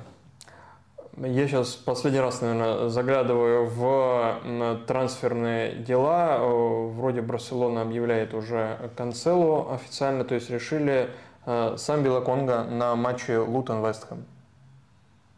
Вот. Переходит в Ливерпуль. Это было бы гениально. Просто все срывается. Берем лаконку, поливать. Вот он по телеку да увидел. был такой слух. Вот он по телеку. Причем, думаю, как пришли к этой идее. Да вот по телевизору увидели и взяли. Пока, пока еще время есть, надо подписывать, да. Был такой слух? Реально? Да. Серьезно? Да. Блин, это гениальный был бы трансфер. Гениальный трансфер. А, так, но каких-то внезапностей пока не грядет, э, не грядет, э, но я должен, наверное, спросить, может быть, в концовке, и оставим с этим вопросом всех зрителей, про Мухаммеда Салаха. Мы, по сути, про него ничего не говорили. В последние дни о нем говорят много, про его потенциальный уход из Ливерпуля.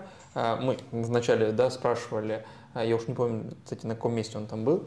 А, но Сала, а, ну, потому что это уход, да, он был на последнем месте, естественно, про, про уход. Мало кто хотел уходить, чтобы Салах ушел. А, веришь ли ты в целом в потенцию этого трансфера, в то, что он такое, такая сделка может случиться? Сейчас вот э, сегодня, похоже, по ходу нашего стрима я мониторил, 200 уже предлагает э, э, саудовский клуб, ну, клуб, блин, проект саудовский весь футбольный.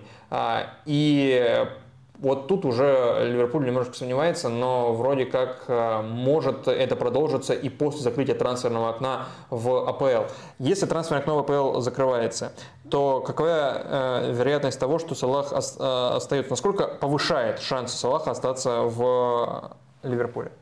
Ну слушай, ну это примерно равноценно вопросу, а Мохаммед Салах мудак если он в принципе идет, или если он уйдет после закрытия трансферных окна в Англии? Я думаю, на самом деле, если бы он ушел в последние часы или там в последние дни трансферного окна, это было бы равноценно То есть, уходу. Вот даже вот прямо сейчас он уходит, это будет такое. А, я думаю, да, это будет такая формулировка. То есть Мухаммед Салах, э, ты определись, ты легенда Ливерпуля или какой-то мудак, ну, я другого слова не подбираю.